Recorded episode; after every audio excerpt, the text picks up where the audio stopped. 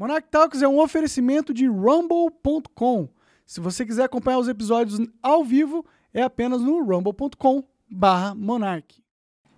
Fala galera, começando aqui mais um Monarch Talks. Inclusive, ó, detalhe, mudou a nossa URL aí no Rumble, tá? Agora é rumble.com barra Monarch X. É, mudou, tá bom? É só isso que eu queria falar. Então, se quiser achar esse canal ou indicar o link, é Monarch X, tá bom? Vai lá.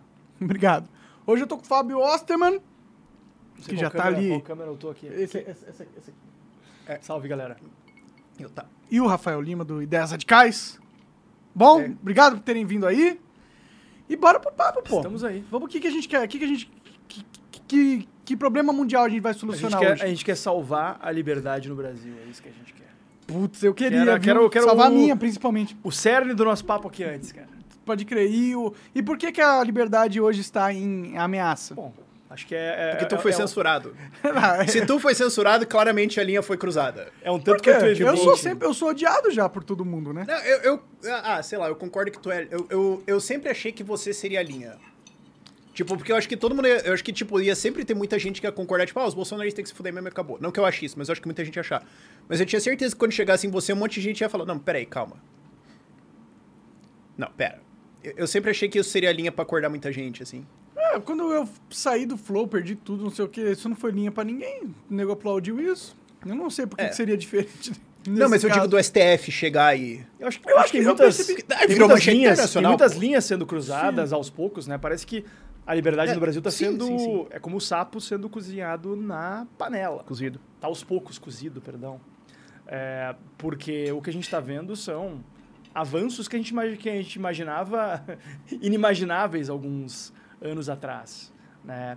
É fato que houve um processo de acirramento de ânimos dos dois lados, um extremismo é, pautado e até incentivado, em muitos casos, pelo Bolsonaro, Sim. e uma, um autoritarismo instrumental da parte da esquerda e da tecnocracia judiciária, que hoje, para mim, está muito claro que é a grande ameaça concreta à liberdade no Brasil.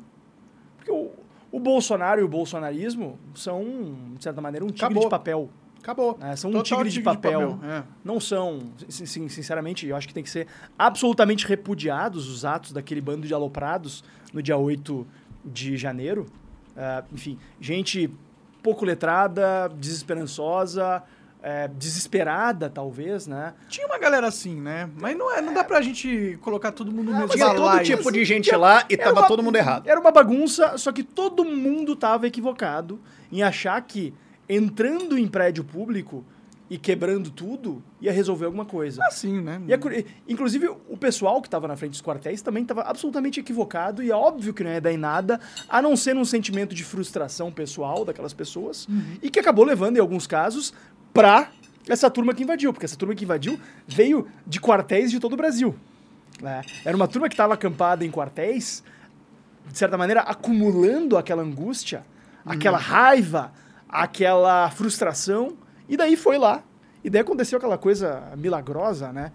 Mais de 100 ônibus chegando na esplanada dos ministérios, que é um negócio projetado para ser visto à distância. Sim, Né? esse É um dos lugares mais seguros do mundo em termos de, de, de segurança, lá, né? em termos de, de segurança estrutural. E curiosamente ninguém viu que se Quer dizer, aproximava. não viu, o Flávio Dino viu, É, aí ele é. escreveu um papelzinho é. e passou pra ele viu, ele viu da janela do ministério, né? Meu fiz. é. É, ele é. viu e E falou. não precisamos É curioso, investigar é muito a participação do governo federal nisso. Sim, Tem nada pra investigar. E não pode perguntar. É muito curioso. Porque Tinha, se você perguntar se é bolsonarista. tinha, tinha um Verdade. novo governo empossado já há oito dias. Tinha um novo gabinete de segurança institucional. Mas aparentemente questionar a responsabilidade desse gabinete de segurança institucional, questionar a responsabilidade do ministro da Justiça e do ministro da Defesa, virou coisa de bolsonarista, né? virou ataque à democracia. Ah, e e- É, e- eu, eu, eu, inclusive, perdi as contas de quantas vezes eu virei bolsonarista nesses últimos tempos, né?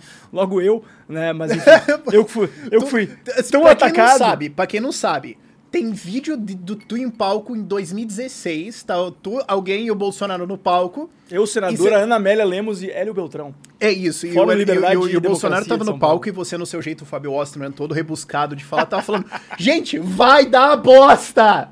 Olha isso aqui, mano. Eu Como é que avisei, vocês. Eu avisei. Quem, quem quiser ver, procura no YouTube aí.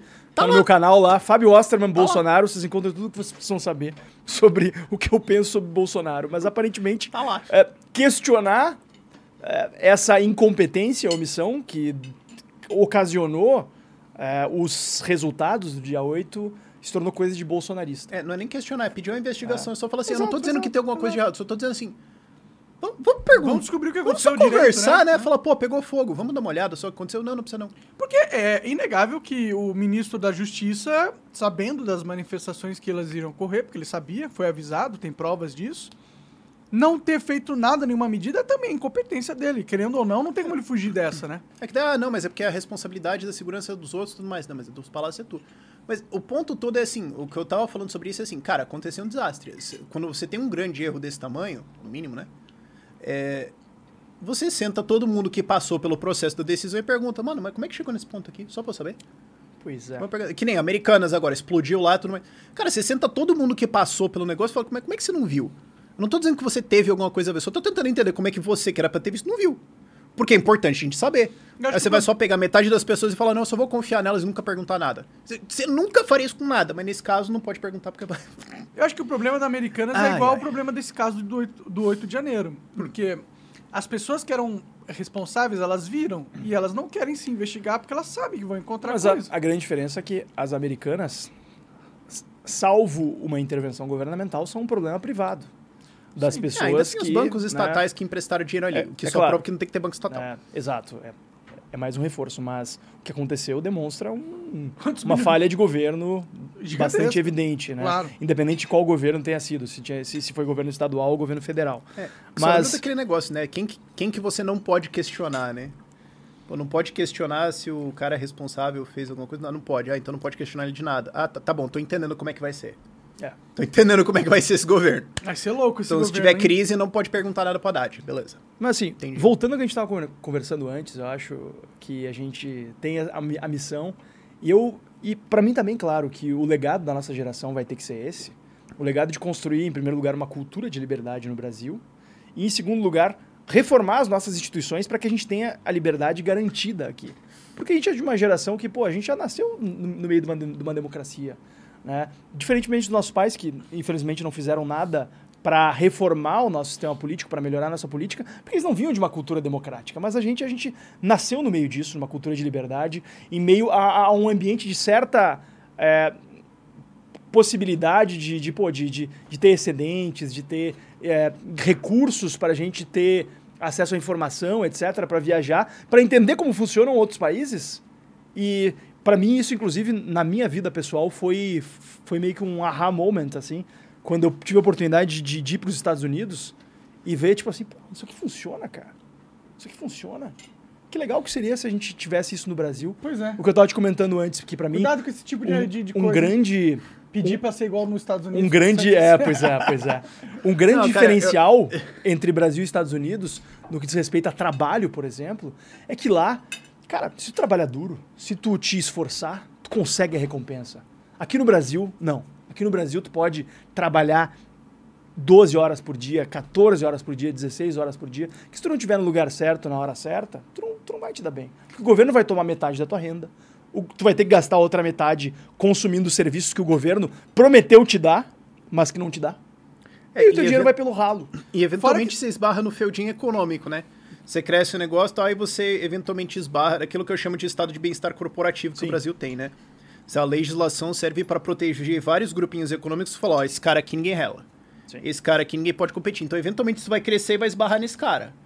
E aí, tu bateu na parede. Aqui você não cresce, aqui você não pode ir. Ou aqui você só cresce se aquele deputado, se aquele não sei o quê, se o governador, se o prefeito liberar. Aí tu vai. Mas Senão é- você tem um problema. É exatamente isso que você falou no Brasil e em todas as esferas de, de, de criação, de, de trabalho. Por exemplo, no YouTube. Se Hum. você começa a falar as coisas erradas ou entrar no grupo errado, você vai tomar no cu muito. Você vai perder tudo. Se você já tá no YouTube, já é meio que um relacionamento abusivo, né? Aham. tipo, por natureza. Sim. tipo, ah, o que, que eu fiz de errado? Você deveria saber. Você existiu, você nasceu. Você deveria saber o que você fez de errado no algoritmo. É, mas eu não sei, me conte. Foda-se. Não, Se você tem não que sabe, descobrir. O problema é seu porque você é burro. É, não, mas é, isso, isso, isso existe no ambiente de criação de conteúdo, mas eu acho que no Brasil ainda mais, né? Você vai esbarrar nisso e você não cresce. E eu acho que isso, em parte, gera uma, um, um ciclo de feedback nessa cultura brasileira anti-liberdade. Que é. Eu, eu lembro que essa foi a primeira coisa que me trouxe para ser liberal e depois libertário, que eu estava em psicologia, estudando análise do comportamento com o professor Alexandre, não vou lembrar o sobrenome dele, mas ele impactou muito minha vida. Alexandre de Moraes. Você Não, não, ele, não, ele tinha bastante cabelo. Era bem o contrário. O que o Alexandre de O Moraes não Alexandre de tinha, ele Moraes já teve cabelo alguma vez na vida também. Não sei, há dúvidas. Eu vi uma Se não- foto dele já com o cabelo engraçado. Nossa, eu quero ver essa foto, deve ser uma merda. Parece- Esquisitão, né? É, É, tem- mas é, mas ele Costa, tava pensando nessas coisas de sociedade, então eu penso muito nesses fluxos de tipo de comportamento de sociedade e tudo mais. E é, uma das coisas que, que não acontece no Brasil é você ver alguém trabalhar e crescer. Então você acha que isso é acontece, impossível? mas acontece em, em pequena escala. É, acontece sim. em pequena escala. O Brasil, é, é comparado com os Estados Unidos, por exemplo, é um país com baixa mobilidade social. Olha ali, cabeludão ali, velho. Nossa senhora. Que medo. Nessa foto aí ele tá o Com caco do pó, né? Com que idade será que ele começou a ficar careca? Não sei, mas foi rápido, viu? Sei lá, cara. Mas ele tinha peruca, será? Que nem o Ike? Ou falando Parece, nisso? tá bem certinho o cabelo, né? Pois é. Sei lá, há dúvidas, há dúvidas. Não sei se pode falar isso. Mas é... Pode fazer piada sobre a careca do Alexandre Mas é de que- Moraes. Lembrando, Ah, que não tudo, sei. lembrando que tudo, tudo que eu disser aqui ainda é coberto pelas minhas imunidades parlamentares. Né? Meu mandato de deputado estadual ainda vai até o dia 31 de janeiro. Ah, tudo pode. Então, Ah, olha só. Só não, dizendo. se bem que só Tá ser tranquilo. mandatário não significa só dizendo. porra É, pois é, pois é. Pro Alexandre de Moraes também não significa muita coisa. né? Desculpa, cara. Assim, a gente Foda, quer a né, abolição cara? do foro privilegiado, mas isso aí, sabe, cuidado com o que você Não pede. significa nada. Não significa, não Não, significa um negócio meio curioso. Brincadeiras à parte, Ah, não porra mas, o, mas eu acho que, é, assim, se você vê nos Estados Unidos, eu gosto de ver a história dos Estados Unidos, especialmente do século XIX, você tem um monte de gente que saiu, assim, da lama e virou gente foda pra caramba. Eu adoro a história, por exemplo, do... Do James J. Hill. Acho que é fantástico. É o cara que criou a Great Northern, né? Aquela, trans, aquela transcontinental, ah, que é a única que não faliu porque era privada, as outras Uhum. Peraí, três isso, estatais. isso, isso aí não é no, no livro da Ayn Rand? N- Não, mas, mas é um pouco inspirado nele. É, mas aqui no Brasil você vê poucos casos desses, ou você tem poucos casos assim próximos de você de gente que fez a ascensão. Então você acaba caindo na ideia de que tudo ao teu redor é o normal e é sempre assim. O ser humano tem uma tendência a achar isso, né? Então você cai na ideia de que então é impossível. De- Não, não, não existe esse negócio de você trabalhar e crescer e tudo mais. Ou são só pessoas desonestas, porque muitas vezes quem tá em cima é desonesto. E, e acontece de fato. Sim, sim. Então você cria essa ideia, então você pensa, ah, então precisa ter Estado. Só que daí quando você acha isso, você reforça o ciclo, só que você não percebe. Eu acho que parte do ressentimento esquerdista do Brasil em relação a- ao capitalismo, ao empreendedorismo, decorre disso também. Como tem muita gente que ficou rica a partir da captura do Estado, ou seja, a partir de mutreta com o governo, a partir de reserva de mercado, Uhum. Eles a falam partir de capitalismo é corrupção, isso aí. eles falam, não, isso aí é capitalismo é isso aí.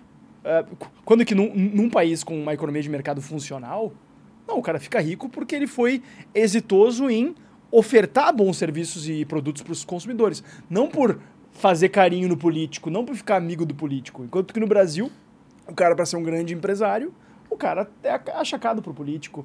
O cara recebe um fiscal lá que fala, pois é, doutor, isso aí tem que resolver isso aí, né? Pois é, a lei, é a aqui. lei, né? Como que a gente e, resolve? E, como, não- e como, como é que a gente pode resolver? Não, mas tem uma maneira de a gente resolver. Porra, cara. Por quê? Porque o Brasil... E, e tem método. E eu e estando há quatro anos como deputado estadual, eu garanto para vocês, tem método. Esse sistema de criação de dificuldades para venda posterior de facilidades. Tem método, porque isso aí abastece toda uma cadeia produtiva Uhum. Que paradoxalmente é improdutiva, porque, porque ela favorece o, o, o que na ciência política a gente chama de rent seeking. A busca por renda por meio do processo político, não por meio do processo de mercado. Uhum. É, O processo de mercado é, é movido pela busca pelo lucro. Já na política é movido pela busca do que eles chamam de renda, né?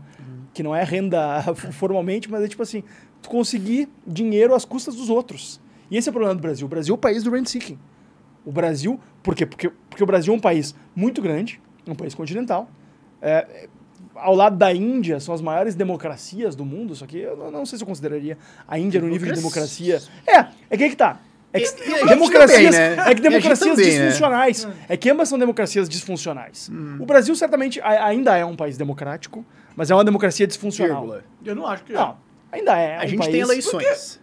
É uma democracia A gente- disfuncional. A gente tem eleições. O problema é que a China aqui. é mais democrática que no Brasil. Não, não, certamente não. Não, calma, não, calma, certamente calma, não. calma. Certamente não. Lá, pelo menos, um cara não decide tudo, né? Certamente não. O Brasil, dos países ah, enfim, dos grandes países, certamente é um dos poucos democráticos, ao lado dos Estados Unidos.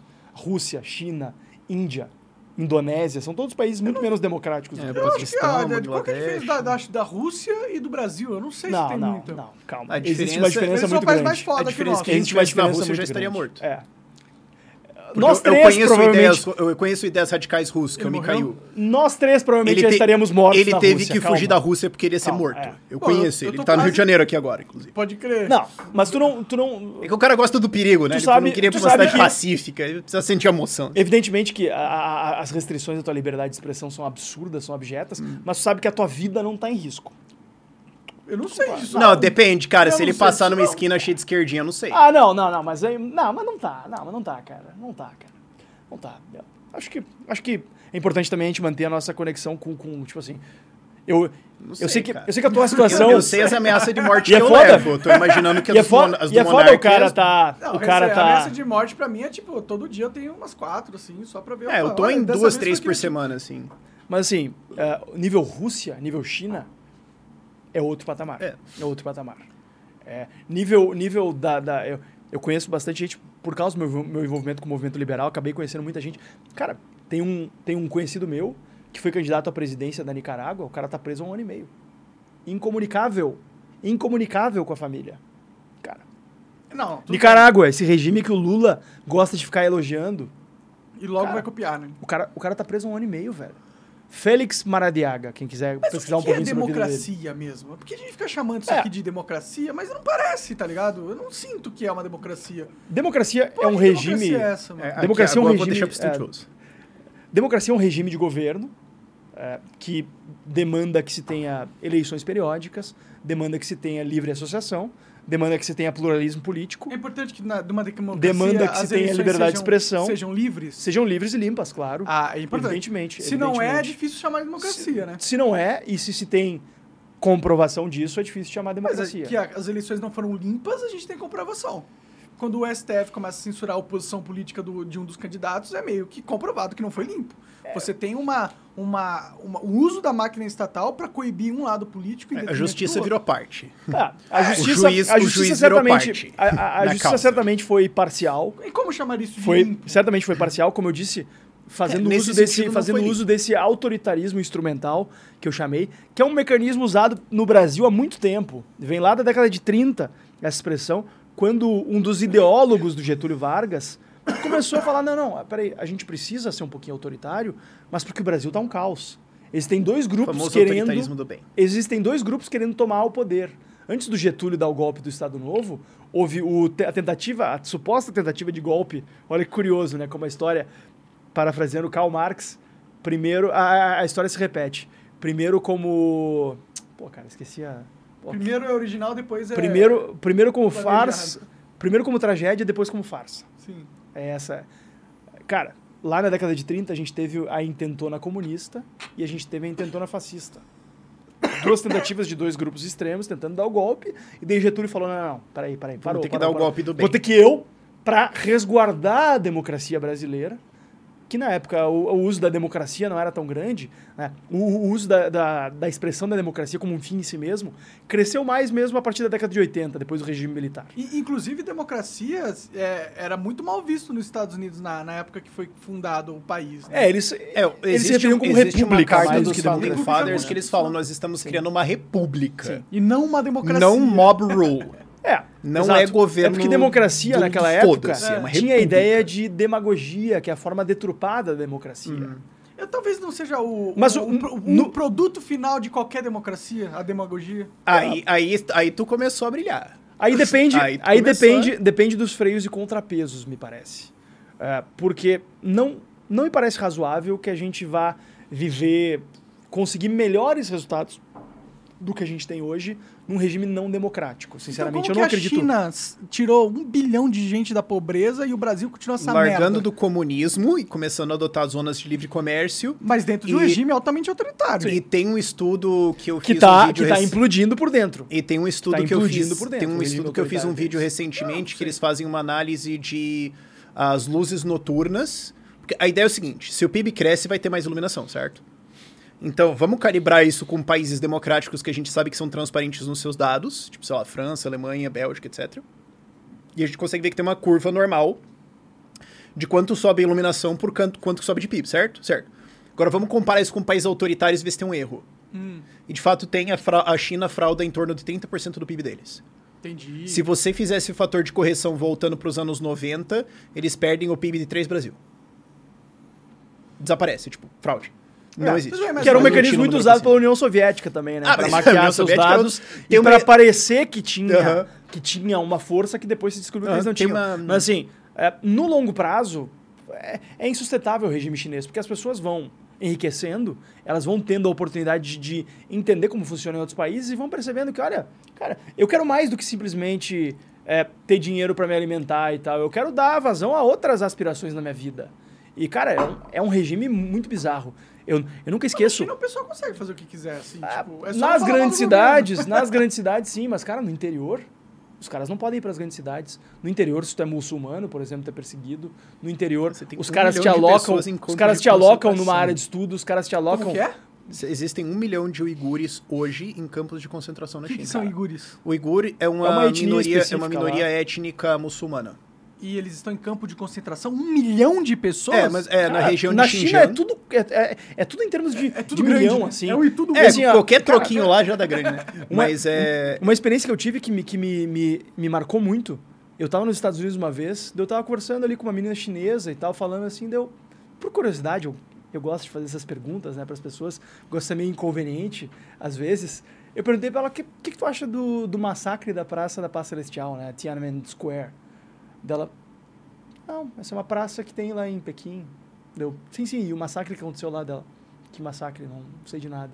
Deu, não, pô, em 80, e- 88, salvo engano. é, mataram assim, tipo, sei lá, 10 mil pessoas. Aconteceu um massacre lá, né? O pessoal protestando contra o tanque governo. tal. dela- Dava pra ter ouvido. Não sei do que tu tá falando, mas deve ser propaganda ocidental. É muito comum que o ocidente queira fazer propaganda contra nós porque eles estão preocupados com o nosso crescimento. Deu. O que Tá, é peraí. mentira, o que Espera não um é pouquinho, espera um pouquinho. Deixa eu pegar, deixa eu pegar alguns vídeos aqui no YouTube. Eu peguei e mostrei alguns vídeos pra ela no YouTube. Daí ela ficou assim, "Pff, isso é tudo inventado. É terraplanista chinesa. Cara, cara, mas lá, mas lá isso é um projeto de governo. Isso é um projeto de governo. E é por isso que é importante a gente nunca perder de, de, de vista o fato que a gente precisa defender a liberdade e o, o que a gente tem, por mais que é, aparentemente e, enfim, faticamente esteja se reduzindo em algumas esferas, cara, a gente precisa defender isso. E não fugir. Cara, claro que é uma decisão pessoal de cada um. Ah, É. eu vou fugir. Claro que é uma decisão pessoal de cada um. isso lá de fora. É uma decisão pessoal de cada um, mas a nossa liberdade é valiosa demais. Sim. É a liberdade do nosso país. Mas eu- São as nossas vidas. como que eu vou e- defender a liberdade preso? Né? Não, no teu caso eu acho que. Ah, eu- sou a favor do caso Eu- extremo, que nem. A Exato, galera pergunta exato. pra mim, tipo, eu tenho uma empresa pra tirar gente do Brasil. A galera pergunta por que, que eu tô aqui. Eu falo, cara, porque se eu tô falando que a gente tem que lutar pra, muda, pra mudar pra um Brasil diferente, tudo mais, né, né, e eu É tô nisso. fazendo isso de Miami, pau no meu cu. É, ni- é nisso que eu acredito também, cara. Mais ou menos. Agora, agora, agora, brasileiros- Mas no se teu eu caso, tiver em risco tu tá de sendo vi- efetivamente censurado. Me parece fazer bastante, bastante sentido. Eu ficar com medo de ser preso, né? É, Me parece não, é, fazer bastante se- se você sentido. tá correndo risco querer de buscar vida, uma de outra prisão, etc. alternativa pra tu seguir fazendo o teu trabalho. Sim. Pra tu seguir fazendo o teu trabalho. A mídia não. Eu preciso estar fisicamente no Brasil pra falar sobre o Brasil e impactar Ah, sim, o sim, cenário sim, brasileiro. É, você não pode virar, virar que nem uns aí que ficam né, do exterior, de Miami, do exterior, falando né? assim, vão lá, Mas, olha, eu tenho isso, certeza que se e ficam lá... exterior, eu, eu teria uma, uma, um diálogo com a minha audiência muito mais. Mas o problema é que tu não vai poder entrevistar Real. a gente pessoalmente, assim, a não ser que tu... Mas se tu quiser pagar uma passagem pra Miami pra gente, acho que a gente não vai... Ah, Quem sabe se eu ficar Acho que a gente não vai reclamar. Aí eu compro um jato e, porra, faço esse rolê aí. Mas, é, não, a questão é mais que eu tô com medo mesmo. E eu tô com medo do que vai acontecer aqui no Brasil. Porque a Ah, gente todo, tá... todo mundo que tem três neurônios tá.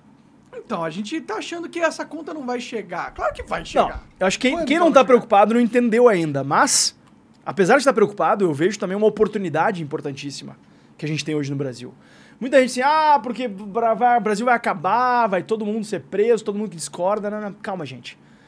Não, também Eu- não vamos ser doomer, Eu né? sou, eu É, sou, não tem tanto espaço na cabeça eu, assim. eu sou, eu sou novo o suficiente pra ainda ter disposição e vontade de lutar, mas eu sou velho o suficiente pra ter vivido como adulto todos os 13 anos e meio do governo PT. Tá? Eu vivi, eu lembro muito bem do que a gente É, viveu i- lá. isso é uma coisa que eu respeito Tá. o Osterman pra caralho. Ele, sempre que eu dou a introdução dele, especialmente quando eu tava em campanha, eu tava falando, meu, ó, eu tô, sei lá, tipo, eu tava falando contra a Dilma em janeiro de 2016. Porra, passeio. Ele tava falando contra o Lula em 2009. Cara, vocês não sabem o que que era ser antipetista em 2008, 2009, quando o Lula tinha 90% de aprovação. Era tipo ser bolsonarista. Não, era muito pior do que ser bolsonarista. Era pior. Exceto que, não no, sei se era caso, pior, não. no caso eu tava certo, né? No, no Entendi, caso eu tava entendi, certo, entendi. né? Bolsonarista não necessariamente tava certo.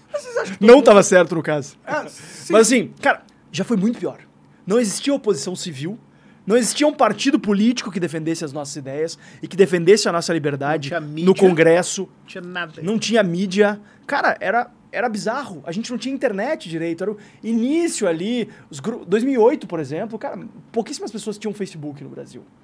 O Orkut tava morrendo, não existia Instagram, não existia Twitter. É, Não existia. e- YouTube surgiu o quê? 2007, 2006? 2005, acho. Ele Cara, começou a crescer no Brasil Começou a mesmo crescer no quando Brasil o em Monark explodiu. 2010 né? lá, né, cara? É, foi nessa época. É, Começou foi tu que foi abrindo 2010 patrola por o negócio ali. em Então, cara, Eu 2010. peguei um jogo bombando e fiz vídeo. Cara, a gente não tinha nada naquela época, a gente conseguiu construir algo. A partir de 2010, especialmente, a gente começou a construir várias iniciativas liberais. Por quê? Porque tinha gente disposta a oferecer o que tem de mais precioso, que é o seu tempo e sua liberdade. Que estavam em risco no dia a dia ali, a gente podia não saber, mas, cara, tinha, tinha riscos reais no dia a dia. As nossas instituições eram muito piores. E, cara, a gente foi. A, a gente poderia. Eu, naquela época, justamente, curiosamente, eu estava recém voltando dos Estados Unidos. Eu passei nove meses lá estudando, em 2009, e voltei na metade de 2009. eh, voltei final de agosto de 2009. Por quê? Eu tinha, inclusive, oferta para ficar lá, mas, cara, eu percebi que, como eu estava te falando aqui antes, da gente estava conversando, cara, lá, beleza, é legal morar aqui e tal. Eu morava em Washington, que é uma cidade com uma qualidade de vida incrível, gente de todo mundo, gente interessante de todo mundo. Mas, cara, não é minha terra. Não é. Não, não estão as pessoas que eu amo, não estão as, as minhas conexões pessoais, afetivas, culturais, as minhas referências. E, porra, cara, a gente tem um país que tem um monte de problema, sim, tem um monte de problema. Mas tem um monte de coisa boa também que vale a pena a gente ficar e lutar. Então eu resolvi boas. voltar. Cara, a comida no Brasil é muito boa. Que é a primeira coisa A que eu ia música falar. no Brasil é muito boa, as pessoas são muito boas, A as mulheres são é maravilhosas. boa. A música no Não, Brasil a é muito música, a música no Brasil é muito boa. Claro, cara. Ah, eu, eu- sei que eu, eu- não tenho eu cara, mas eu já ouvi música muito, brasileira. eu já ouvi, já toquei Pô, cara, muito sambão tradicional. Desculpa, mas essa aí. Tem Tu muita- respeite Cara, Jorge a gente tem- Aragão. a gente tem uma diversidade cultural. A gente tem uma diversidade cultural, étnica. Cara, isso tem um valor em si, pra mim. Ah, diversidade sim. E, realmente. cara, é um país, é um baita país, cara. Eu tava agora no Uruguai, passei, passei o Réveillon ali entre, entre Argentina e Uruguai. E, cara, às vezes a gente não se dá conta do quão imenso é o Brasil e de quão grande é a nossa responsabilidade. Parece que só os esquerdistas se dão conta e eles tentam fazer mau uso disso, né? Com essa doideira do Lula querer ser o Bancar líder a da América região, Latina, né? bancar a América Latina, criando moeda comum. De um lado pode ser Criando bom, né? moeda comum, não, Pra não, não, Alemanha foi ótimo, né? Você está no euro. É, mais ou menos, Não, né, a cara? Alemanha só tomou no cu. Não, não, para a Alemanha não foi, não, não, Não foi, foi bom. Tanto A é, Alemanha tanto é que a segunda maior economia, cu. que era, que era, o Reino Unido, não entrou. França? né? É, os países responsáveis foi, foi é, controversa a entrada. Mas assim, voltando só ao que eu tava falando, cara, a história de todos os países da região tá ligada visceralmente ao Brasil. E o Brasil não se dá conta, às vezes. Um, um negócio curioso, eu tava no, no, no Museu do Futebol, lá no Estádio Centenário, no Uruguai, que é o estádio que sediou boa parte dos jogos da Devia primeira Copa do Mundo. insuportável, né? Porque era só Messi pra todo lado. 1930. Não, não, Uruguai, cara. Ah, Uruguai. Desculpa. Uruguai, velho. Messi é argentino. Cara que não acompanha futebol é foda, né, velho? Tava ocupado só Mas a Argentina, assim, tava só, só Messi pra todo lado. E o pior, não se encontrava a camisa oficial. Eu fiz, eu Não, fiz questão de comprar camisa oficial. acho que é Não por se isso que o. PIB mas, uma subida, Mas né? falsificada tinha em tudo que é esquina, cara. Bizarro. Mas voltando ao Uruguai. Estatal Que o Uruguai, não tem, privado Uruguai é meio que o país que deu certo da região, assim. Paizinho muito bacana, muito legal. É bom mesmo? É, é, cara, um país muito legal, vale a pena não tem, conhecer. não um tem caro. violência? Não, cara. Não, é um dos Não, países. não, não, acho que é não. o país mais armado da América Latina. É, é, a melhor, é a melhor qualidade de vida. É, quando a gente quer mandar É a melhor gente qualidade da de vida 7 da América pra Latina. preço pocket América Latina, a gente despacha a galera pro Uruguai. Inclusive, cara, a notícia aí pra quem tá pensando em sair do Brasil, dá uma acelerada. Momento merchan. Logo, não, logo de, não Manda ainda. bala, meu, manda bala, ainda. manda bala. Logo depois da eleição, um pouquinho antes da eleição do passinho pra trás. Ah, todo mundo que mora em um país do Mercosul pode pedir residência permanente em qualquer outro país do Mercosul. Só por ter o RG e tal, você fala, ó, eu quero morar nesse país. Tá bom, beleza. tá Única vantagem do Mercosul. é, única é vantagem do única, Mercosul. É única, é única. Ahn, Só que você tem que marcar horário e tal, ir lá na embaixada, tal, apresentar a documentação. em relação ao Uruguai, sim. Em relação a Argentina, Paraguai e Venezuela, não tanto. Não, é, se, o- se- se o país, se o Brasil não fosse o maior país da região, ia ser uma puta vantagem, né? Gente Aí é o que ir- acontece, você tem que marcar esse horário com os caras. E a gente despacha, despacha a gente pra fora do Brasil e tudo mais. Antes da eleição do Lula, você conseguia marcar no Uruguai com a embaixada dos caras lá em uma semana, tal, você tava lá e tu... ah. Depois da eleição dele, a gente recebeu notícia em fim de novembro que não tinha horário até fevereiro. Entendi. Agora a gente recebeu notícia que não tem horário até maio. E, e- ou seja, Então, assim, cara, travou de gente indo pro Uruguai. A gente vai fazer uma Little Brasil lá. Pô, mas, quem, mas quem quiser, quem quiser ir pro Uruguai e não conseguir por enquanto, pode ir pro Rio Grande do Sul, que é um estágio intermediário ali. Estamos trabalhando para melhorar um pouquinho o estado, deixar mais livre. Porto Alegre, inclusive, agora Cidade é mais a competitiva cidade do mais Brasil. competitiva do Brasil. Sério? Baita, Inexplicável. baita conquista da atual gestão. aí. Inexplicável aquela merda conseguir isso. Ah, que isso? Por que que É a Havana brasileira? Não, fala, não. Era a Havana brasileira, mas, cara, hoje, pô, com a bancada do novo na Câmara de Vereadores, com o belo trabalho que o Melo, o Ricardo e Vicente Perrone têm feito lá à frente dessa área, da área de desenvolvimento econômico, temos tido bons avanços. Vamos Calma, fingir que calma. eu não ergui pra ele cortar. Calma, calma, não, não, não, calma, calma. Por- em- em- e no Rio Grande do Sul, em geral. Porque o Rio Grande do Sul teve que ir pra sarjeta, teve que ir pro fundo do poço pra entender que precisava fazer o dever de casa. E por eu, que, que ele foi pra. Ficou com muita cara, dívida? anos e anos Tem- de tem duas palavras. irresponsabilidade. Tarso Genro. Ah, não, não, não só o Tarso Genro. Quisera eu que tivesse sido Não, só o ele, Tarso ele Genro. que cavou, ele que né? tacou a última terra Mas, ali claro, na cova só pra. Rio Grande do Sul é o, é o único Mas é, é estado. tradição, É o único é tradição, estado é tradição. do, de São Paulo pra baixo que elegeu e elegeu de novo o governador do PT. Nenhum outro estado elegeu o governador do PT é, de São Paulo pra baixo e na, e na região sul em especial. É mesmo? No Rio Grande do Pô, Sul. mas de São Paulo pra baixo é que região? Ah, não, São, incluindo São Paulo. Ah, tá. Incluindo São Paulo. São Paulo nunca teve um governador do PT, felizmente. Né? Mas não foi só isso. É que o Rio Grande do Sul, como é um estado com uma, com uma formação mais antiga, é um estado que formou uma burocracia estatal mais forte, com maior poder de pressão, Tem estado antes lá mais desses tempo. outros estados. De Paraná e de Santa Catarina. Por isso que teve um nome que é um dos piores nomes da história do Brasil, como bem nos lembra a Luana aqui nos bastidores, que é Getúlio Vargas. Uma das piores pessoas da história do Brasil. Infelizmente gaúcho, infelizmente formado na faculdade onde eu me formei, Faculdade de Direito da URGS. Ah, tem muita gente que fala bem do cara, que ele foi Muita um herói, gente, é, um muita- nacionalista. muita gente Muita gente gosta de fazer pouco caso do fato de que ele foi o presidente mais autoritário da história. O Estado Novo, O ditador mais amado o Estado. Novo deixava no chinelo a ditadura militar do Brasil. Mesmo nos anos de chumbo. Muito mais violento, muito mais autoritário e muito mais repressivo. E, e, enfim, é, é um cara que vinha de uma oligarquia rural atrasada e trouxe esse atraso para o resto do Brasil, que não era muito avançado também, né? Mas o Brasil ali na República Velha teve alguns avanços interessantes aí com alguns presidentes como Campos Salles, né, como Rodrigues Alves, enfim, fizeram algumas reformas interessantes ali no início. E aí, só que a República Velha acabou ruindo meio que pela pela essa, essa tentativa de paulistas, mineiros e cariocas de dominar ali acabou gerando algumas tensões com outras regiões, dentre as quais Rio Grande do Sul e dentre as quais Minas também, que acabou levando ao seu próprio colapso, porque o país começava a crescer para outras regiões, mas não queriam dividir o poder, porque não era um, um, um Estado realmente democrático. Porque um dos grandes méritos da democracia, e aquela hora eu estava falando sobre a importância da democracia, o que configura uma democracia, é que a democracia consegue garantir que a gente tenha não assim, total satisfação dos desejos das pessoas, mas pelo menos um mínimo de estabilidade nas transições de governo. E isso decorre de eleições limpas. Por exemplo, a eleição de 30, que Getúlio concorreu contra o Júlio Prestes, paulista, e o Getúlio não aceitou o resultado e deu um golpe. Né? O primeiro golpe que Getúlio deu foi em 1930, quando ele perdeu a eleição contra o Júlio Prestes. Enfim, até hoje não se sabe se ele perdeu realmente. Né? Júlio Prestes, que hoje é estação aqui em São Paulo. É, ele resolveu contestar esse resultado na bala. né? Naquela famosa cena de os gaúchos indo para o Rio de Janeiro e é, botando seus cavalos lá no obelisco e falando que não, acabou. Agora a gente é o governo. E aí tomaram o governo e foi isso. Naquela época a gente não tinha uma democracia, a gente não tinha meios democráticos para se E o contestar. exército de São Paulo? É. Não tinha exército de São Paulo? São Paulo tentou, em 1932, por meio da Revolução Constitucionalista, que é comemorada todo dia 9 de julho, aqui em São Paulo, que eu costumo dizer que não é só um feriado paulista. Eu- Era pra é, ser um feriado é, É nacional. para ser um feriado nacional. Porque foi uma tentativa, claro, motivada né, De pelo da ressentimento da elite paulis- paulista de é, ver que o seu poder estava se perdendo, mas também de defesa da Constituição. Porque Getúlio estava governando durante os dois anos ali antes da Constituição e durante os dois anos seguintes, até 1934, sem uma Constituição. Ele tinha rasgado a Constituição de 1891 e estava simplesmente tocando. Ele era tipo Alexandre de forma- Moraes. Ah, la lei sou idiota. Muito pior, muito pior, muito La lei pior. sou idiota. Muito pior. Né? E aí, bom, naquela época não tinha como. É, imagina que o Xandão também é presidente e não tem os outros É. 10 no Supremo, nem o STJ. E ele ainda é o chefe do E ele é a exército. mídia também. E ele ainda é o chefe do exército. também. E ele ainda é o chefe do é, exército. Aí é, a gente entra naquela ditadura clássica. Né? E ele ainda é o chefe do exército e ele ainda é o chefe dos sindicatos. Pode crer. Então, cara, foi a pior ditadura que o Brasil já teve, é, liderada por um gaúcho que, enfim, para meu, pra meu desprazer, é homenageado em vários cantos na própria Assembleia Legislativa.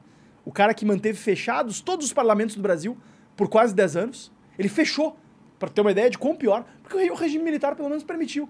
Câmaras de Vereadores, Assembleia Legislativa, o Congresso ali, com, sob várias restrições, claro, né? mas tinha eleições e tinha, enfim, algum trabalho que os caras faziam. Cara, o Getúlio simplesmente fechou todos os parlamentos durante quase 10 anos. E o cara é homenageado no parlamento gaúcho, e tenho certeza em É, vários teoria outros parlamentos ferraduras, por né? aí. Você vira do mal o É. suficiente. E- e, inclusive na época que, o- que, o- que os esquerdistas estavam muito em cima dessa história de ah, ah, temos que tirar nome de rua, nome de avenida com o pessoal da ditadura É, tá bom, Rio tira o Grande do Getúlio. Sul.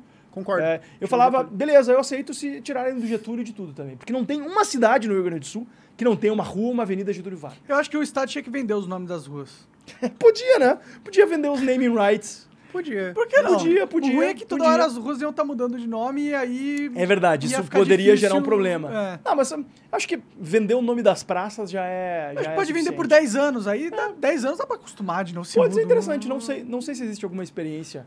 O Estado assim, tem maior, mundo maior afora, jeito de pode ganhar ser- dinheiro vendendo coisas da burocracia Pode ser estatal. né? interessante. Eu só, eu só tô Interessante. tentando imaginar como que a internet ia exploitar isso pra criar a Rua das Pirocas. Ah, ia ter Rua das Pirocas. Alguém ia fazer isso, cara. Mas eu acho ótimo, imagina, se eles fazem Rua Não, das Pirocas, poderia- não, aí faz poderia- um monte poderia de, criar de- alguns limites, De poderia- puteiro gay lá. ué, deixa os caras ser felizes, Isso, isso me lembra daquela que a, que a China ia fazer algum centro de sei lá o que, acho que na Hungria.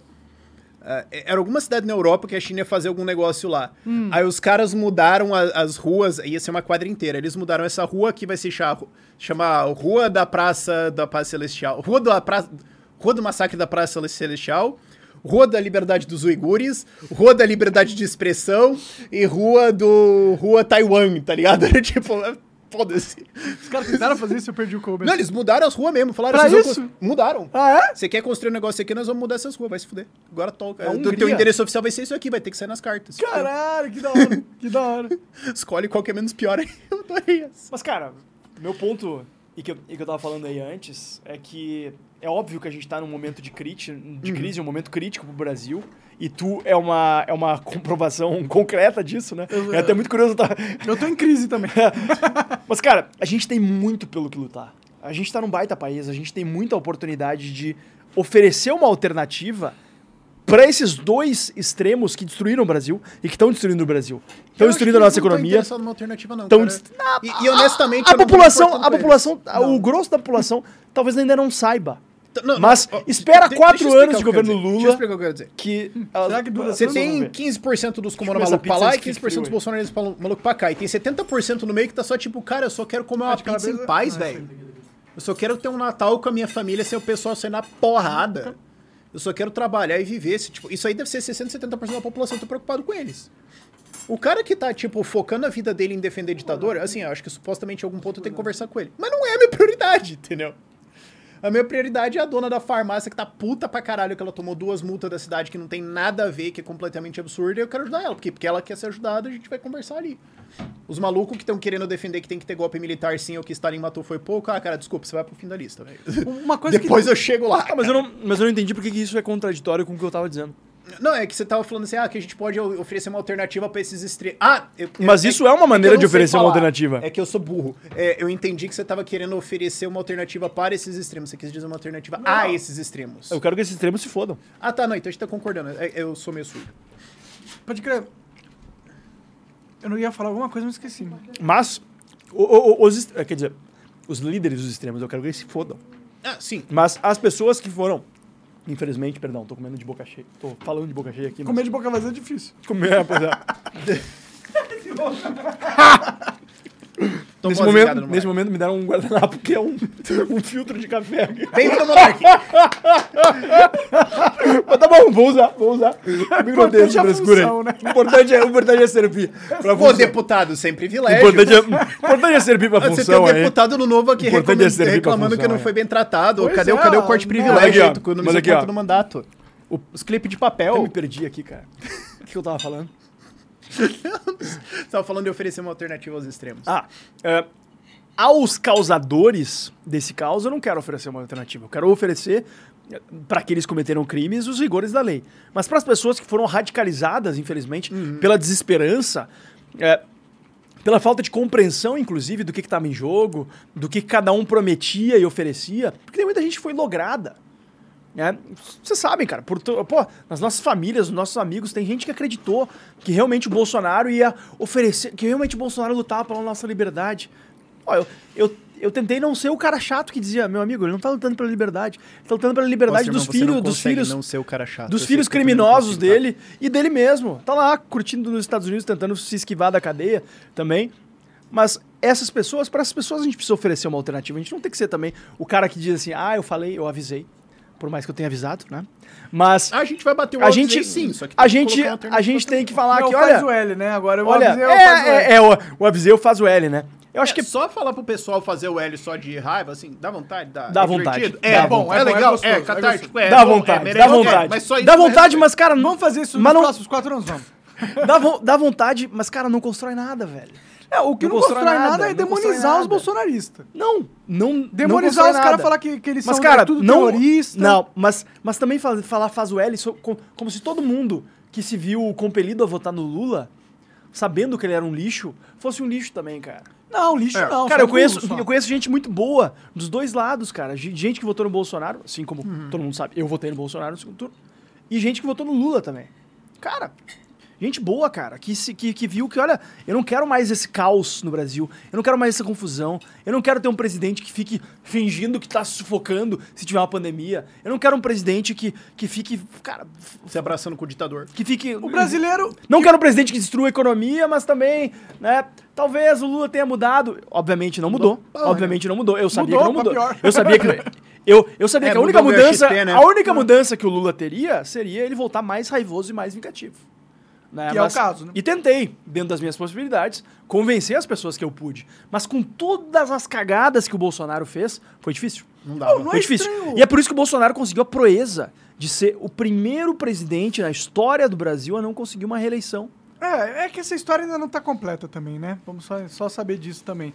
Às vezes a gente fazer uns julgamentos desses de que. É, não sei, não sei, né? Não sei. Eu acho muito, muita coisa Mas estranha. tu acha que teve aconteceu aí. fraude na eleição presidencial? Eu acho que é possível. Eu acho que é possível. acho que é possível, mas acho que é improvável. Sabe o que eu acho estranho? Eu acho estranho Cara, o eu Congresso. acho, que, eu acho que só o Bolsonaro é um idiota e extremamente antipático. Mas não é explica estranho- ele perder. Não, Explica, explica. Sabe Mas que eu você acho não acha estranho? estranho o Congresso eh, passar o voto impresso e o STF derrubar na canetada? O Congresso não passou o voto impresso. Ué, já falaram 20 Não foi, vezes pra não mim. foi aprovada Não a foi? PEC? PEC não foi aprovada. Ah, então... Então eu tô falando fake news aqui. O, o Eu STF, não, eu não tô lembrando de cabeça, não. os, os, os ministros do STF, especialmente a época o presidente do TSE, salvo bater engano, o Google aí. salvo engano era o Barroso, É, pesquisei, STF o Barroso, veta voto o. Barroso se envolveu politicamente muito mais do que deveria, porque isso é inclusive uma característica dele, né? O Barroso eles. deveria, deveria abandonar a toga e se candidatar. É um cara que adora intervir na política. Intervir no terreno da política, no terreno já faz Exato, a política exato, do- né? Ele já pode, né? E não Pra tem que que, ficar... pra que quando você pode abusar o poder sendo um dos árbitros da Constituição? E o né? curioso, e o curioso é que esse, esse pessoal que adora ser político, eles querem só ter a benesse de ser político, né? Querem ficar legislando sobre a vida das pessoas, mas não querem ser xingado na rua. Não. Vida, vida de político Não é isso pode, aí. não pode, Vida não de pode político é isso aí. rua, Tem não. gente falando mal de ti nas redes sociais. É, ó, STF veta... É, Esbaldado. Ah, tá, isso aí foi lá atrás. Ah, tá, sim, sim, sim, sim, sim. Foi uma lei aprovada lá em 2009. Então, você... Ah, tá. tá ah, bom, tá. não, teve não, essa aí- teve essa essa, e daí Essa eles outra. falaram Eu tava que não ia falando ter da de, dinheiro, 2000, da de 2020. Eu tava falando E da daí de teve 2020. uma iniciativa do Bolsonaro pra forçar de novo, e daí bom. essa não passou. Então, por que, que eles são tão inimigos assim do voto impresso? Sendo que o, o Cara, projeto original da urna tinha voto impresso. Deixa eu te falar um negócio que é assim a realidade da política, porque era do Bolsonaro. Eu não acho que não. O em Bolsonaro 2014 contaminou essa pauta. Essa é uma pauta importante. Não, porque essa em é uma pauta. 2014 os caras vetaram também. Não, é, Não, 2014. não, não, não, não, não, não, não, não. Sabe o que, que eu é? acho que é que tá acontecendo Não, aqui? mas eu tô dizendo assim- Existe um grande interesse do judiciário em não haver voto impresso, que era algo que era previsto inicialmente no projeto inicial das urnas, que é algo que tem na maioria das urnas eletrônicas nos países lá fora que usam esse modelo, esse estilo de, de votação. O fato do STF repetidamente ter lutado politicamente para derrubar o voto incre- impresso, juntando com a censura É que eles fizeram, juntando com é, evidências que foram aproveitadas, que tinham coisas estranhas ali, que foram sumariamente ignoradas e descartadas como fake news. E ainda um partido foi multado em 22 milhões de reais por fazer um, um procedimento que é totalmente legal e esperado, inclusive era esperado que o STF tinha que dar uma resposta no que foi exigido, que era o compromisso deles. Então, achar que as urnas não tiveram a menor chance de ser fraudada é, é desculpa, é, é não olhar para o cinco pegando fogo, tá ligado? O Ó, cinco tá pegando fogo, deixando bicho. claro, Acho que existe, evidentemente, a chance de ter acontecido algo, mas eu, sinceramente, considero improvável. Eu- por, que, eu- por que fraudariam só a eleição presidencial e só no segundo É, turno? porque que era só por que, isso por que, que que deixaram, por que deixaram, em primeiro lugar, o Bolsonaro se eleger em 2018? Por que, que deixaram ele, eleger- ele- ele eleger 56 deputados federais em 2018 e agora eleger quase 200, puta somando onda no todos, Senado também. Somando todos os... to- Por que, que deixariam ele eleger tanta gente no Senado? Por quê? Eu, eu achei curioso, né? Eu, eu fui candidato a deputado federal agora, fiquei como primeiro suplente, mas eu não fiquei contestando o resultado das urnas. Já os meus colegas, inclusive vários colegas meus, deputados estaduais, que se elegeram deputados federais, eu não vi nenhum deles abrindo mão da sua eleição, dizendo que a sua eleição foi viciada porque as urnas não eram seguras, mas vi eles contestando. O próprio, próprio PL, pô, tá de sacanagem, né? Querendo contestar só a eleição presidencial e as outras. Vamos fazer outra eleição, então. Eu entendo. Eu, eu acho que a gente tinha que Daí o fazer Alexandre de Moraes- eleições. Cara, eu... Faz eu- novas eleições com Eu, voto sinceramente, de não papel, acho- não acho que- bonitinho, na urna mesmo, Mas quando? não faz em quanto tempo tu vai operacionalizar Não isso? importa, o importante é a gente confiar É, nisso. eu concordo que a Eu- gente eu tem que a melhorar os mecanismos de, ter- verificação. Eu sou a favor de ter medida também, do, do também, papel que fica reservado lá e tudo mais. Não acho que teve fraude e tudo mais. Agora, um negócio, eu tava em outro país, eu tava explicando isso pra uma pessoa, tudo que aconteceu, eu tava falando, ó, cara, mas vamos combinar que, assim, a quantidade de mortal pra trás só pra evitar que isso aconteça não é muito esquisita? Tipo, é- porque, assim, Verdade. é, quando você tá numa coisa desse nível, a aparência de impropriedade é impropriedade. Eu adoro essa frase dentro de política. Se parece que tá errado, já é o suficiente pra... Parece estar errado. Tipo, entendeu? Só e, o fato e- que e o sistema eleitoral é meio mulher de César, assim. Não basta ser correta, ela tem que parecer correta. É, isso que- é, é uma- meu porque jeito mexe numa questão, que eu tô falando. mexe numa questão de legitimidade da própria democracia. Eu concordo. Tem que melhorar isso, tem que ter mecanismos de verificação. Aquela PEC lá que, que tramitou na, nessa legis- na legislatura anterior, que, é- que, que segue em vigor ainda, que não foi aprovada, que foi a que eu falei que foi, foi aprovada, ela, ela era muito ruim. Ela trazia coisas como contagem pública de votos. Isso aí ia dar uma bagunça, cara. Isso ia dar. Isso Isso, é ia ótimo. abrir a, po- a possibilidade de qualquer Cara, pessoa. O, o jeito que tu frauda voto de, voto de papel, um dos melhores jeitos é essas Isso ia contagens. servir assim. só pra Assim, bagunçar a quê? eleição e não ia resolver nada em termos de tem verificação. quem, quem controla as mesas, quem que tá contando, quem que tá verificando. Eu acho que a contagem pública... Ela- Cadê as caixas? Caixa sumiu, caixa apareceu. Então, se você tem... A, Contagem a- pública ia, custar, ia levar uns 10 anos. Eu acho que, ó, é- se você faz uma contagem onde todas as, as, ga- os cabines de contagem são streamadas ao vivo, é uma contagem pública. É, não, isso, é, mano, obviamente que o streamer vai pensar nisso, né? É, Ah, você já fez, você já resolveu o problema. O negócio é, não pode ter nenhuma parte do processo eleitoral onde o povo não tá vendo o que tá acontecendo. Porque é ali que eu, vai con- acontecer eu a concordo fraude, contigo. se for. Eu concordo contigo. Mais menos. O, o meu ponto. Em nenhum lugar do mundo acontece isso, né? É, o O meu ponto- É, o meu ponto é que, escala, assim, né? E, e- Eis a parada de o que eu tava falando antes de caiu porque era do Bolsonaro. A gente tá tendo um debate aqui de como que a gente pode tornar o sistema eleitoral mais público, transparente, atualizado. E tem, tipo, todas essas discussões, tipo, ah, você pode fazer uma live stream da contagem de todas as mesas. Pô, legal. Ah, você pode fazer, porra, voto em blockchain. Você pode fazer um monte de coisa tesão pra Não, mas caramba. Tu tem, tu tem noção de que são, tipo, 200 mil mesas, né? Cara, é um negócio Não, que... e contrata Não, mas tem mais gente pra contar, tem gente sobrando. Se são 200 mil pessoas, é, mil mesas, você, você um- contrata um mil stream, pessoas, são seria um live 200 stream. mesas por pessoa. Acabou. Não, Deixa é deixa bastante eu- coisa. deixa eu- Mas- deixa eu mas- complementar o- Mas independente, independente. O meu ponto, o meu ponto maior aqui é a gente tá tendo um debate legal, super legal sobre modernização, tecnologias, etc, etc, etc. E todo esse debate morreu, por quê? Porque o Bolsonaro abraçou a pauta. ele era um coveiro de pauta muito maneiro. Tipo, por exemplo, ele matou a pauta do, do armamento por uns 10 anos. O Bolsonaro? Matou, matou, Matou.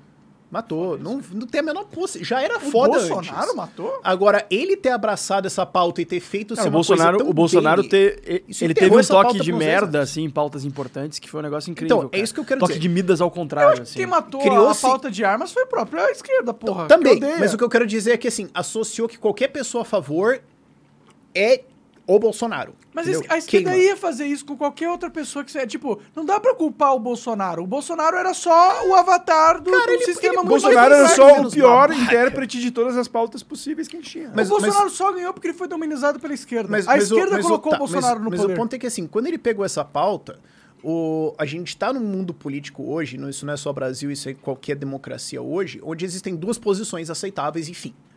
Então, se o lado A pegou essa pauta e você é contra esse cara, por mais que seja uma pauta boa, você tem que ser contra essa pauta. E, essa é a Na segunda da série do ensino fundamental do debate político moderno. É isso que nós estamos.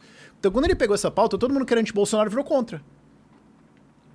Tem, tem muita gente que, que era a favor, que tinha todo um histórico. Quem, quem tinha pauta a favor das Cara, armas hoje em dia? Não, mas eu digo, por exemplo, Que do, do voto, de ah, vamos do fazer um voto melhor, vamos discutir como fazer isso. Quando ele pegou isso e começou a forçar, todo mundo desligou porque era dele. Quando- quando porque era começar- pessoal. Eu não Quer sei. ver, quer ver um fato? Um, Ah. um fato que o próprio Bolsonaro, eh, segundo relatos, indica como um dos fatores que mudou o voto no dia da eleição no segundo turno. Hum. Carla Zambelli, com uma arma em punho na Alameda Santos, na perseguindo uma pessoa, perseguindo uma pessoa na rua, um, um- um cara que, que xingou ela, um cara que xingou ela, que sim, ela poderia ter dado voz de prisão e levado o cara pra delegacia pra, pra, pra daqui a pouco fazer um BO por injúria, etc. Mas, cara, tu não pega uma arma e Ó, em sai na mão dela, como se o, primeiro, fosse... o primeiro que tirou a arma foi o segurança dela, tá ligado? Não, só, mas pra, assim, só pra dar uma... É, você conseguiria. Eu lembro que eu vi o segurança, vídeo, né? tipo, minutos depois que aconteceu. E assim, eu tenho treinamento de defesa pessoal, tá? É, você conseguiria fazer uma defesa dela de que naquela situação onde ela tava, acho que entrando ou saindo do carro, e tinha muita gente perto, e ela é uma pessoa que deve receber muita ameaça de morte e tudo mais, algum cara chega, mexe, empurra tal.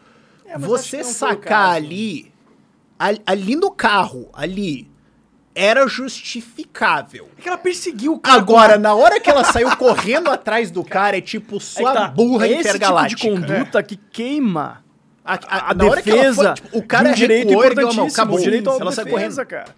Direito ao- à autodefesa. E o Bolsonaro fez isso em diversas oportunidades. Por exemplo, quando ele defendeu algo que nós defendemos, que é o direito do cara, se não quiser tomar uma vacina, não tomar. Acho que é fundamental. De um direito. adulto, um adulto. Eu defendo no caso de adultos, né? Se um adulto não é quiser, decisão do pai, né? se um adulto não quiser, Decisão É, do pai, sim. E assim, mas olha, olha que curioso, eu tive um papo com um bolsonarista, não muito tempo atrás, que foi assim, ele, ele falou assim, ah, porque, ah, tu defende, tu é liberal demais, defende essas coisas que a esquerda defende. Eu, tá, vamos ver. Eu defendo que o governo não tem o direito de me obrigar a tomar uma vacina, tu também defende, né? Eu defendo que o governo tenha o direito, que, que o governo não tenha o direito de me proibir se eu quiser, por exemplo, plantar uma coisa na minha casa, botar dentro de uma panela e cozinhar e comer. Tu também defende isso, né? Dele, sim, sim, defendo.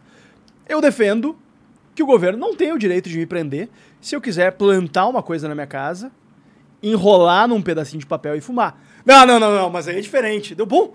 Tu tá vendo a incoerência do teu argumento? Essa é a hipocrisia dos Tu tá conservadores. vendo a, né? A, a, a hipocrisia do que tu defende? Não tem sustentáculo nisso.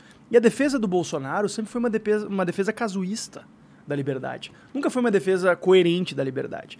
Ele defendia a liberdade de não tomar vacina simplesmente por uma obtusidade dele, uma- um obscurantismo dele. Não por defender a liberdade, de fato, das pessoas fazerem o que quiserem com a sua vida. sei, cara. Ele defende a liberdade de Tem que dar expressão. um pouco de crédito pro Ele, Bolsonaro ele defende nessa, a cara. liberdade de expressão porque ele virou o, o, o cara que é, que, que é restringido na sua, na sua cara, liberdade de é- é que eu expressão. tenho que dar uma- Mas ele é um cara que defende ditadura militar, cara. Então, ele defende... Ele é um cara que no voto mais importante dele como deputado homenageou o Ustra. Não, Cara, entendo ele é um cara sem nenhuma credibilidade pra incorporar as pautas liberais. E eu acho que quanto antes a gente virar a página do Bolsonaro, do bolsonarismo, mais fácil e mais sustentável vai ser a nossa possibilidade de construir uma alternativa. Porque, cara, o Bolsonaro, ele, ah, beleza, ele derrotou a esquerda em 2018, ótimo. Mas, cara, ele conseguiu o inimaginável. Ele ressuscitou o Lula. Onde é que tava o Lula quatro anos atrás? O cara tava cadeia. preso, tava Ah. preso. Ia passar o resto da vida dele preso. Talvez conseguisse progressão de regime, fosse dom- pra prisão domiciliar. Cara, ia apodrecer na cadeia.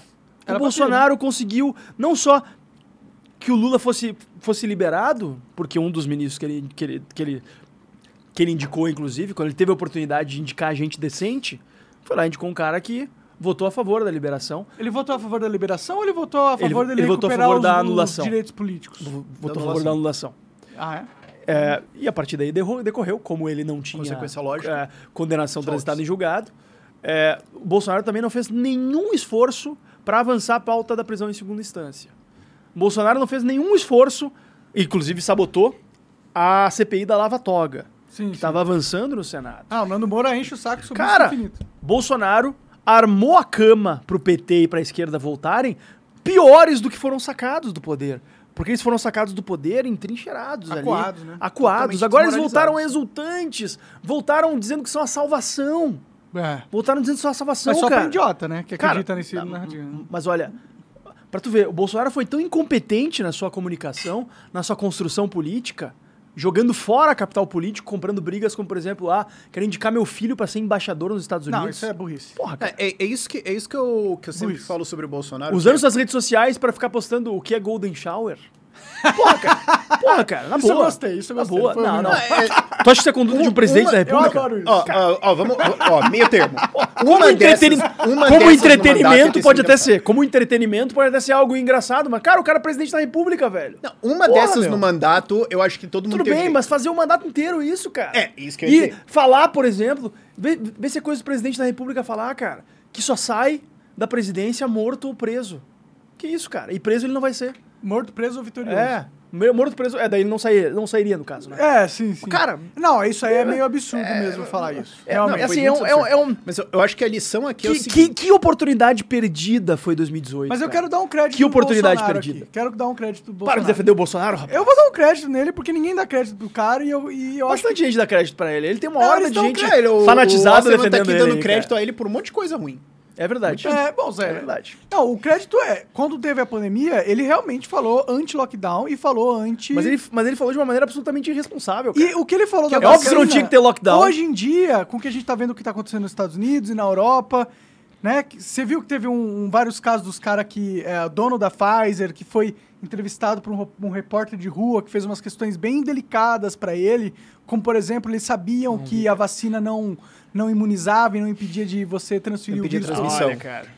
mas eles, eles sabiam e esconderam, né? Esconderam. Então tem muita coisa nessa vacina aí que, que, que, tá, que tem que dar uma olhada pra ver se tá certo. E o Bolsonaro, na minha visão, tava certo sim de E falar não assim, comprar vacina. não e não comprar Em- vacina. Em adiar a compra. Em dois meses. Impedir para a Pfizer falar assim, ó, eu quero que você assine um termo de responsabilidade onde você garante que você é responsável por efeitos colaterais. Dois meses e meio depois, quando ele comprou, a Pfizer assinou esse termo? Não, ele teve que ceder a pressão. ah, bom, né? então as, as pessoas morreram de fato- graça. O fato pessoas ter morreram de falado graça. contra o É isso? lockdown e ter falado que, ó, Mas, cara, Dá podia uma ter falado nessa contra o lockdown. vacina aí ele experimental. podia, Monark, Ó. ele podia tranquilamente ter falado assim, gente, tem governadores se excedendo, tem prefeitos se excedendo, não podem fazer isso. Vou me utilizar da nossa advocacia geral da União para tentar combater esses avanços sobre, sobre áreas que não dizem respeito a prefeituras e governos. Mas, pessoal, vamos se cuidar. O negócio é sério. Vamos, é, enfim, quem puder ficar em casa, fique. É, tome os cuidados, quem puder ficar em casa, fique. Não todo mundo fica em casa e não todo mundo vai pra rua. Cara, ele ia pra rua fazer tumulto no Distrito Federal, cara. Gerar aglomeração. Ele sempre se recusava a usar máscara. E assim, eu não sou fanático de máscara. Por exemplo, no aeroporto agora, ridículo ter que acho ficar que usando máscara, máscara, ainda. sinceramente, mas, era- mas naquele momento foi importante e teve Só a sua viabilidade. Não, cara. não, É, não, eu, não. Eu, eu tô junto com o Monark. Mas assim, eu acho as que assim- vacinas, as vacinas, cara, foi o que o, o que o, As que- o vacinas que garantiu foi um projeto gente. de, de- das empresas ganharem bilhões e bilhões e bilhões de grana. Eu conseguiria ver um esquerdista falando isso, que foi um, um projeto Não, das não, empresas as vacinas pra ganhar bilhões. Cara, as vacinas Então, salvaram ó, milhões de vidas. Você... Ah, Tu tá acha bom. que as vacinas não salvaram Eu, milhões de eu vidas? acho que salvaram porra nenhuma. Eu não acho que salvaram Não, porra pera nenhuma. aí. não, eu discordo Calma, completamente. Cara, cara. Aí eu discordo Eu não acho. Vamos ver. Olha, vamos ver, vamos olha, dar tempo aí. olha a curva de mortes Antes e depois E da a vacina. imunidade natural? E o tempo da- do vírus se disseminar Cara, a maioria das pessoas não pegaram. A maioria das pessoas não pegaram o vírus. Como, é que elas não assim? têm imunidade A maioria natural? das pessoas não pegaram o A vírus? maioria das pessoas no Brasil não Eu não pegaram o conheço vírus. ninguém que não pegou o Cara. Covid. Você pegou o Covid? Eu peguei. Você pegou o Covid? Eu peguei. Eu- Você no- pegou o Covid? Eu, peguei Covid. Eu peguei em dezembro de 2021. Ou seja, eu peguei muito Cara, depois. todo mundo muito pegou depois. Covid, Mas, Fábio. cara, na época Todo que as pessoas foram pegou. vacinadas. E foi isso que trouxe a maioria a, não tinha queda pego. de mortes. Na época que as Que pessoas foram a vacinadas, a maioria, não, a maioria não tinha pego. A maioria, estatisticamente, a imensa maioria da população brasileira não havia pego Covid na época que as pessoas foram vacinadas. O Como que, que você a sabe? Como a volta, gente sabe isso? a volta à É, mas normalidade, você tá fazendo uma coisa que é, que é impossível de provar. a provar volta à lado. normalidade permitida pelas vacinas fez com que, claro, aumentasse a circulação do vírus também. Em variantes menos danosas, como foi o caso da Omicron. Eu peguei a Omicron. É, eu Fiquei peguei- totalmente tranquilo. É, é Fiquei- naquele Réveillon de fiquei- 21 pra é, 22 exato. que todo É. mundo se fudeu. Eu peguei ele, eu peguei um pouco antes, né? Daí o que me fez perder o Réveillon, inclusive. Olha, sabe o que, que É, prova é que da a vida. vacina não, provavelmente não serve pra nada? China. China. A China... Agora. Cara, cara, você tá confundindo Não, as- os caras estavam fraudando. Os caras É, perseguiram e mataram quem tava falando do Covid quando ele começou. Depois eles começaram com aquela política de Covid zero e tudo mais, e assim, Mas não tem Covid acontecendo. Não, mas cara, tem dados de crematórios e tudo mais. Não, não tem. E tipo, o que se sabia de gente que tava morrendo. Acho que é importante Era ter cautela usar a China como referência deles. de alguma coisa. Mas o fato é... Aí é agora bem- eles, agora eles foram pra, pra política da Covid, da- de política Covid- de Covid zero, pra uma nova prática de política de Covid zero, que é a gente vai falar zero sobre Covid, então não vai pegar, vai morrer uma pessoa que se foda. Mas E a gente voltando- não vai falar sobre isso. Não, Olha só, mas eles rapidinho, não são rapidinho, exemplo. rapidinho. Ó, a questão é o seguinte. A China acreditou nessa política de Covid zero. Eles reprimiram muita do contágio da população. Isso aconteceu. E não adiantou bosta nenhuma. Uhum. Por que, que não adiantou? Mesmo todo mundo vacinado, porque em quatro anos deu tempo de vacinar, né? Três anos deu tempo de É vacinar porque eles estavam tentando evitar qualquer Não, não, contágio, não. sendo que se você tem contágio... Todo né, mundo foi. Ó, eles tiveram tempo de vacinar todo mundo na China. Abriu a porra da Covid e começou a morrer um monte de gente. Então, que, que porra é essa de vacina? Mas é que mesmo você que vai ter porra é taxa de essa de, morte vacina? mesmo, mesmo que não a- impede você de Monark, morrer? Monark, não, não, desculpa, Monark, desculpa. Monark, Cara, olha- Monark, Então, o que... Monark. Ah. Mesmo com gente imunizada, você ainda vai ter uma taxa de mortes. Sim. Quando você aplica isso sobre um bilhão e caralhal de gente, é, vai morrer o um azar de, de, de pegar uma versão, Não, uma a variante vacina do da vírus mais época que eu conhecia, a vacina, você tomasse a você nem- se pegasse a doença, ia ser ultra leve. Exato, não, a E, imensa co- maioria e das você pessoas toma foi a isso. vacina e morre? Como assim? Mas, cara, em, Estatisticamente, em alguns casos, ela, ela não tem e efeito esperado, Você cara. população Qualquer remédio. Então a vacina Se é tu, boa lê, se tu lê uma bula de um remédio, tu vai ver lá que ah, é, em, em tantos por cento dos casos foram encontradas tantas reações. Cara, acontece. Vai ter muita reação, acontece, especialmente cara. uma população de um acontece, bi, os caralho. Acontece, especialmente numa população de um bi, um, 1.4 bilhão. É, ou você acha que ninguém morreu de Covid na África? É só que não tem estatística lá, É, só sim, morreu tá. um monte de gente. E morreu, mas, mas na África, curiosamente, morreu proporcionalmente menos gente do que em países desenvolvidos, porque lá a, a expectativa de vida e de sobrevida é menor. As pessoas Tem menos, gente velha pessoas lá, velhas lá. né? Ah, tá. É, E a, e a. Covid, e a COVID Ah, foi uma pensando, doença. o que uma coisa tem a ver com A? Covid foi uma doença o, Que a taxa de mortalidade era pesada dos muito 55%. grande em pessoas mais velhas e pessoas com comorbidades, como por exemplo doenças pulmonares, obesidade, Cardíaco, Diabetes, blá, enfim, esse tipo de coisa. Mas cara, assim, voltando pra Mas qual é a sua Pro meu problema com o Bolsonaro, olha só. Que acho que era o. Quer fugir da polêmica. O fio da meada. Não, é que, eu, é que eu acho que essa é uma polêmica que não vai nos levar a lugar nenhum, porque a gente não. Claramente parte de premissas Não, uns diferentes e de uma assimetria de dados aqui que não tem por que a gente ficar. Pô, A gente ficar, vazou? a gente ficar eu queria- Eu acelerando. vou pôr um vídeo pra vocês verem. Aí você me diz o que você acha. Pode Até ser. a tua equipe Mas olha só. por causa desse argumento, Monark. O pessoal se demitiu e foi embora. Antigamente, se eu Tu não tivesse... tomou vacina, por se acaso? eu tivesse falado isso... Hein? Tu não. Eu tomei tu- tu a? Coronavac e me arrependo, inclusive. Não, mas, ah, mas agora o ponto que ele vai fazer é certo. Se ele tivesse falado isso durante o Covid, tudo dele ia ter sido derrubado. Se bem que agora é meio foda-se, né? É. Já foi. Já, Mas já assim, foi derrubado. olha só. Quer ver uma diferença entende a liberdade do homem que não tem medo de perder da nada, mídia né? sobre questionar essa porra. Tá, mas vamos, vamos voltar ao Bolsonaro. Hum. Cara, até o Trump. O Trump botou. Botou Falou, lá em, Bolsonaro em falou, "Não, prática. O, o Trump botou em prática a operação Warp Speed, que foi uma operação para vacinar a população americana em massa. Isso aí garantiu uma diminuição his- histórica nos casos de internação e de morte. A gente vacinou Que era realmente. Mas antes, porque o Trump, apesar de ser doido, não era tão irresponsável quanto o Bolsonaro. E eles são os Estados Tu Unidos, vê, né? O tu maior vê, país né, do cara? mundo, né? Sim, e eles não têm um sistema, porque para o, o, ah, eu sou eu sou um grande crítico do SUS, acho que é um sistema ineficiente, mas pelo menos para aumentar os índices de vacinação ele serviu. porque é uma rede já coisa, né? instalada. Nos Estados Unidos não tem isso.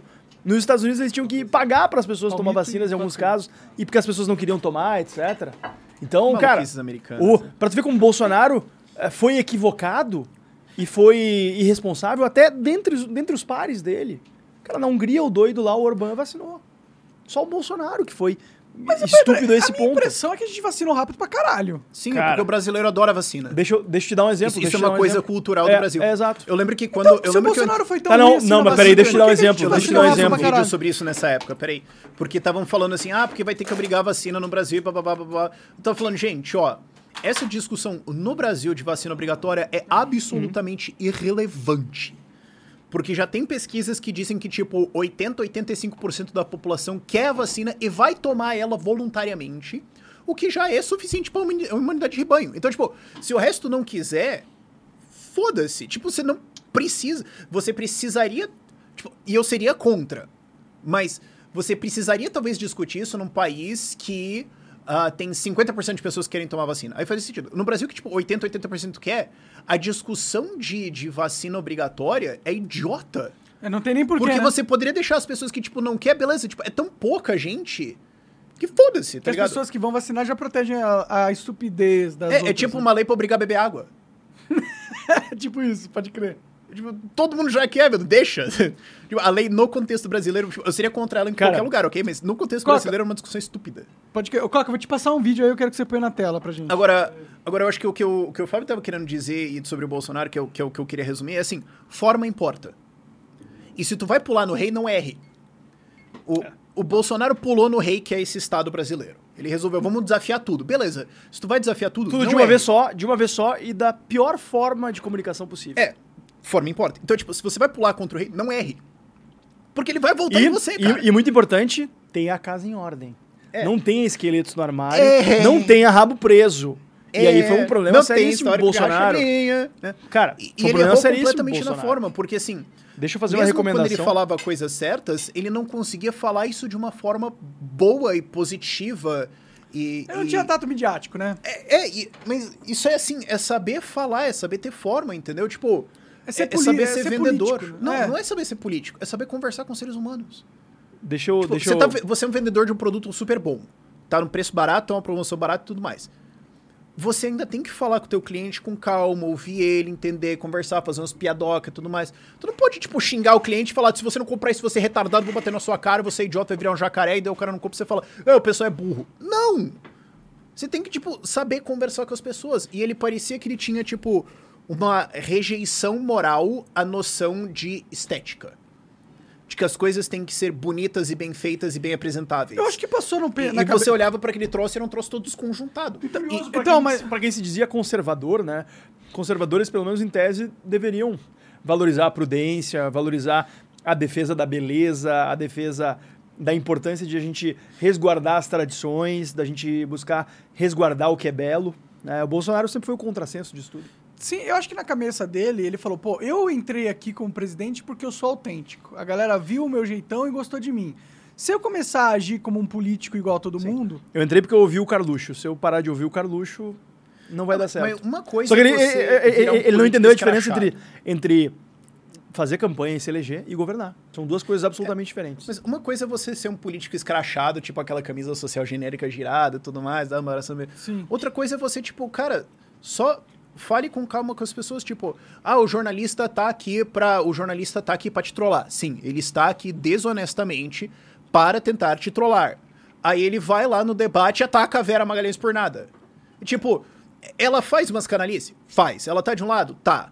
Agora, assim, a maior parte da população brasileira entende isso? Não. Eles vão ver você sendo babaca com uma mulher dessa altura em TV nacional de graça. Mas o, o E aí o Ciro Gomes entender, tira né? sarro da cara dele. Mas ele Essa sabia foi- que ele não essa podia foi- contar só com o voto do bolsonarista. É, Esse foi o problema. Você vai ser Durante eleito, quatro anos de mandato, vai ser eleito com o seu voto, você vai ser eleito com o voto da galera que tá ali. durante os quatro anos de mandato dele, parece que ele só quis governar para os bolsonaristas. Sim, eu, eu senti Cara, isso. Pelo amor de Deus, velho. Tu precisa governar para toda a população e tu precisa conquistar. E, e tá reconquistando essas pessoas. Uma, um erro muito comum que políticos têm é de achar que os votos que tu tem na tua eleição são teus. Não, cara. Os votos foram teus naquele dia, naquela hora. Tu, tu tem que seguir reconquistando. Tu tem que seguir trabalhando pra Só ampliar. porque casou não quer dizer que agora é só passeio. Exato, né? exato. Tem que conquistar todo dia. E, É, ele eu, melhorou depois de uns três anos e meio. é, mas, mas eu lembro que eu, mas eu lembro que eu é Um pouco tá tarde aqui. demais. É porque ela não tá aqui. É, mas eu- eu lembro que o, o Ciro. Esse foi um dos momentos mais preciosos do debate pra mim. O Ciro Gomes ele vira e tira sarro do Bolsonaro ao vivo em cadeia nacional. Fala, Bolsonaro, o que você não entende? Ele falou de alguma forma assim. O que você não entende é que quando você comete uma violência dessas com a Vera Magalhães aqui ao vivo de graça, todo mundo acha que você é um babaca machista. E por mais que você tenha política essa, essa ou essa, aquela, você tenha feito uma coisa boa, outra aqui, aqui, aqui, você está se apresentando como um gigantesco de um babaca intergaláctico.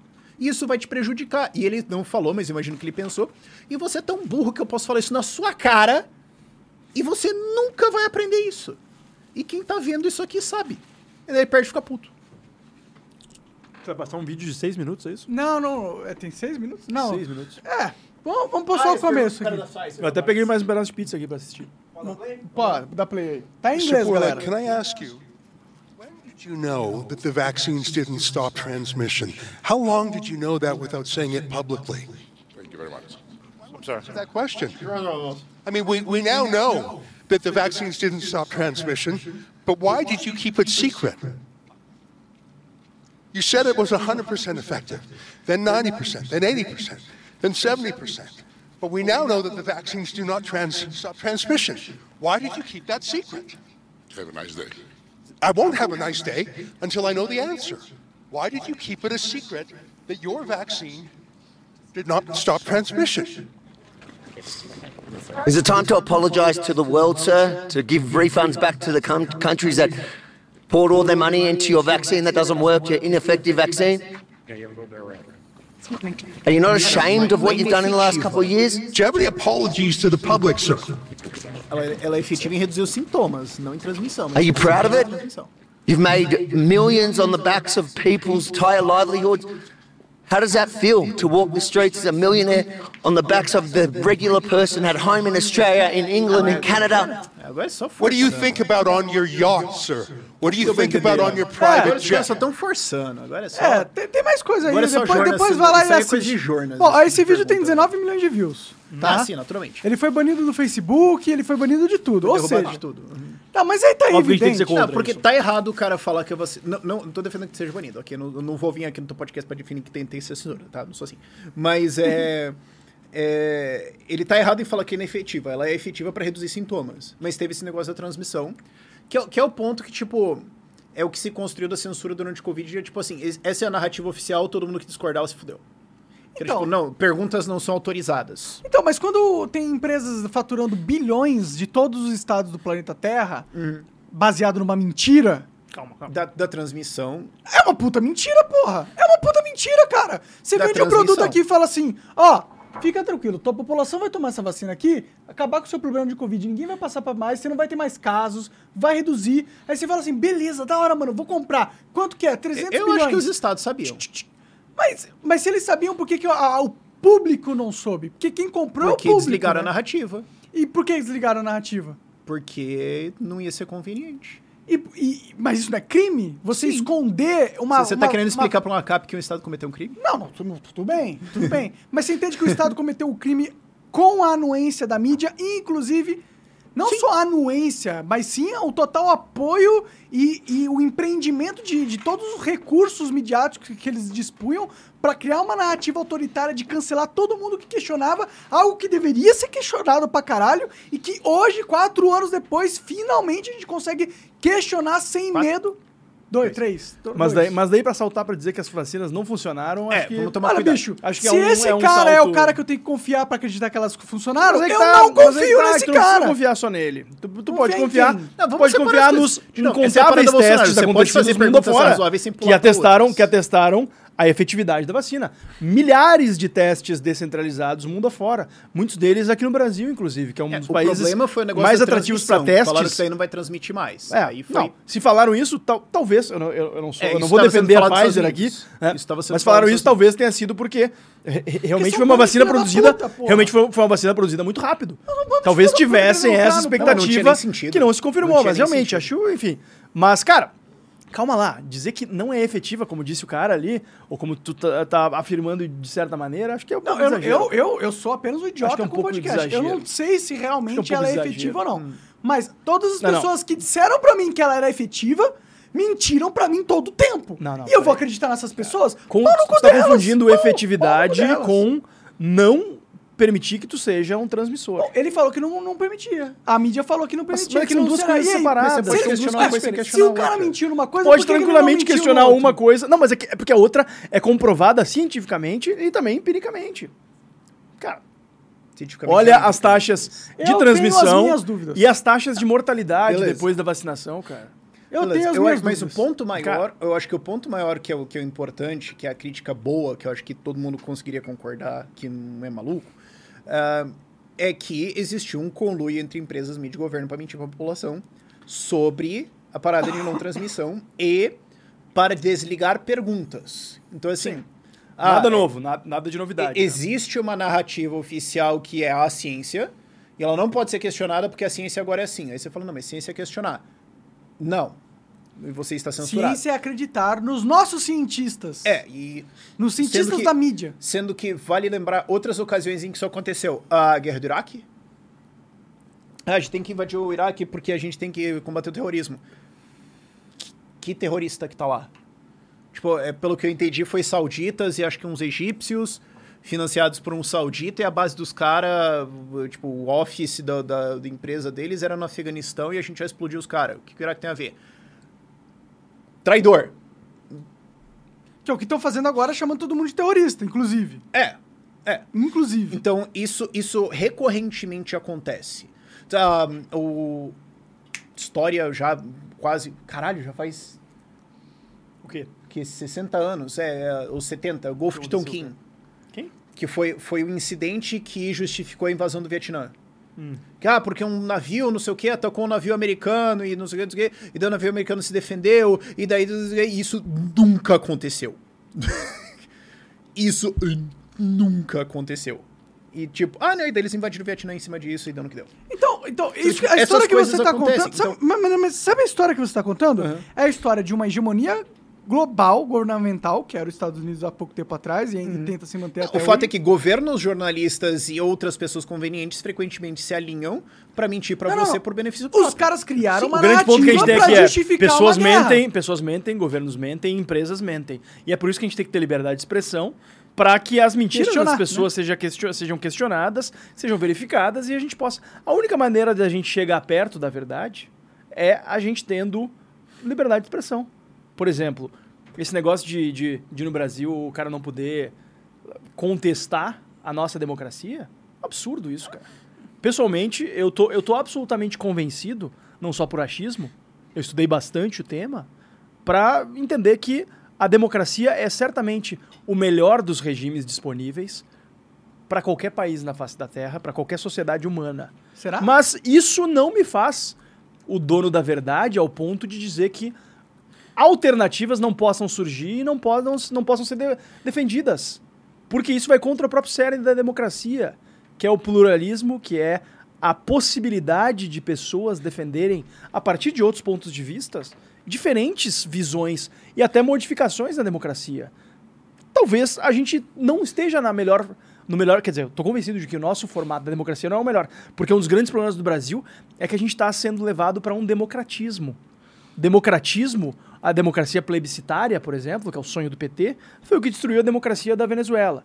Que já não era uma democracia, como se diz na ciência política, institucionalizada. O Brasil é uma democracia bastante a mais institucionalizada do que, do que a. Do que a. É, te- teve isso também, né? Mas lá, Genial, lá, lá, lá o governo Chaves se utilizou de um mecanismo, de um mecanismo plebiscitário, muito comum, inclusive, Getúlio Vargas governava por meio de plebiscitos, eh, Napoleão Bonaparte governou por meio de plebiscitos à sua época, é, uma- é um mecanismo tradicional de ditadores, eh, mas a democracia não pode jamais ser vista como um fim em si mesmo.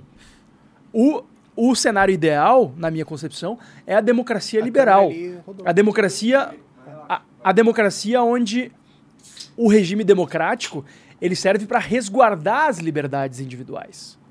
E não um regime onde a democracia é um fim em si mesmo e, portanto, as liberdades individuais podem ser colocadas para fora quando elas não forem convenientes ao procedimento democrático. Essa é a diferença. Então o que a gente tem que resguardar é a democracia liberal, não a democracia a qualquer custo. E isso a gente está perdendo no Brasil. Eu não sei, eu- eu- com o tempo que passa, eu não sei se a gente devia, devia defender democracia mais. Bom, pode chamar de outro nome, mas de alguma maneira o poder. a- alguma coisa tem que legitimar o poder. É, Essa é a diferença entre um liberal e um libertário. Al- alguma coisa tem que legitimar. o- Porque assim, eu, eu adoraria ver. Eu, eu, eu idealmente sou, sou um defensor de uma sociedade voluntarista sem Estado. Adoraria viver numa sociedade sem Estado. Ocorre que hoje a gente não tem isso. né? O Rafa já me viu usando essa analogia várias vezes, mas eu, eu, eu tô convencido de que hoje, se a gente apertasse o botão, a É, gente eu- teria um cenário de The Walking Dead. Vocês já viram The Walking Dead? Eu gosto muito, especialmente das primeiras temporadas. botão, deixa eu dar um Depois contexto. fica uma porcaria. O botão é um desafio libertário que existe o seguinte: ó, se existe um botão agora na tua frente aqui, que tu aperta ele, o estado acaba, você apertaria ou não? Tu apertaria, Monark? Todo o estado de Todo todo, o estado. mundo. Todo, mundo, Todo o aparato estados estatal acabam, puf, do e mundo tudo é acabaria. substituído por... Não, só o do Brasil acabar seria fácil, porque outro país invadiria a gente e acabaria. Exato, né? é isso que eu Mas tava- todo mundo. Eu apertaria na hora. Apertaria? Sim, putz. Tu não acha, tu não acha que outras entidades similares a estados emergeriam? Eu acho que sim, mas Porque é esse é- isso melhor. Isso, isso que é o interessante. Não, ah, cara, ah, tudo leva a crer que surgiriam entidades muito menos avançadas no termo, em termos de proteção de direitos individuais, de proteção da liberdade, da, da propriedade. Cara, Walk- por isso que eu acho que The Walking Dead é tão interessante como analogia desse mundo. Tu já assistiu? Pô, The Walking Dead. Dead é Tu lembra, tu lembra não tudo. o tipo de estado que começa a emergir, né? Porque o que, O tem, que a gente tem lá são, são estados, né? O tem, é o tem um estado, estado sobre, sobre É o o, o governor lá em, em, em- Alexandria, que eles fazem ali, né? Que é um estado aldeias, autor... no Não, máximo, mas aí que tá, aí que tá. Mas essa é a origem São do estado. estados, cara. é assim. Tem, tem um monopólio do uso da força, tem o exército, tem leis. São estados. E depois vira o Negan, que é mais violento e por isso que ele ganha a batalha contra os caras. Não vou dar spoiler final, mas ele ganha a batalha contra os caras, mas ele mantém uma estabilidade mais ampla. E é uma, de certa maneira, a parábola da formação do Estado Nacional Moderno. Que Não é pegou. parábola, é literalmente como aconteceu. É, é literalmente como aconteceu a formação do Estado Nacional Moderno, que foi assim. Então, os caras viviam, especialmente ali na. Depois da Alta Idade Média, quando começaram a, a, a, a ruir os, os maiores estados ali, os maiores estados nacionais na Europa, cara, começou a ser. O cara não conseguia ir de uma aldeia para outra porque era saqueado no caminho. Daí um senhor feudal um pouco maior falou aqui, ó. A gente estabelece uma, uma relação de Acho que, vassalagem. falando, acho que você tava falando baixa Idade Média, não alta Idade Média. Não, não, depois da alta, a Alta Idade Média veio antes. Gente, nem eu, Logo nem depois quem da tá Alta Idade Média. É, depois da queda, do, da queda do Império Romano, de certa maneira. Ah, tá, tá, tá. Começou, começou o baixa, processo. depois a alta? Não, não, foi alta, alta, a alta e depois a baixa. Os caras discutindo aí a- o tamanho da Nerd, Idade Média. nerdola é foda, né, cara? antes, antes a gente tava falando aqui sobre um jogo que é, que é o jogo é, na, na essência da, da, da nerdice, né? É, não, a gente tava falando Fa- do simulador de fascismo Victoria 3, O né? Victoria 3, que é um É, simulador. um simulador de que é um fascismo. simulador Seja do um país imperialista e domine todo mundo. É, tipo, é um tem simulador, na verdade não é simulador de fascismo, porque é pré-fascismo. É um simulador de colonialismo, que vai de 1836 a 1936. Um período muito interessante na história da humanidade, mas enfim, digressão muito grande. Cara, o Estado, o Estado Nacional Moderno começou a partir do fato de que o, o pessoal começou a entender que, olha, talvez seja melhor realmente eu ceder parte da minha renda e parte da minha liberdade para Prol de eu ter para eu ter um bandido estacionário que garanta a minha segurança, que garanta que pelo menos eu se eu der uma parte da minha produção para ele, eu não vou perder tudo. Se aparecer um bandido ah, Menor que que, ele. que, que fique vagando Menor por que aí, que Em- fique em vagando por aí. resumo- Em resumo, Foi foi assim, português não rebuscado. foi assim ou pela conquista. É, é a ideia de Foi que é melhor ter o PCC do que tiroteio na rua. Enfim, eu não vou afirmar isso, né, mas mas, Bom, mas que os dados da segurança do PCC pública é de São mais Paulo justo que o nosso, né? Mas assim, é, cara, e abolindo o Estado, acho que a razão e, e- e a compreensão da dinâmica do ser humano e a necessidade que ele tem de se organizar politicamente leva a crer que o Estado seria pior ainda. Mas voltando, porque essa foi uma, uma digressão muito louca aqui, vai dar uns, uns Três 10 TDA minutos esse corte. Vai dar uns foda, 10 né, minutos esse corte aí, não façam cortes maldosos. Mas é muito otário, né? Quase não tô acostumado com isso, né? Quase não tô acostumado a gente pegando tre- trechos específicos das minhas falas, dos meus discursos e usando contra mim, mas tudo bem. Mas então, cara, o que a gente tá tendo no Brasil hoje é. E, E o que eu acho que a gente precisa é de um, um- um novo desenvolvimento da democracia, em que a gente reduza o escopo das decisões políticas sobre as vidas das pessoas. Em que é o, o- a, a política só decida realmente o que é absolutamente fundamental, tipo assim, eleger os caras para cuidarem da defesa nacional, cuidarem da garantia, tipo assim, de, de, de escrever Justiça, leis polícia e... Exato. Todo o resto fique nas mãos dos cidadãos, por meio do mercado, por meio da livre cooperação voluntária. Isso a gente só vai conseguir tirar poder das mãos dos políticos, reduzindo o tamanho do Estado.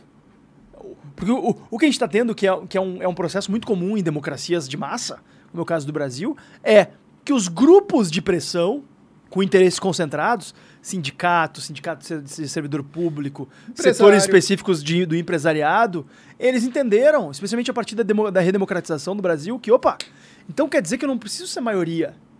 Contanto que eu for uma minoria organizada e eu saiba os caminhos para azeitar as rodas dentadas do poder, eu consigo então me dar bem e consigo, voltando ao que eu- ao que a gente tinha falado no início, consigo conseguir consigo renda por meio do processo político de forma mais barata do que por meio do mercado. Ah, interessante, então vamos fazer isso.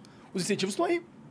Por isso que no Brasil tem aquela piada, né? O cara vai lá e abre um negócio e a família, putz. O cara vai lá e passa no concurso público, festa! é pra caralho. Festa, Muitas festa, famílias. total, total.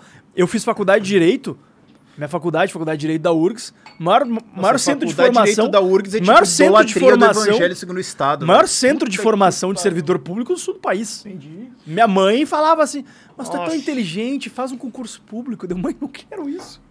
Acabei indo trabalhar no Estado, né? Mas enfim. É, de outra forma. Mas de outra forma, né? Nada contra o pessoal que tem vocação e que se dedica ao serviço público. Acho que é importante isso. Só que elas não existem. Vamos Mas fazer não, um tem sim, diferente. cara. Tem sim. Se Tem, eu tem pudesse gente muito bater boa no botão e vocacionada. O problema é que os, os incentivos são muito ruins e fazem com que essas pessoas sejam a minoria, cada vez menor e cada vez mais desincentivada. Porque o cara que trabalha com vocação, o cara que trabalha com afinco e com perseverança, ele não ganha um centavo a mais por isso. Ele ganha vários cabelo branco a mais, ganha várias rugas a mais, tem problema em casa por isso, porque ele trabalha mais tarde. E o cara lá que só faz ali o, o- feijão com arroz, Mas que bota o paletó na cadeira, foda. Aquele cara lá tá sempre bronzeado, sempre em boa forma, sempre alegre, né? Mas aí se tem um bom networking, ele é promovido. Sim. Né? Esse é o problema do nosso Estado. Por quê? Por, por, por, por, por decisões políticas. E é por isso que a gente tem que se envolver na política. Mas, mas a isso a gente pode ir depois. Como, por exemplo, nunca foi regulamentada uma cláusula da Constituição que estabelece a remuneração por produtividade, inclusive a demissão por falta de produtividade. Nunca foi regulamentado por meio de lei. Por Remuneração quê? por produtividade Por tem um monte de fazendas por, Por aí, quê? né? É verdade. Um monte É verdade, de inclusive no Rio Grande do remuneração Sul. por produtividade, inclusive, Inclusive no Rio Grande do Sul. Olha funcionário público da Receita aposentado Não, até pensionista. ganha Esposas bônus. de funcionários aposentados da Fazenda do Rio Grande do Sul recebem bônus por produtividade, que aumenta conforme aumenta a arrecadação do Estado. Jogou bocha pra caralho, Cara, um bônus. Porra, velho.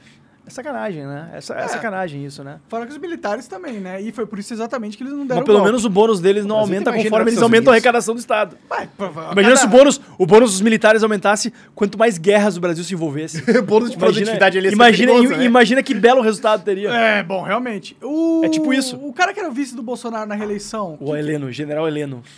Não, Não, Na não. reeleição. É, na reeleição. Na reeleição, o general Heleno. Não, não é o general. Não, Heleno, É não. outro cara. Não era o general Heleno. O Heleno é o Vice. velhinho, pô. É Então, o, é o ele o cara vice, mais, mais. É velho, mas ele é meio. Mais... vice do Bolsonaro, cara. Esqueci doido. também, mano, o nome dele. É um general também.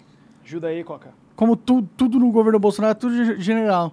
O vice do Bolsonaro nessas eleições novas aí. Braga Neto, Braga Neto. Não, Braga Neto, Braga desculpa. Neto. O Mourão não é das coisa antigas. nenhuma. Isso, o Mourão, recém-eleito senador pelo Rio Então, Grande do o Sul. Braga Heleno Neto. se Diz Braga a Neto. lenda, pelo menos a mídia publicou, que ele ganhava salário de um milhão. Não, deve ter... não. Talvez tenha ganhado acumulado, um acumulado bônus alguma de um indenização retroativa, Entendi. que é a coisa mais comum no setor é, público. É possível, acontece de funcionário público, especialmente Deixa, eu te dizer que o Heleno era o vice do Bolsonaro. um Receber-. Eu acho que talvez eu tenha querido que o Heleno fosse, fosse vice Às do vezes Bolsonaro. acontece seria de bonito dar algum demais. pagamento retroativo de e o cara recebe algum plau gigantesco. É Mensal, isso, não é isso. É, aí eu fico Vive pensando, acontecendo na justiça, tipo, ah, Braga Neto bônus... recebeu quase um milhão em salários no auge de- da pandemia. É, deve ter sido um- um algum retroativo de alguma salários. Coisa. É que isso aí pode ter sido assim, ah, Ele ele, conseguiu alguma coisa de um bônus retroativo de bababá, Recebeu bababá, 920 Carta capital é foda, em salários em dois meses. referente a... Ó, já diminuiu, já é em dois meses, mas acho que deve ter sido retroativo. Porra, mas meio milhão cada mês. Referente- Não passando a- pano para privilégio de militar, né? Quem referente faz isso é o Bolsonaro e os bolsonaristas. matéria. Ah. Referente a. Vai ganhar Teria teria cinema 120 em um com mês a- remuneração de suas férias. Ah, opa. Tá, tá- já foram tá aí. salários de março e. Hã? O salário de, de março, de junho, eles foram ainda. Adicionais não recebidos ao longo da Ele carreira. vendeu É, as- exatamente isso.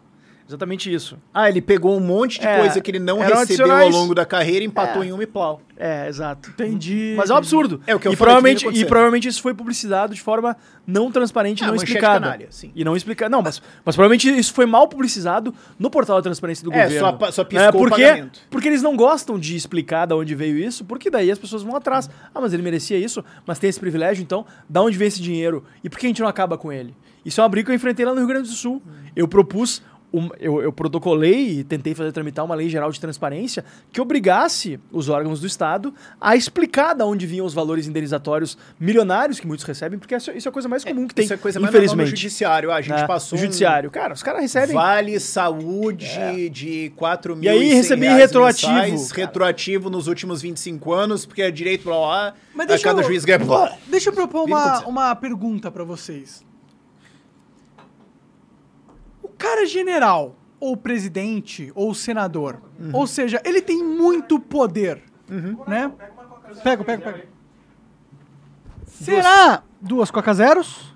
Ou uma normal e uma zero? Duas zeros. Vou tomar só Coca Zero em homenagem aos meus amigos Rafael Damolim e Magno Cal. Só tem uma zero, então você vai Entusiastas pegar da, uma mo- da normal. Coca Zero. É bom.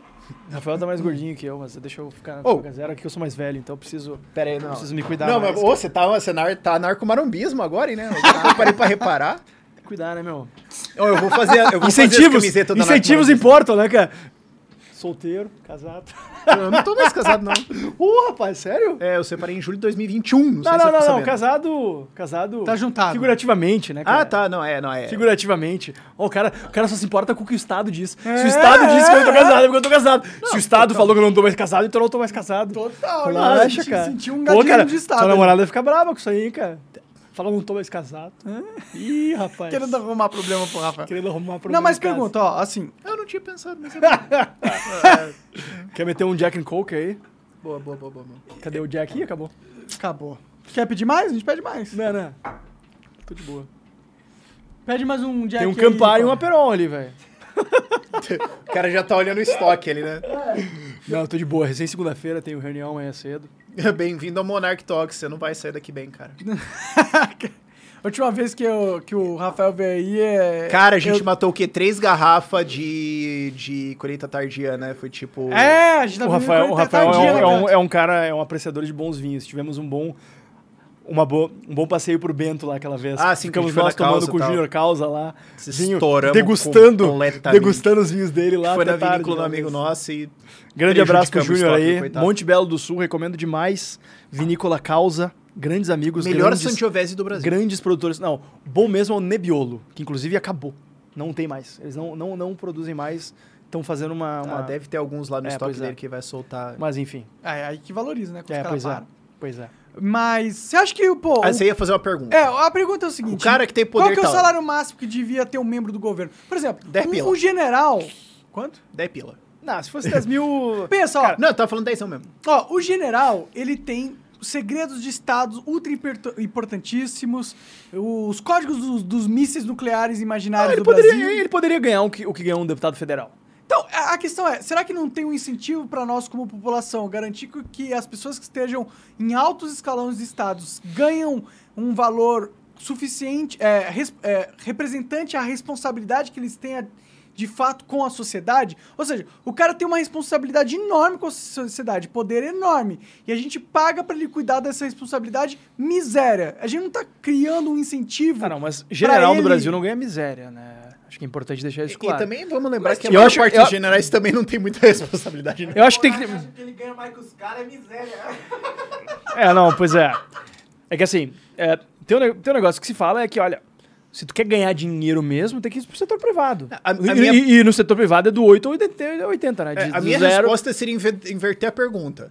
Se esse cara é um cara tal que eu preciso pagar ele pra ele não fazer merda, por que, que ele tá num cargo de poder? A questão é, que cara que, que é foda e não vai fazer merda vai aceitar perder anos de vida dele É, mas trabalhando o cara, no o cara não tá perdendo, o cara não tá perdendo, o cara tem A estabilidade. quantidade, Quer dizer, a algo, quantidade algo que eu não tenho, né? que a quase Eu nem- totalidade dos mandatários do Novo perdeu ao entrar na política, você não tem concepção, cara. Cara, senso de dever, é, possibilidade de fazer a diferença, isso paga muito mais do que dinheiro. Se eu tivesse lá atrás decidido, não, não, esse negócio de Paga política não é pra né? mim, esse negócio de política não é pra mim, vou, vou fazer outra coisa, cara, eu, eu teria a minha vida já ajeitada, seguramente. Cara, ele podia ter muito ido mais ser tranquila, lobista em Brasília. muito mais 50 pau tranquila. Eu poderia estar indo ser Mas lobista é- agora, é inclusive. Você é um filho da puta também, não é só ganhar dinheiro Tá, no mas o ponto privado. que eu quero dizer é assim? se você lobista precisa é pagar o cara puta. pra Claro não que fazer é. bosta, Claro você quer que um é. cargo de tu Claro tá, tu tá, tá, é. tá demonizando o lobby. Ah, lobby é uma atividade importantíssima. Tá, todo lobista pra... é filho da puta. pô. Não, cara, que isso, velho. Todo lobista tá conversando com o isso, cara. É, é, Que isso, cara? Eu, eu, Num país em que o governo- eu- Monar- Monark, Monark, que foi? Calma. Não, dá pra fazer. Não faz esse tipo de Ô. João Pinheiro, deixa eu terminar uma frase. Vai lá, vai lá. É... Eu já ajudei a Abraço fundar pro uma organização que se chama Instituto Livre Mercado, que faz relações governamentais para influenciar deputados a votar em defesa da liberdade. Isso é lobby. A gente já fez Helgov em defesa do vape, a gente já fez Helgov em defesa da Uber, a gente já fez Helgov em defesa do marco do saneamento, a gente já fez Helgov em defesa do marco das tá errado, ferrovias. cara, tá errado. Tem lobista Cara, não- filho da puta? Tem. 80% Agora, existem organizações que estão lá país- Sabe o que eu imagino que é um lobista? É um cara que chega ali e fala, ó, o povo tem muita grana. E eu quero a grana do povo. Vamos fazer um esquema aqui pra que eu ganhe. a... Ah, Isso é o que o Esse lobista cara- faz. Cara, boa parte do lobby é existe. defensivo.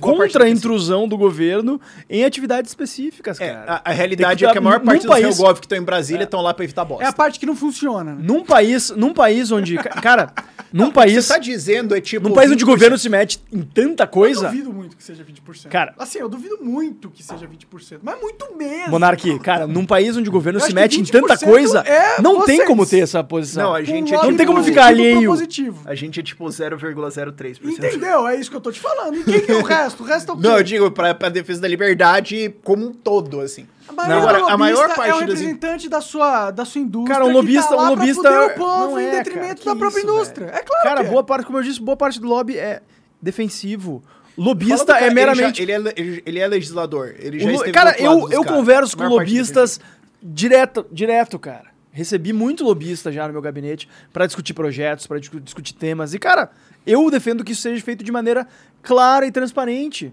E os lobistas também defendem. Qual é a Como é nos Estados de Unidos, por que exemplo. queria algo, algo, algo que você não conseguiria fazer? Não tô falando nada que é errado ou não, mas algo que você não acha que é... Não, no meu gabinete nunca veio ninguém me pedir nada ilegal nem nada, porque Não, É que não, também, esse tipo assim, de o coisa só pedem vem pra com a quem abre. de aviso É, na testa, né, é. mano? Os caras não... sim. Ele- sim. Eles só pedem pra quem, evidentemente, abre as portas pra isso. Mas, cara, teve, teve um cara uma vez que vinha com um projeto, um projeto muito curioso. Era, era tipo uma lei de incentivo pra uma região específica do estado. Pra uma região específica do estado. E eu falei pra ele, olha, eu não, eu não posso votar a favor O disso Estado porque inteiro tá com problema, porque né? Isso só- aí, isso aí vai, isso aí vai criar o incentivo para que todas as regiões busquem criar suas leis de incentivo e daqui a pouco a gente vai chegar num ponto em que o orçamento inteiro vai estar engessado com mini lei Rouanet de cada estado. Ele queria para projetos culturais, Entendi. né? E, e, e- e daí ele falou assim para mim, ah, deputado, eu entendo e tal, é, que seja contra os seus princípios, mas será que dessa vez só não dá para o senhor deixar um pouco de lado isso? Eu falei, meu amigo, tu não faz ideia de quantas vezes eu já tive que fazer esse tipo de juízo moral aqui para questões muito mais, muito mais pesadas. De pessoas que vinham aqui e falavam, porra, eu ganho muito pouco, minha categoria precisa desse aumento. E eu olhava e realmente a pessoa ganhava pouco. Mas o governo não tem dinheiro para dar isso, porque o governo vai ter que tirar dinheiro do resto da população Sul para tá dar. falido, voando. Eu votei ficando. contra, eu votei contra um aumento geral de 6% para os servidores, que foi para todos os servidores. Por quê? Justamente porque era para todos. Mas eu Inclusive, votei familiar contra, eu votei contra aumento para servidor que ganhava 1.500 reais. Eu votei contra. Por quê? Porque era um aumento generalizado. Uma parte imensa do orçamento ia ser deslocado para dar um aumento desproporcionalmente grande para os que ganhavam mais. E muito pequeno. Eu defendi que, olha, É assim, deixa eu, eu deixa eu defendi, explicar esse eu defendi que não dá aumento geral, dá aumento focalizado para quem ganha menos. E o resto É. aguarda um momento melhor. Mas Como é que os caras de salário grande conseguem se dar aumento? Eles põem os do pequeno no balai e falam, É, o se juiz você fala, eu votar quero subir contra meu mim... salário de 40 para 80, então eu coloco na mesma lei que sobe o salário de professor de 1.500 para 1.680, e daí quando você vota contra, eu falo que você é a favor do genocídio dos professores. Tipo isso, entendo. Então aí Aí E você tem que obviamente, obviamente é foda. só, só a bancada do Novo teve coragem de votar contra, né? Porque E daí é você tipo tem os servidores lá, placa, pá, berrando tal, o outdoor com a tua cara E- xingando na frente da e uma casa coisa- do homem. Tu ajudou a criar o novo? Sim. Eu sou, eu sou eu fundei o Novo no Rio Grande do Sul, né? O Novo foi criado Você, ele não, você não tá na Brasil carteira de fundadores, né? Não, não. O Novo foi, o Novo foi fundado no Brasil em 2011, fevereiro de 2011. Eu. ah, curioso até, eu, eu conheci o João Amoedo pela imprensa, assim, a época, né? Achei, pô, interessante o projeto. Daí, a, a época eu era diretor de formação do IEE, Instituto de Estudos Empresariais, que é quem organiza o Fórum da Liberdade, e falei, pessoal, vamos chamar ele para palestrar aqui, para falar pra gente e tal, sobre essa ideia, lá em 2011. E ele foi lá e era um discurso basicamente de eficiência do Estado, né? Eficientista. É, era um discurso efi- eficientista meio sem, sem valores por trás. Ah, eu já vi esse relato do Rachevski dessa, É. desse evento. Eu até. Não, não, Agora o, Rachevski não estava nesse evento. Tu viu o relato, talvez, da reunião que eu chamei o Rachevski, que foi Ah, a partir tá, da tá. qual a gente criou. Tá, tá, tá, tá, tá, É, tá, tá. é. E foi assim, eu, eu eu até fiz a, fiz a pergunta à época pro, pro Amoedo, né? Pô, bacana a ideia e tal, acho que a gente precisa de gente séria, de gente nova na política, mas eficiência por eficiência, bom. A Alemanha nazista era muito eficiente, né? Mas isso não gerou bons resultados para uma boa parte da população. Então, eu acho que seria importante ter. Eficiência deles, assassinar. Acho que, É. acho que seria importante ter. ter Realmente quer que o Estado seja Vai sair, eficiente. vai sair um corte aí, né? Fábio Osterman fala que a Alemanha nazista era eficiente, né? Ah, não, relaxa. Já tá saindo aí, né? É, Eu tô mas- amigo e, da comunidade judaica e agora. falei... Ah, não, eu tenho vários amigos da comunidade judaica também que sabem das minhas Tinha. convicções. Mas o ponto é...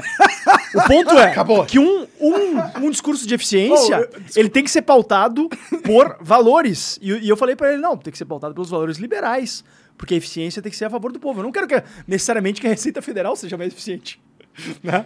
Seja mais eficiente em tomar o dinheiro da população a partir das regras que a gente tem hoje. Enfim, dois anos depois, eu resolvi é, entrevistar o Amoedo para minha dissertação de mestrado, que eu estava concluindo, sobre a posição dos liberais no espectro político, se eram direita, esquerda, centro, o quê. É, e ele foi um dos entrevistados. E aí, conversei com ele, uma rodada de entrevistas, e no final perguntei, João, como é que tá a situação aqui no Rio Grande do Sul? Se tem algum núcleo? Eu queria conhecer melhor o pessoal, porque eu senti que ele tinha mudado também um pouquinho a ideia, né, sobre ser um partido liberal. Ele estava se conscientizando do fato de que precisava ser um partido liberal para o liberalismo ser o norte dessa busca pela eficiência. E ele falou, Fábio, não tem ninguém no Rio Grande do Sul, estado importante pra gente, não quer juntar um grupo e montar. Ele sabia que eu tinha boas relações com a turma liberal lá já, já tinha me envolvido com várias, vários grupos aí, eh, SFL, eh, enfim, Todos os Ordem grupos Livre, que tinham, ou se tu se envolveu, etc. fundou. Já tinha estado no Instituto Liberdade, no IEE. Daí Eu falei, tá, vou, vou pensar a respeito, vou refletir. Passei um mês meio que refletindo, dei uma estudada no Partido Liberal Democrata Alemão, dei uma estudada no, no Democratic Alliance, que é um partido liberal na África do Sul, contexto muito mais difícil que o nosso. E falei, cara, acho que a gente precisa de um negócio desse aqui.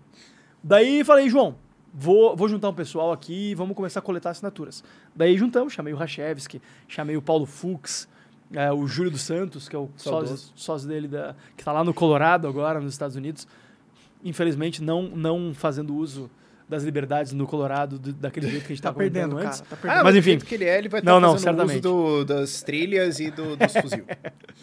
Mas, errado. e, aí, e, e reunimos essa turma e começamos a coletar assinaturas, começamos a, a- a organizar o partido, enfim, o resto é história. Pode crer, da hora. Eu, eu lembro do, quando o Partido Novo su- surgiu. surgiu. Eu, eu tinha uma boa visão do partido. E eu fui o coordenador, Surgindo. que na época era presidente, era o equivalente a presidente durante cerca de dois anos ali no primeiro, no primeiro momento. Da hora demais. É, o, o Osterman, ele tinha um, um apelido que hoje é meio esquecido. Uns 5, 6 anos atrás, ele tinha, tinha esse apelido da coluna Osterman.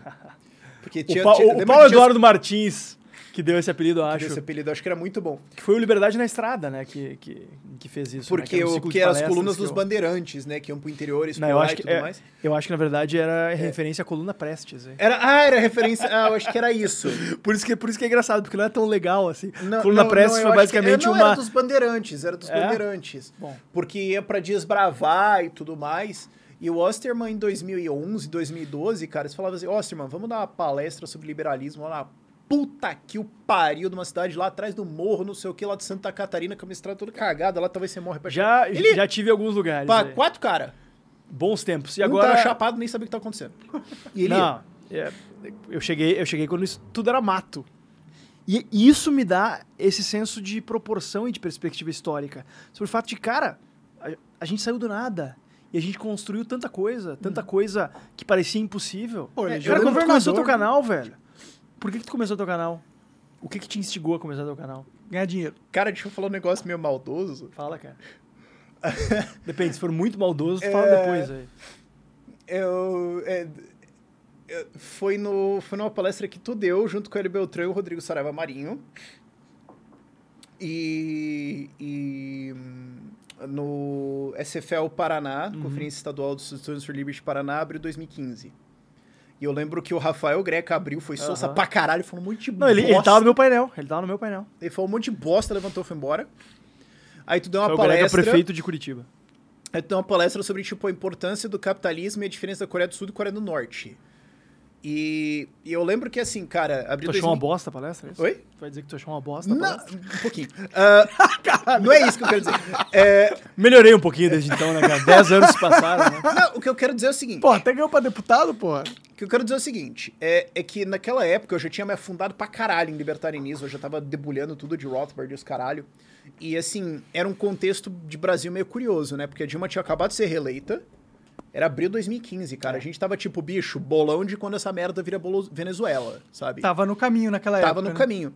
E a gente tava no Salão Nobre da Universidade Federal do Paraná de Direito, da qual tinha vindo o Faquin, Recém. Recém conhecidíssimo na Federal por um ser um amplo dele, né? defensor do MST, Ah, é? Ah, interessante. nomeado pra Suprema Corte Federal. A gente tava tipo, mano, fodeu. E outro, conto, outro e pior que ele contexto... nem é o piorzinho dos caras. Outro contexto importante era Curitiba. Abril era um fim de semana de calor e sol. Fim de semana de calor e sol em abril em Curitiba pode ser o seu último até novembro. Tem que Então, se aproveitar, tá, né? se tá calor e sol, tu não vai no fim de semana ver uma palestra de economia política, pau no cu desses caras. Sim. Eu vou pro parque, mano. A última, a próxima vez que eu posso ter felicidade de novo vai ser em novembro. Quero ver as capivaras, pô. Então no ninguém, Barigui. ninguém ia, cara. Tu, tu morou em Curitiba, você sabe o que era isso. Sim, sim. Fazer um E a gente tava no meio daquele demais, desastre, depressão e os caralho, a gente tava no Salão Nobre cheio. Cheio. Cheiaço. cheio. E eu tava calculando, eu fiz aquela, aquele cálculo de engenheiro, tudo, né, com, as- com aquelas presunções malucas. Eu falei, pé, peraí. Se tem tantas pessoas que vieram aqui, quantas pessoas mandaram se fuder e não vieram porque tem coisa melhor pra fazer? Tá, tantas. Então quantas pessoas tem em Curitiba pra ouvir essas ideias? Tá, se Curitiba é tanto, ah, imagina que o resto do Brasil é metade liberal quanto Curitiba. Quantas pessoas tem no Brasil? Vai, volta, hum, alguma coisa entre, sei lá, 100 e 200 mil pessoas que querem ouvir essa ideia. Porra, isso dá um canal. Entendi, foi, foi uma Tem- conta tem- matemática. Tem, público, sólida, tem né? público. Ah. Dá, pra, dá pra pagar as contas com um canal de uh, 100, 200 mil pessoas? Se elas assistirem todos os dias seu vídeo, dá pra galera. Dá, dá, dá, dá, dá, dá pra fazer. E eu tava pensando em fazer alguma parada assim. E eu lembro que, eu, que assim, o Hélio deu aquelas improvisadas dele, foda-se. O Saraiva fez uma palestra lá que eu nem lembro o que que era. E eu lembro que a tua foi básica, assim. Você tava falando, tipo, gente, ó, Coreia do Norte se fudeu.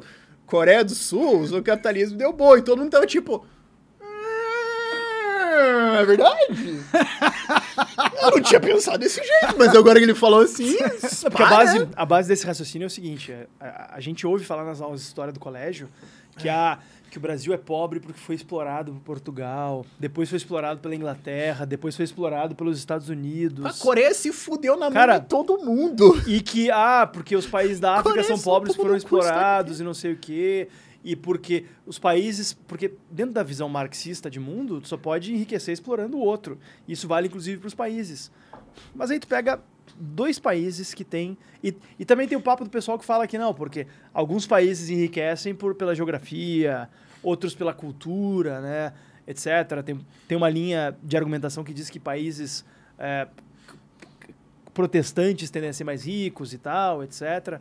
Mas pega dois, um, um exemplo que parece um exemplo de. Dois, dois exemplos de laboratório: Alemanha Oriental e Alemanha Ocidental, e Coreia do Sul e Coreia do Norte. Mesmo povo, mesma religião, mesma geografia, ou seja, mesmo clima, me- mesma localização.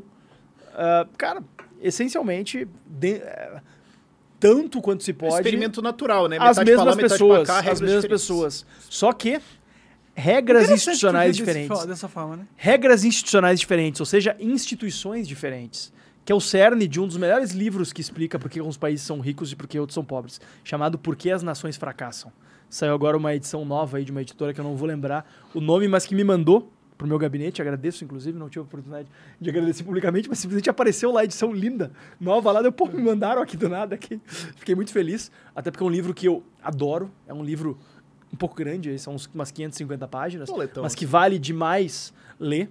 Por que as Nações Fracassam, do James Robinson e do Darren Acemoglu, em que eles, em que eles basicamente sumarizando, é, as nações fracassam porque não formam instituições inclusivas é, e acabam as nações que pros- que prosperam foram as nações que construíram essas instituições, ou seja, garantiram garantiram propriedade privada, garantiram respeito aos contratos. Os governos se focaram primeiro antes de querer se meter a, por exemplo, Espaçonave. é, espaçonave, fomentar cinema, não sei o quê, garantiram o básico para a população, segurança, garantiram uma infraestrutura básica, Mas será que dá pra ignorar garantiram estabilidade econômica o, o argumento da geopolítica? Da geografia ou da geopolítica? Da geopolítica. São coisas diferentes. Não, da geopolítica. Mas o que, que seria o geografia argumento da geopolítica na tua Ah, na- mas isso não visão? explicaria a diferença entre Coreia do Norte e Coreia do Sul. Porra! Não, não, não, não, não, não, explicaria não, pra não, peraí, peraí, peraí, peraí. O que, o que é o argumento da geopolítica? Pega- na tua, é, não, peraí, visão? peraí, peraí. Eu acho que eu não entendi. Vamos lá. Argumento da geopolítica é o seguinte. Você já jogou jogo? Alguns. Especialmente estratégia. Você jogou MMORPG já? Como é que é? MMORPG? Não, cara, não somos chegados Ou- em RPG. Somos mais chegados em estratégia. Você já jogou, né? Já- já- Então, já você, perdi a vida se ele nisso não aí. estiver entendendo, você me ajuda aqui a, a Traduz aí. traduzir. É. Ó, imagina um jogo onde todo mundo quer chegar no nível 100. Uhum. E aí tem pessoas que estão começando depois das outras. Ok. Tem um personagem, um amigo seu, nível 99. Ou Uhum. seja, ele tá quase no nível 100, tá altaço. E tem você nível 10. Uhum. Como ele quer que você jogue com ele no nível 99, ele vai pegar você pela mão e vai falar, ó, você faz isso, isso, isso, e eu vou te ajudar, te dar esses equipamentos, te dar esse recurso, e eu vou fazer com que você... E você co- sobe mais rápido. Tá, mas esse, esse, esse é um jogo de uns contra os outros, né? Não, é- Não, não, não, Os jogadores não, disputam os recursos do jogo. Não, não, não, não. Como é que é? A maior parte desses jogos é impressora infinita, tanto que eles têm problemas Tá de inflação significativos. Então não é um, não é não é um jogo de soma zero. Não, Tá não bom. é. Então, é um jogo de impressão livre. Porque inclusive. isso aí seria um ponto importante, mas diz lá, diz lá. Sim, sim. Então, aí imagina que você traduz isso para o mundo real. Chega um país, nível 99, e aí ele olhou para um país nível, ah, nível 10. Falou, ó, cara, Vou se você ficar porra." do meu lado, eu vou boostar você, eu vou upar você, eu vou, trans- eu vou fazer você evoluir mais rápido. Sim, isso se chama investimento internacional dentro do capitalismo. Países mais ricos acabam. Ok, investidores sim, sim. jogam pra Mas Mas, você é, mas é que geralmente não são países, né? Geralmente são empresas. Você entende que esse investimento internacional ele vem por motivos políticos. Nem sempre. Às vezes. Na as- maioria tá, das pera- vezes. Peraí. Às vezes você tem, tipo, sei lá, a Rússia investindo em Cuba pra espinhar os Estados Unidos. Exato. Mas você também tem investidores institucionais, empresas, etc., de países ricos pra caralho, que vão em países que estão meio ferrados, que estão pobres, mas que tem um framework de instituições forte pra caralho. E falam, ó, esse negócio tá barato, tá uma bosta, mas a regra tá boa, vamos botar dinheiro lá que, vai. o grosso do E daí, investimento fato, internacional não é os Aí você tá, não, mas aí você tá pensando como mercado, como mercado privado. Sim, Mas é que agora, o grosso do investimento Pera, internacional pera, vem de empresas, não vem do Sim, governo. mas, mas Mas elas. O ponto mas que eu as quero empresas dizer- têm conexão com o governo hoje em dia. Depende de qual empresa, depende de qual setor, né? Todas as grandes pra... têm conexão mas, com- mas com em que, setores do Mas em que, governo. que isso explica a diferença Mas entre Coreia do o- Sul e o Coreia ponto do Norte? é que, assim, que a Coreia do Sul só se alavancou pelo pro investimento dos Estados Unidos? Tipo, a Coreia do Sul é, ó. Olha, Estados não foi. Unidos e Ocidente, vou tentar o modelo capitalista aqui. Não, mas o Brasil também tentou o modelo capitalista, por que que o Brasil não recebeu esse fluxo imenso de, Calma, de calma. recursos? Mas, ó, Eu naquele. disputo o argumento de que o Brasil tentou o, argumento cap- o motivo capitalista. Não, mas o Brasil, o Brasil, assim, chegaram ao ponto de dar um golpe militar para evitar que o Brasil fosse pro lado dos O que não quer dizer que eles tentaram o Não, modelo capitalista. Mas o Brasil, Você- obviamente, tinha boas relações com os Estados Unidos naquela época. Por que, que isso não gerou o desenvolvimento? Por- Não. Não, não, eu calma, acho que tá calma. confundindo a ordem das Não, coisas. não, mas calma, Primeiro o se faz as mudanças estruturais nas instituições, depois se recebe os investimentos. Tudo bem, mas pensa, ó. Você tinha uma disputa né, da Guerra Fria naquela época, onde as Coreias se separaram. Né? Foi nesse contexto que aconteceu. Sim, na Guerra da Coreia em 1953. Então, Guerra Fria. Então você tem dois polos de- hegemônicos de poder querendo provar um pro outro se quem que é o modelo mais su- superior de mundo, de realidade. Na verdade, a Coreia do Norte invadiu a Coreia do Sul para forçar o golpe modelo deles sobre a Coreia do Sul. Sim, só, só que eles tinham apoio internacional. a Coreia do Sul contou com o apoio dos Estados Unidos para se defender. tinham apoio Exato, esse é, esse é o, então, então, mas é isso que eu tô falando. É o contexto internacional importa, Hum. entendeu? Então, a Coreia do Sul teve apoio do Ocidente com o seu modelo capitalista e a Coreia do Norte teve apoio do Oriente com o seu modelo comunista, socialista. Então, é, é Qual dos dois deu certo? é- é- é- tudo bem, tudo bem. Mas a questão é, Ok, obviamente, eu concordo. O modelo capitalista o é melhor do dele é que o seguinte, socialista. talvez a Coreia do Sul só deu certo porque tinha o boost do Ocidente. É tipo isso. É mas tipo o, isso. Mas o ponto Talvez, é que talvez no boost... contexto da Guerra E Fria o pode bu- ser. Mas, cara, E o a Guerra boost do Fria. Ocidente- A Guerra Eu- Fria eu acabou em resposta pra 89. isso. Não, Eu mas tenho- o, eu tenho a o- resposta o pra boost do Ocidente inclui também as, as técnicas intelectuais que foram criadas num país. Tá, mas eu tenho a resposta pra isso. As ideias Por que que, que esse boost do Ocidente deu merda na América Latina, na América Central e deu certo na Coreia do Sul? Entendeu? Deu merda na América Latina? De- diga um caso que deu certo. Eu acho que a gente pode considerar que a América Latina está muito mais próxima dos Estados Unidos do que a Coreia do Sul. Hã? Em que sentido? Nem fudendo. Em que sentido? Geograficamente, Culturalmente ou um caralho economicamente? lá do que Tá, geograficamente. Ah, mas Geograficamente, conta, mas é meio conta. Não, não, não faz a menor diferença. Claro que Proximidade faz, dos claro Estados que Unidos não Por, faz a por menor que, que diferença. Singapura Ah, deu então certo? por que que Singapura e meio da Hong Kong que são das economias mais livres do mundo Então, por e que- mais capitalistas e mais globalizadas e estão longe dos Estados Unidos. Se não faz diferença, então por que quando colocaram o míssil em Cuba foi quase a guerra, Não, mas terceira tá guerra mundial? Ah, Eu acho que tá confundindo um pouco as coisas. É, tá, tá, Não, tá, não, não, tá não, não, confundindo muitas Não coisas. tô confundindo. Eu tô falando, ó, região importa para o interesse de um país. Será, Tá. que os, será que os Estados Unidos gostaria de ver uma América Latina e uma América Central ultra desenvolvida competindo dentro de um território hege- sobre a hegemonia de poder deles? Eu acho que gostariam. Gostariam porque eles entendem que Eu acho que quanto eles não mais, quanto mais, não, não, Eu acho que não quanto mais pobre a população, Unidos. Gostariam. Você acha que o, os Estados Unidos Monarquia. quer a É, gente isso, isso aí é análise, cole- isso é análise política coletivista. Exato, não exato, existe exato. os Estados Unidos. Claro que existe. Teu país os não Estados existe? Unidos não é um indivíduo que age. É, Até existem Claro as é, políticas ele é um- ele é de Estado dos Estados age. Unidos. Não, mas mas, cara, não não é isso que existe um define ser a riqueza de É um assim, país, velho. Seres humanos. Existe uma diretriz política de Cara, país. mas, mas, mas tu Monark. colocar. Por que que a gente mas colocar. Fria? Mas isso, mas isso é papo de, de professor de história de- indivíduos de, agem, de quinta série. não agem. Dizer que um país se desenvolve porque os Estados Unidos querem ou não querem, não. O país se desenvolve se a sua elite política local, que geralmente está ligada à elite econômica, entende a importância de fazer reformas que resguardem o acesso à propriedade, que garantam o direito à propriedade privada para toda a população, não só para os mais ricos, que garantam o respeito aos contratos, não só para os mais ricos, porque eles sempre conseguiram dar seu jeito. Isso faz sentido dentro de uma bolha. Não, cara. Não, não, dentro de uma bolha faz sentido. Você pega um sentido país. pela Ó, experiência mundial, mundo pe- afora. pega Todos um- os países que se desenvolveram seguiram esse caminho. Os, os que começaram. Ó, não, eu Todos os entendo, eu, eu entendo. Ó, mas pensa assim, ó. Pensando numa bolha, claro, dentro dessa bolha desse país, se eles descobrirem as ideias certas para se relacionar e, a- e avançarem nas medidas certas, eles vão crescer, independente do externo. Agora, Não, eles ainda vão precisar do externo, porque você não vai conseguir crescer. Para você crescer independente do externo, você teria que refazer a Revolução Industrial sozinho. Então você teria que Não, não, eu tô falando fazer de uma bolha. Se só existe aquele território. Mesmo num assim- universo que só existe aquele território. Não existe o externo. Tá, no, tá. num universo onde só existe aquele território. Tá. Obviamente, o que vai fazer aquilo crescer são as, as, a forma com que as decisões, as ideias dele acontecem. Quais são as Que é ideias. exatamente o que ele está tentando falar. E eu concordo. E eu Então vocês concordo. concordam? Eu concordo nesse sentido com ele. A questão é, pensa onde nessa bolha, ok? Você tem ela expandida com várias outras bolhas que se conectam formando uma bolha só, que é o mundo que a gente tem.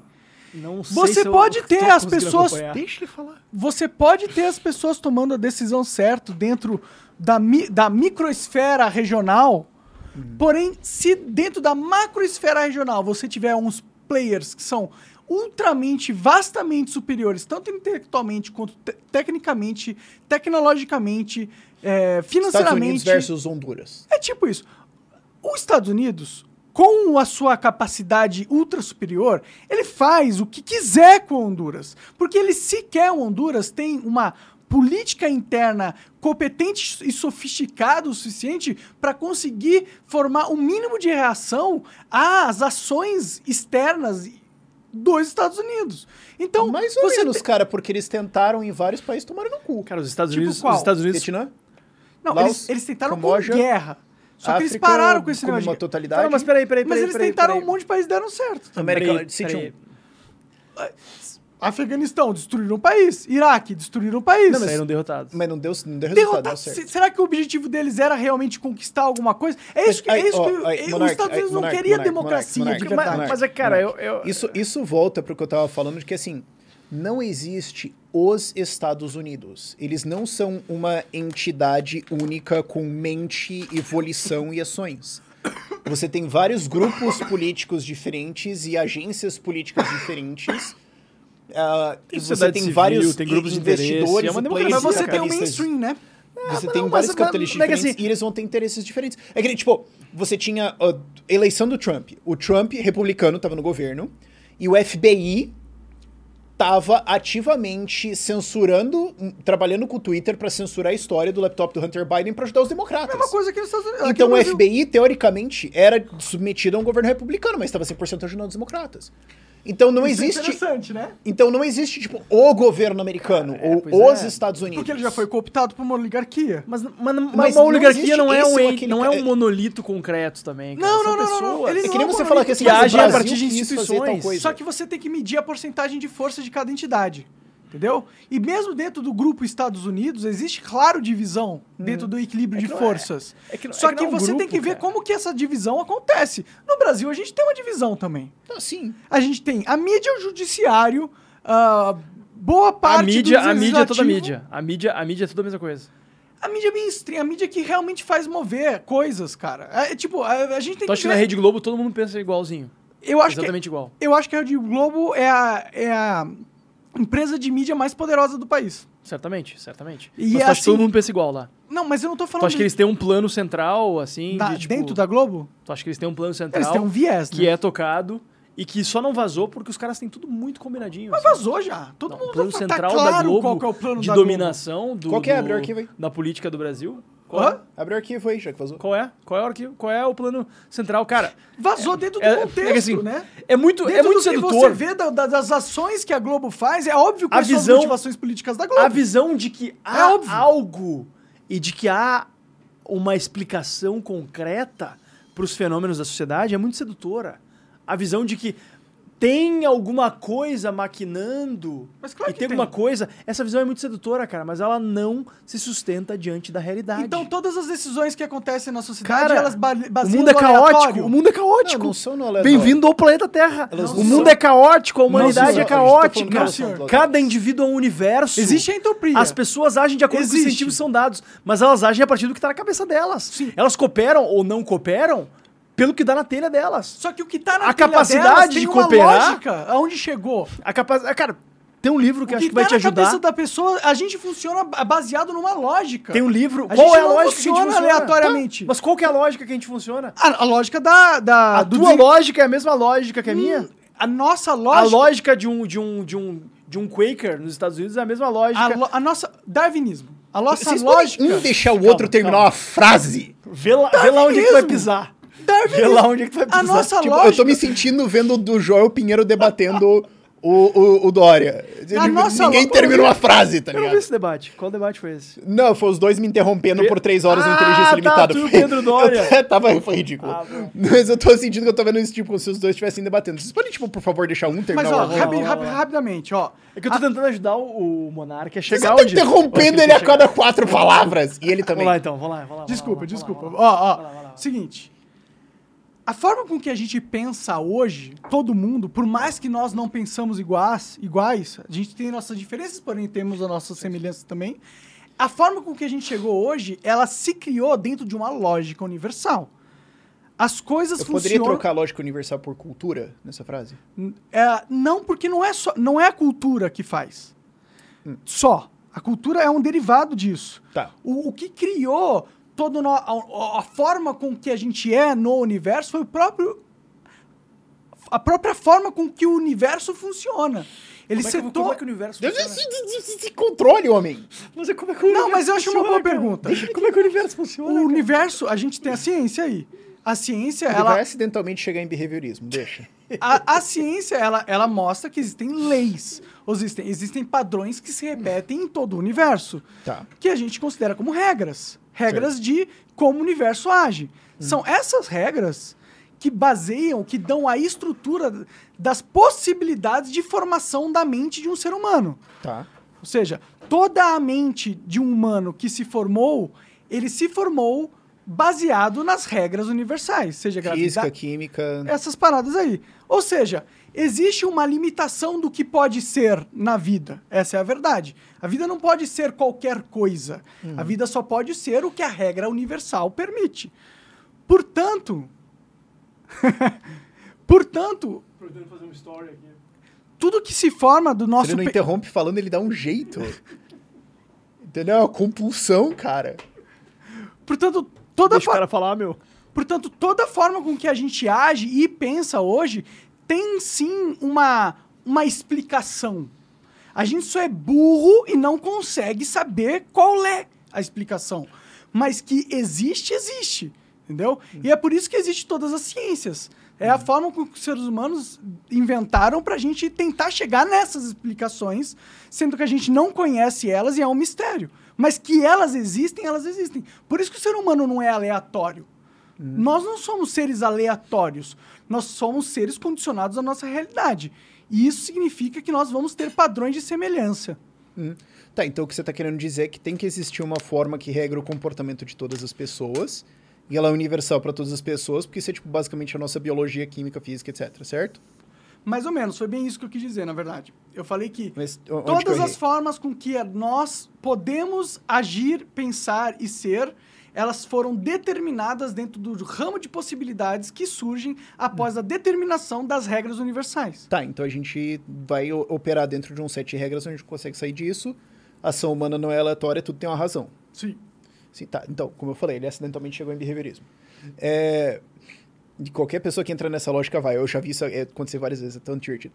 Então, o que vai acontecer é que então os seres humanos têm motivos para agir, eles vão agir de acordo com seus próprios interesses, o que funciona eles vão fazer mais, o que dá errado eles vão fazer menos, certo?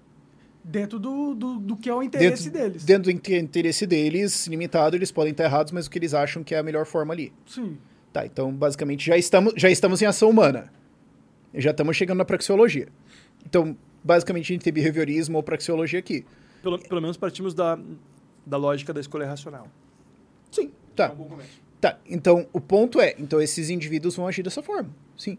Agora, o ponto dele de por que nações se desenvolvem é que você precisa criar sistemas, dentro disso os seres humanos podem criar sistemas de regras entre eles. Ah, civilizações vão se desenvolver quando esses sistemas de regras são, são tais que eles incentivam, que os, que as recompensas deles são para as pessoas fazerem coisas produtivas e que desenvolvem riqueza e desenvolvem sociedade, cultura, etc. Sendo que você pode ter sociedades onde os incentivos, como no Brasil, são para você ter comportamento parasitário e destrutivo. Ou seja, as regras importam da forma com que vai ser, no final das contas, o comportamento ser produtivo ou não. Que é o ponto inteiro do livro de por que as nações falham. Não, concordo. Só que tem uma questão que é: não importa o quão você tente implementar a- a essas regras, ou quão a sua sociedade saiba que essas são as regras, se você tiver uma outra sociedade vastamente superior que Joga tem interesse, a regra. exato, você por mais que essa seja realmente a verdade de como alguém sai do zero pro, pro 100, Uhum. Existe uma impossibilidade quando você tem uma força maior externa Uhum. lutando contra, sendo que a sua força menor interna não é capaz de rivalizar. Então, ó- óbvio, nações crescem quando as regras se alinham para ter uma produtividade exemplar. Uhum. Porém, nações também só nascem e crescem quando há uma permissão do ambiente internacional para que isso aconteça. Sim, É que eu acho que o talvez o tu O que a esteja- gente está acontecendo aqui é que você, você estava fazendo um argumento de física de um corpo isolado. Ele está fazendo um argumento de múltiplos corpos. Não era exatamente isso. Mas o- É que eu acho mas que- o ponto eu é, acho que não- tu está superestimando a disposição de superpotências democráticas, como é o caso dos Estados Unidos, em, em interferirem em outros países em contextos pós-Guerra Fria. Cara, os Estados Unidos são E um país... republiquetas de banana, porra. Cara, os Estados Não, ó. Unidos, eles têm uma política externa intrusiva em vários aspectos, mas, cara, eles são uma democracia. Toda a discussão sobre o orçamento do Departamento de Estado, que é o departamento, que é o ministério, como se fosse o Ministério das Relações Exteriores, só que é tipo um mega Ministério das Relações Exteriores nos Estados Unidos. Para ter uma ideia, o primeiro secretário de Estado foi o Thomas Jefferson. né? Então é muito mais importante do que no Brasil, evidentemente, até porque os Estados Unidos têm eh, relações muito mais profundas com muito- muitos outros países. Cara, o orçamento é todo discutido. A presença militar e diplomática dos Estados Unidos é toda discutida Você no sabe que isso não é Congresso. verdade, né? É discutida no Congresso, é debatida se vai ter mais orçamento, se vai ter menos. sabe que isso não é não um é negócio que simplesmente. Assim, ó. não é um negócio que simplesmente os reptilianos chegam e falam: os Estados Unidos têm que deixar que a Coreia do Sul se desenvolva e não deixar que Honduras se desenvolva. Não é assim que funciona. Não, não são decisões aleatórias. São decisões, evidentemente, tomadas a partir Não é de critérios políticos, a partir de É interesses econômicos, mas, mas não é. Não existe uma coordenação mundial Não. organizada. Não. É um sistema caótico. O sistema internacional é A gente tem caótico, um cara. mundo inteiro cheio de internet, tecnologia, onde os ricaços o sistema- aviões onde eles podem estar em qualquer lugar do mundo ou qualquer... Não, não tem uma conexão global. Monark, Não, não. Como eu disse, não. como eu disse a, a visão Próxima, conspiracionista próxima. é sedutora, mas ela não explica Próxima. a Não é realidade na não é prática. É assim, é assim que eu sei que o Monark nunca teve numa reunião de comando de partido. Você tem 10 caras que são comando do partido. Todos eles estão no mesmo estatuto, acreditam na mesma coisa e os caras estão saindo tudo na porrada. Gente, o comando de partido é uma ilusão. Vocês acham que vocês estão fazendo algo ali? Não, no final o STF decide na canetada que o orçamento é tal e pronto, acabou. Mas você acha que o STF não tem briga interna lá dentro entre os 11? Tu acha que no STF todo mundo pensa igual? Eu acho que dentro de qualquer grupo existe divisões. Porém, a questão é, os grupos existem. E existem grupos de, de Tá, proeminência no fim das contas, o mundial. grupo vai fazer alguma coisa. A grande questão é que nesse momento o STF, os membros do STF, cada um dos 11 juízes, encontrou um inimigo comum. Mas eles lá internamente se odeiam. Se odeiam. Mas estão muito unidos. se odeiam porque encontraram um inimigo comum. Mas não existe uma Parece, coordenação permanente. Não existe uma Uma coordenação coisa importante. permanente e d- imutável. Desculpa interromper isso, mas. Uma Uma coisa. Interrompe, rapaz. É que eu sou educado, entendeu? Tipo, minha mãe ouvir isso, ela, ela vê. Ah, ele é orgulhoso, curitibano, ele tu espera não as devia nem pessoas- falar com estranhos. Ela, ela, ele espera as pessoas terminarem, tenta entender o ponto delas e é educado na resposta, que dê uma boa educação. É, não querendo insultar sua vossa mãe. Mas, é, mas o que, que eu ia falar? Caralho. Eu acho que assim. Complementar. O chat deve Essa lembrar. leitura- Mas você entendeu meu ponto, né? Entendi, acho que entendi. Entendi, mas eu acho que tá equivocado. O gajo tá super Você acha que os Estados Unidos, se eles quiserem destruir um país... Se Sim, eles ele já fizeram fizer- isso várias vezes. Então, Quem é que são tô os falando, Estados Unidos? caralho. Mas é que tá. Quem são os Estados Unidos? É o governo dos Estados Unidos? Através Quais a- do Deep State. Quais as chances de um governo O Deep americano. É a teoria da conspiração. Quais as chances Não, não de um é. governo americano. Mas eles se odeiam e discordam entre si. Querer- É puta pau do caralho. Mas agem juntos e unidos. Cara, assim, ó. Por que as nações fracassam é um livro importantíssimo pra entender. Eu aceito. Pode ser, pode ser. Capitalismo? É um, Vai um capitalismo. é um livro importantíssimo. É. Não, tô- tô. Dizem, dizem que se o, se o capitalismo tivesse gosto, seria o de Coca-Cola, né? Eu, eu, eu diria que seria o da Coca Zero, porque permite que tu tome o quanto tu quiser sem engordar e perder tua liberdade por isso, né? Tá certo. Mas Você aqui, está ó, dizendo que gordos não Aqui. são livres? Gordo tem liberdade, pô. Deputado do Novo é gordofóbico no Monarch Talks. Assim, é, Moção é uma questão, de repúdio assinada questão- por todos os feministas da pessoa, do Mas é pessoal. uma questão física, né? Quando se a pessoa chega no ponto de ficar muito, muito gorda, evidentemente ela perde uma parte da sua liberdade, inclusive de locomoção. Você não está dizendo que É ela não verdade. está livre das amarras Mas, do enfim, capitalismo mas, enfim, patriarcal eu, que eu, eu, eu, acima de tudo, defendo a liberdade individual. Se a pessoa quiser comer, ficar gorda, até ficar imóvel numa cama, deve ter esse direito. Eu ainda não terminei a história de como começou o matar. canal, aliás. É. Mas assim, ó, Não que eu recomendo, né? Pelo contrário. antes de Por que as Nações Fracassam, tem um livro muito interessante chamado Armas, Germes e Aço.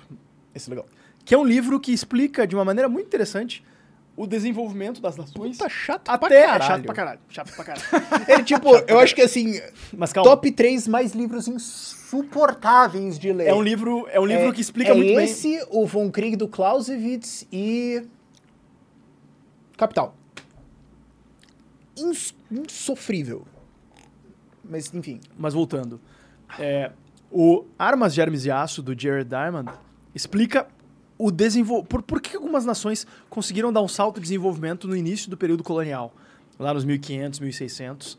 E ele coloca isso na conta do fato de que a- a- as nações europeias e asiáticas, elas tiveram muito contato com animais que lhes proporcionaram germes e tiveram contato com reservas minerais que lhes permitiram descobrir o aço mais cedo e desenvolver armas. E com isso eles conseguiram colonizar a América e a África e a Ásia também, claro. Mas isso explica só até o período colonial. Isso não explica o século XX em diante, que é a importância século XVIII em diante. que a importância. É, século XVIII. É que século XIX é qu- quando começou de verdade a É Revolução quando virou, Industrial, né? O século Por XVIII mais foi que a- grande virada super é. lenta, né? E assim, é, o Porque as Nações Fracassam explica assim, tá, beleza. A gente teve lá no início algumas nações muito mais poderosas que outras, mas século XIX, especialmente século XX, agora a coisa, olha só, se tu consegue organizar tua casa para receber investimento externo de empresas que são o grosso do investimento internacional e não governos, tu consegue ficar rico. Fazendo o quê? Não é redescobrindo a roda, não é reinventando a roda, é fazendo o beabá, o feijão com arroz, que os países que já tinham se desenvolvido, e eu estou falando dos primeiros que fizeram a Revolução Industrial e, consequentemente, avançaram na frente, Estados Unidos, Inglaterra, Bélgica, França, Alemanha não, porque não era, não era unificada ainda, a Alemanha teve uma industrialização Prússia, mais tarde. Bavária uns né? a Prússia era o maior estado, que acabou dominando os outros. É, esses estados conseguiram ali no início e acumularam mais capital por conta disso, porque ao se desenvol- desenvolver sua indústria, eles conseguiram produzir bens com maior valor agregado do que potências regionais que eram agroexportadores, como era o caso do Brasil. Né, que não tinha indústria, inclusive não tinha indústria até a independência, nenhuma manufatura, manufatura, porque Portugal proibia. E aí entra o papel das instituições. As instituições no Brasil, desde o começo, eram refratárias ao crescimento e ao desenvolvimento. Aqui era proibido que se tivesse universidade. Era proibido que se tivesse manufaturas, que era o princípio das indústrias, né? que ah, obviamente acarretou em subdesenvolvimento do país. Nos Estados Unidos não tinha nada disso. Lá acabou se desenvolvendo. Não foi um projeto deliberado de uma elite que permitiu que isso acontecesse. Simplesmente a coroa inglesa não achava relevante ah, e, e- e intervir nesse tipo de coisa. Eles tinham ideias que eram fruto de outras concepções derivadas de formulações distintas. Não foi por acaso que o Adam Smith escreveu A Riqueza das Nações na Escócia, que era na época já parte do Reino Unido. Acho que não era Reino Unido na parte, na época só chamava de Grã-Bretanha. Né? Eh, não foi por acaso que escreveu lá e não em Portugal. Por que ninguém em Portugal escreveu? Por quê? Porque a Inglaterra, na época, já era um país mais aberto ao comércio internacional do que Portugal. Mas por quê? Porque a Inglaterra, de certa maneira, meio que teve que praticar o comércio e buscar se abrir ao comércio Dada e geografia, forçar né? que as suas colônias se abrissem ao comércio, porque ela não era uma potência ainda à época ultracontinental como Portugal. Ela começou a ser mais ou menos na época lá do Riqueza das Nações, quando ela começou a ter colônia na Índia, na China, etc. Mas Portugal já tinha muito tempo antes. Portugal, em 1498, foi o primeiro, daí sim, um projeto de Estado, porque era o governo que patrocinava, claro, com, com investimentos privados também, mas era o governo o principal propulsor do primeiro período do, do- do colonialismo. Cara, em 1498 ou 44, Vasco da Gama cruzou ali o Cabo da Boa Esperança e mostrou que tinha um caminho para as Índias eh, por via por via via naval, né? Porque anteriormente os caras só iam para lá por terra. Mas aí quando o Império Turco Otomano tomou Constantinopla e fechou ali tudo para passagem livre dos europeus, criando vários obstáculos para o comércio, mais uma barreira institucional. Aí os caras, porra, o que a gente vai fazer? A gente vai ficar mais pobre? A gente não vai poder usar as especiarias, os produtos que vêm do Oriente, mas as pessoas querem comprar. O que eu faço agora? Putz, e agora o que eu faço? Opa, vou dar, uma, vou dar um jeito de dar a volta por esse caminho mítico aqui que falaram que dá. Não sei exatamente, não tem muito documentado. Tem mapas muito rudimentares mostrando que dá. E vamos tentar dar um jeito. E aí a, a mistura do engenho humano com a perspectiva de ficar rico, de ficar famoso, moveu esses caras que fizeram essa aventura maluca, que era tipo ir pra, tipo, ir Marte. Né? Não, não, não, tu não sabia se tu voltar.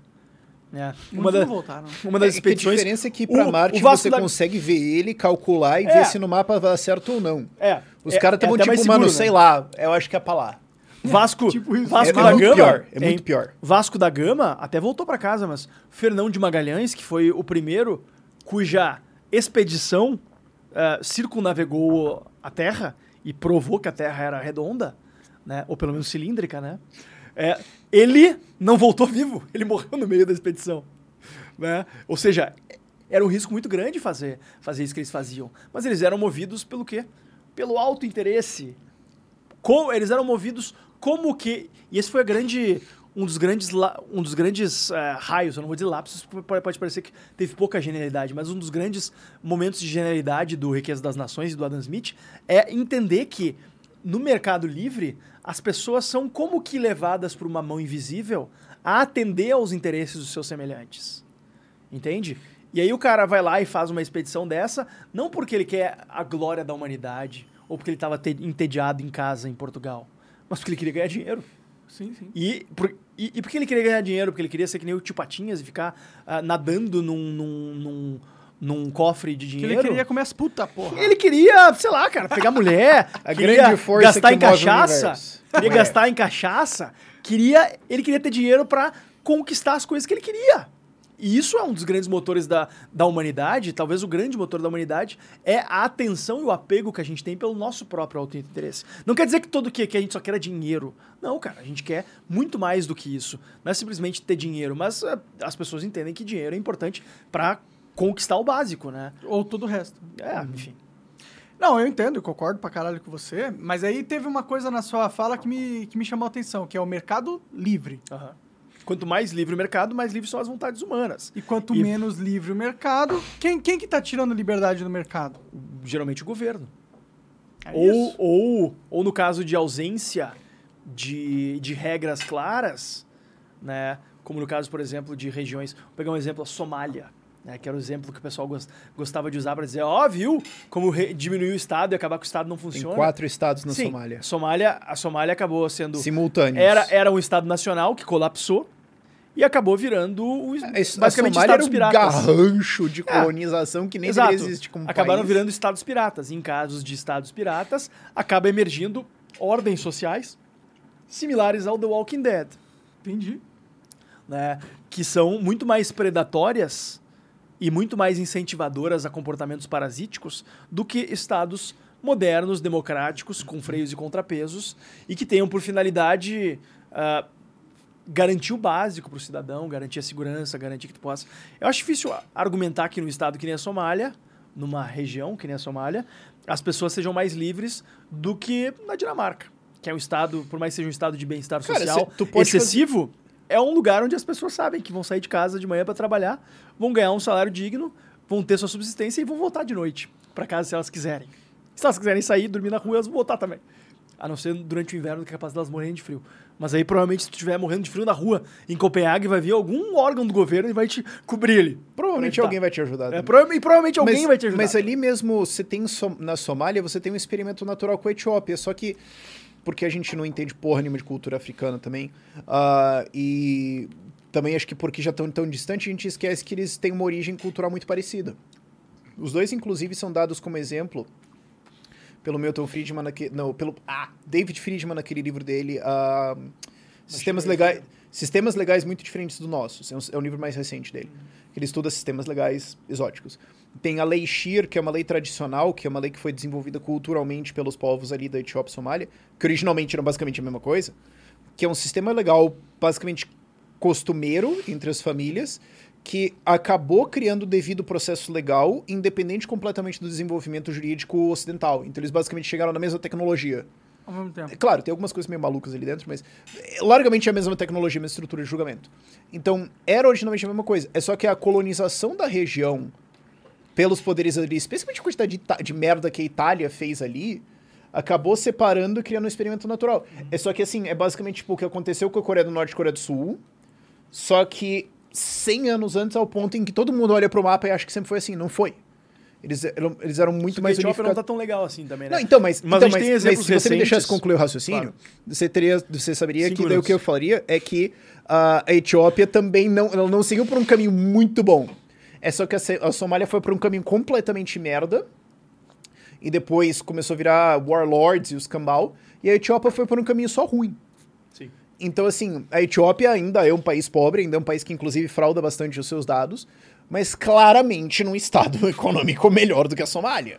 É, mas você ainda tem um experimento natural ali. Mas mais Tanto que, tipo, recentemente... olha pra Somália e fala, tipo, ah, não, esse é um país que claramente as fronteiras disso aqui super fazem sentido. Sim. Mas mais recentemente, a gente tem, lógico. mais recentemente a gente tem alguns exemplos bem interessantes na África mesmo. É, exemplos que- pareceriam improváveis sobre essa lógica de que ah, é, grupos internacionais não querem que se desenvolva. Cara, Botsuana, Ilhas Maurício, Cara, são Botsuana- países que vêm se desenvolvendo vale lembrar, com a- base em respeito à propriedade privada, respeito a contratos e liberdade econômica básica. É só deixar... É só o governo não atrapalhar, é só o governo não se meter, é só o governo não fuder com a vida das pessoas, que as pessoas vão se organizar naturalmente e vão prosperar. É, é que a Iris Maurício, você pode dizer, ah, mas é o paraíso fiscal atrai, atrai um monte de dinheiro e distorce o PIB. Mas é que o Bolsonaro, quando ele pegou a independência, acho que em 63, basicamente foi, ah, vamos virar uma democracia liberal e não ter nenhuma ideia muito grande. Isso é a política de Estado inteira deles nos últimos 60 anos. E o PIB per capita deles ajustado para custo de vida, né? Porque às vezes você tem PIB per capita para os Estados Unidos e para o Brasil, mas o custo de vida é diferente, certo? Quando você ajusta para custo de vida, Bolsonaro passou a gente. Caralho. E é um país que não tem. Eles têm, acho que, diamantes de recurso natural, mas, tipo, até ali, todo o país ao redor deles tem algum recurso natural, é todo mundo de fudido. Sim, sim. Tem um Tipo, outro... O Zimbábue tá ali do lado, não foi pra lugar nenhum aquela merda. Não, no, É, no- no sentido, eu concordo com você. Eles não têm acesso ao mar, não tem nada, 80% Então do, para, do então país para é de defender deserto essas Kalahari. comunistices, rapaz. Qual, qual, Para de defender esses papos de comunista aí, de que Qual- tem qual que- alguma ordem. Mas tem. Ordem Mas tem superior ordem. que domina. Não tem, cara. Não tem uma ordem que determina se um país vai ser rico ou se vai ser desenvolvido. O grande fator determinante de se um país vai ser desenvolvido ou não é a existência ou não de uma elite político-econômica disposta a fazer reformas que criem instituições inclusivas. Aí que tá. Isso. Aí não, não, não, não. Gostei, gostei, ó. É. Uma existência de uma elite Exato. política que esteja. Agora, pensa, o que, que está condicionado a essa existência dessa elite O que, que vem antes, o ovo, a galinha e tal? Qual é o... dentro de um contexto global geopolítico? Você acha que as elites. Vontade dos Estados Unidos. Pô, Você acha que os Estados Unidos Deixa ele nunca... explicar a opinião dele antes de tirar sarro de graça. Não, é que você. Calma, cara. É que, é que, tipo, ó. Tá fácil falar assim, é teoria da conspiração, tal, blá, blá, blá. Uh, mas, cara, não, ó, o mundo é globalizado. O mundo tá globalizado. Hoje você liga pro Japão, você conversa com. Tua, você pega um jato, você vai. É rápido, conexão, tá tudo conectado. As elites se conectaram, pô.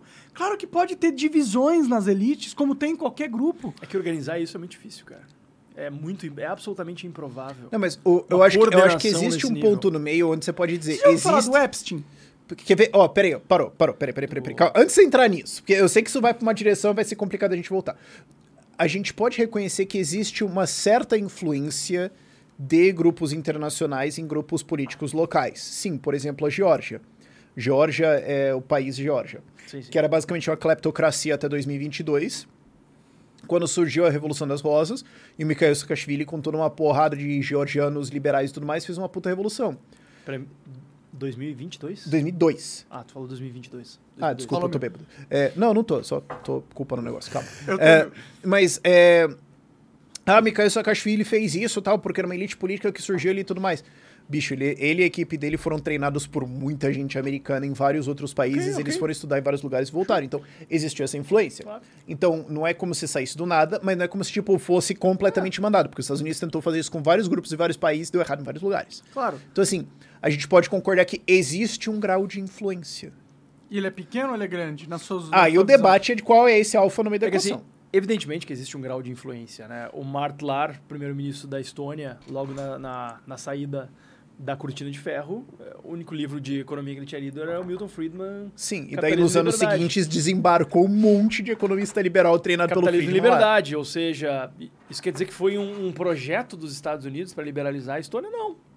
É, é o país com Não, a maior não produção sabiam onde científica. Estônia era no mapa. É o país com a maior produção científica da história da humanidade. Hum. É o maior poder econômico, o que significa não um poder do governo, mas sim um poder da cultura americana Isso se chama soft power. é, que, que, que transcende também o que a gente consegue é, compreender, mas o que não quer dizer que existe uma força coordenada. Por exemplo, o- os esquerdistas adoram falar que, ah, porque a escola de Chicago é, foi, foi, foi coautora do regime militar no Chile, porque tinha economistas de Chicago. Cara, que tava o Friedman lá em Chicago, tipo...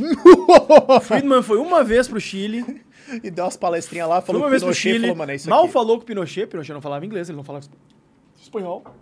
Tem inclusive a carta que o Friedman mandou pro Pinochet depois de ter, de ter voltado do Chile. E a resposta de- do Pinochet para ele foi absolutamente seca. E demorou alguns anos até os economistas de lá convencerem o Pinochet de que eles tinham que fazer reformas liberalizantes porque era o único caminho. Anos depois do Friedman ter ido para lá. Não quer dizer que foi um projeto coordenado do, do, do Departamento de Estado. Não, não, não. O Departamento de Estado tem projetos de promoção dos valores democráticos, especialmente em países muito pobres, na América Central, na África, na Ásia. Mas, cara, não, não é um negócio que, que, que, que, que muda os rumos de um país. O que muda os rumos de país, como eu disse, é o desenvolvimento, a pré-existência. Já ouviu falar da de de essa. Bananas? Sim, é uma. Que você conhece essa história, né? Não, é, é- eu conheço como uma figura de linguagem. Pra... Então, mas ele é uma figura de linguagem porque tem uma história real associada a ela. Existia um país na América do Sul, eu não lembro qual mais agora, que tinha Pelo uma. vínculo com banana, talvez seja jogador. Pode ser, não sei. Ah, não, era uma empresa. Era, era um país que era basicamente uma empresa pra fazer banana, lembra? Então, é o país que a empresa, a maior empresa que eles tinham era a empresa de fazer Uhum. banana, de vender banana. Não era El Salvador, Honduras, alguma porra assim? Deve ser alguma coisa assim, eu não lembro, mas não é importante pra esse caso, Hum. o nome do país. É só pelo exemplo de, de como acontece isso no mundo. Os Estados Unidos pegou, isso já tem documentos que eles desclassificaram depois de muitos anos, e eles deram um golpe no país porque eles queriam ter acesso e controle às fábricas de banana. Isso é uma realidade. Eles queriam ter acesso às fábricas de banana, eles queriam impedir que fosse que virasse comunista. Bicho, coisa eu não assim. sei. Ah, o negócio. Tudo isso junto. O que fala era o negócio das bananas. É isso que fala lá nos Não documentos. sei se banana é um recurso tão estratégico assim. população Cara, eu tô falando coisa que é fato pra você. Eu não tô É, mas- inventando mas é aqui, que- tá ligado? é questão- eu não, tô, eu não quero que você questão- acredite em mim. Você pode pesquisar ali e ver que isso é verdade, tá ligado? É que, des- desculpe meu ceticismo, mas teu fato não parece assim tão bem embasado. Não, mas, ó, o- o fato é que e tal. o Já- dado que tu não sabe, dado que tu não lembra nem o nome do país. Então pesquisa lá e Não, mas depois o você fato vê. é, o governo Pesquisem americano aí, já pessoal, e mandem- o golpe, e mandem- Pesquisa no- aí, Coca. Coloca aí. Da E onde mandem- vem, da onde vem aí. a origem da expressão República de Bananas? Acho que vai só se procurar, tipo, Banana Company, Honduras, você vai encontrar. Mas é... é tu acha que é Honduras? Mas sério mesmo que você acha que eu tô mentindo aqui pra você? Não, não, não, não, Não, é- não, é não, mais de forma alguma, de forma alguma. mas- mas o- Eu acho, eu acho que tá de completa boa fé, mas acho que talvez a tua informação não seja tão, tão, Tô afiada. tão lastreada em, Em realidade. em informações concretas. Tá. Apenas isso. Pode Permita ser. meu ceticismo. Mas Ah, o, o, não o não, não, não acho- se ofenda pelo meu ceticismo, por favor. Não, não, tudo bem, tudo bem. É, O mas- ponto que eu acho que a gente consegue concordar é o seguinte: sim, os Estados Unidos dá golpe, sim, os Estados Unidos Sim, golpe, sim, óbvio. uma porrada de país faz isso Óbvio, também. Óbvio. Eles estão fazendo influência e isso não é 100% de eficácia. Inclusive, ado- adoraria que os Estados Unidos dessem mais golpe. Adoraria que os Estados Unidos se envolvessem, por exemplo, na Nicarágua e resolvessem Deputado situação, estadual essa do situação Novo horrível. defende golpismo imperialista falou. dos Estados Unidos. Em entrevista recentemente, estamos quase completo controle de, de, Olha de só. Hong Kong. É. United Fruit Dem- Company era, era uma empresa muito presente na, em Cuba. Produção de bananas e abacaxi no país. Na época, a exportação de frutas eram grande é, fonte de riqueza É, do eu, país. eu acho que é um arquétipo mesmo. Acho que foi mais Cara, um os americanos não tinha nenhuma. Nos, Ah! não tinha a menor criatividade pra nome de empresa, né? Tipo, Standard Fruit. Cara, que nome mais arroz É, sem eu sal, acho que é né? só o, o, o- termo mesmo. E que também foi popularizado pelo, volta ali, pelo filme do, do Woody Allen, Bananas. Mas então você que é não um acha filme que. divertido. Você não acha que houve. Só ver da onde que era aquela United Fruit Company. De, de que país que era É isso? Honduras, pô. Tá escrito Não, mas ali, tinha Honduras. várias. Ixi. Morreu. Censurado. Alexandre tá de Moraes dando não ruim. gostou desse argumento. Pau no seus cu. Mau contato aí com a de- academia. Enfim. que eu fiz? Mas aí tá dizendo, não é que te- houve uma coisa? Não, é, um, é uma figura de linguagem, um arquétipo. Só que ela, tem, uma, ela pra- tem um porquê existir, né? Sim, porque Ah, tinha lá. uma empresa chamada United Fruit Company que aí, negociava Banana- abacaxi, etc. E que acho que norteava alguns interesses geopolíticos aí. Então, peraí, você tá me dizendo que nunca nenhum país hegemônico igual aos Estados Unidos fomentou ou deu um golpe de Estado num outro Ele país? acabou de Evidentemente que eu não tô dizendo isso, cara. Então qual que é o argumento que eu não tô entendendo? O teu argumento é que pra ti tudo depende disso. Já eu tô dizendo que, olha, nem tudo. Mas eu nunca Na verdade, na verdade, proporcionalmente, em termos históricos, pouco. Disse, mas eu nunca disse que tudo. do desenvolvimento dos países mundo afora decorreu de ações planejadas e perpetra- perpetradas pelo Departamento de Estado. Então, quando a China foi invadida pelo Japão e as mulheres estupradas e blá blá blá blá. Isso blá, foi a guerra, né? Sim, mas não é um país afetando o Sim, sim, outro. mas aí, mas aí é um caso Sim, muito isso específico. acontece. Ninguém, ninguém, ninguém diz que não acontece. Sim, guerra acontece. Ué, e é isso, é isso que eu tô te falando, pô. E a guerra não acontece só a gente armado, piu, piu, piu, piu. Tem guerra cultural, guerra midiática, tem Em revoluções nenhum ponto a gente tá falando que isso não coloridas. existe. Eu não tô discordando que exista isso, isso são fatos Isso é uma históricos. força que orienta a é sociedade. isso Isso que é eu tô uma... falando, pô. Eu não tô falando Eu- nada mais Tudo do que a gente tá isso. dizendo é que isso é, uma, isso é uma das forças que orienta o desenvolvimento de nações. Eu acho, eu acho que a gente tá mais E outra é instituições de desenvolvimento do capitalismo. E algum mix delas vai acontecer, alguns países vão pra lá, outros vão pra cá. Resumão. Então, mas. é, vamos, Opa, vamos para as vamos perguntas. responder as perguntas Vamos para as aí, perguntas. Mas o meu argumento é o seguinte, ó. Os países mais desenvolvidos, eles têm autocontrole sobre os países subdesenvolvidos. Mas tem que, tem, que ler os, tem que ler os xingamentos Depende. também, Coca. Se tiver xingamento, aí, aí, aí que fica Não, divertido. o Fábio eles- gosta de uma treta, cara. Ele gosta. Fala quem que tá me tretando aí que Ah, eu cara, eu, eu adoro essa porradaria. pessoal. Isso aí é o Fábio. Cadê? Vai terminar seu argumento? Pode ler. Não, o argumento vai, ter, vai precisar de mais umas três horas pra formular. então bora. Ó, a primeira pergunta aqui é do Anthony Martinelli. Ele falou o seguinte: é, O que, que vocês acham desse modelo da China, de ditadura comunista usando o capitalismo para crescer? Vocês acham que tentarão transformar o Brasil num modelo semelhante? Acho que não. Acho que o modelo da China é um lixo, mas ainda assim menos pior do que os modelos de ditadura comunista com economia planificada, 100% planificada. É, Mas eles ainda assim é um lixo. Eles entenderam que se botar algum capitalismo vai dar uma economiazinha. E o pessoal com comida na mesa, uma diversão e um pouquinho melhor de qualidade de vida vai ficar menos puto. Só que no médio e longo prazo acho que é meio insustentável. É, isso, aí, que eu aí tava tá aberta a discussão. antes. Agora, eles vão tentar transformar o Brasil? Já existe dinheiro do governo chinês, do Partido Comunista, para influenciar a política no Brasil e é dinheiro Ah, pesado. se a China vai tentar transformar o Brasil, eu achei que E eles têm- o Brasil ia tentar seguir o modelo chinês. Não, se a China vai tentar transformar o Brasil. Sim, eles têm uma política de, de chantagem com crédito, de dinheiro, de, de uso de manipulação econômica, de falar, ó, investimento de fábrica. Eu e sou. E também falar, eu sou o seu maior comprador. Você agora acha isso. Você agora acha que Taiwan é parte da China. Por quê? Porque eu compro toda a sua soja, pau no seu cu, cala Isso. sua boca. Sim, eles têm uma política Eles fa- comercial politicamente orientada muito É, agressiva. é tudo integrado. Eles não têm uma política comercial, eles têm uma política de China. E a Sim. política comercial é parte disso. É, E é por isso que seguramente a China Então eles é um usam dos- isso sim, eles fazem manipulação de crédito sim, eles manipulam uma porrada de países sim, e existe dinheiro político, dinheiro chinês pesado dentro da política brasileira tentando influenciar isso sim. Vai dar certo? Ah, eu não sei. Pode ir a próxima? Manda aí. O que vocês acham que vai dar é, a guerra na Ucrânia? Olha, eu, eu- eu- imaginava que teria acabado já por agora, né? Infelizmente não acabou. Acho que, em parte, ah, o Ocidente cansou de acompanhar com aquela avidez o que estava acontecendo. E, em parte, a, a, a Rússia se mostrou realmente uma ditadura muito mais forte em termos de supressão, de dissidência, eh, do que a, a gente imaginava. Mas eu acho que não, não deve ir muito longe, até porque a Rússia tem tido derrotas seguidas aí. Espero realmente que não vá muito longe. Conheço alguns, alguns ucranianos, tem alguns relatos de lá. Muito triste que em pleno século XXI se tenha que passar por isso. Eu não faço a menor ideia, mas eu quero mais é que o Putin se foda lindamente. Assim, é, como todo ditador. Beleza. É, vocês acham que nesses quatro anos seria possível que ocorresse um racha na esquerda, enfraquecendo eles? Ou acreditam que eles vão ficar unidos o mandato inteiro?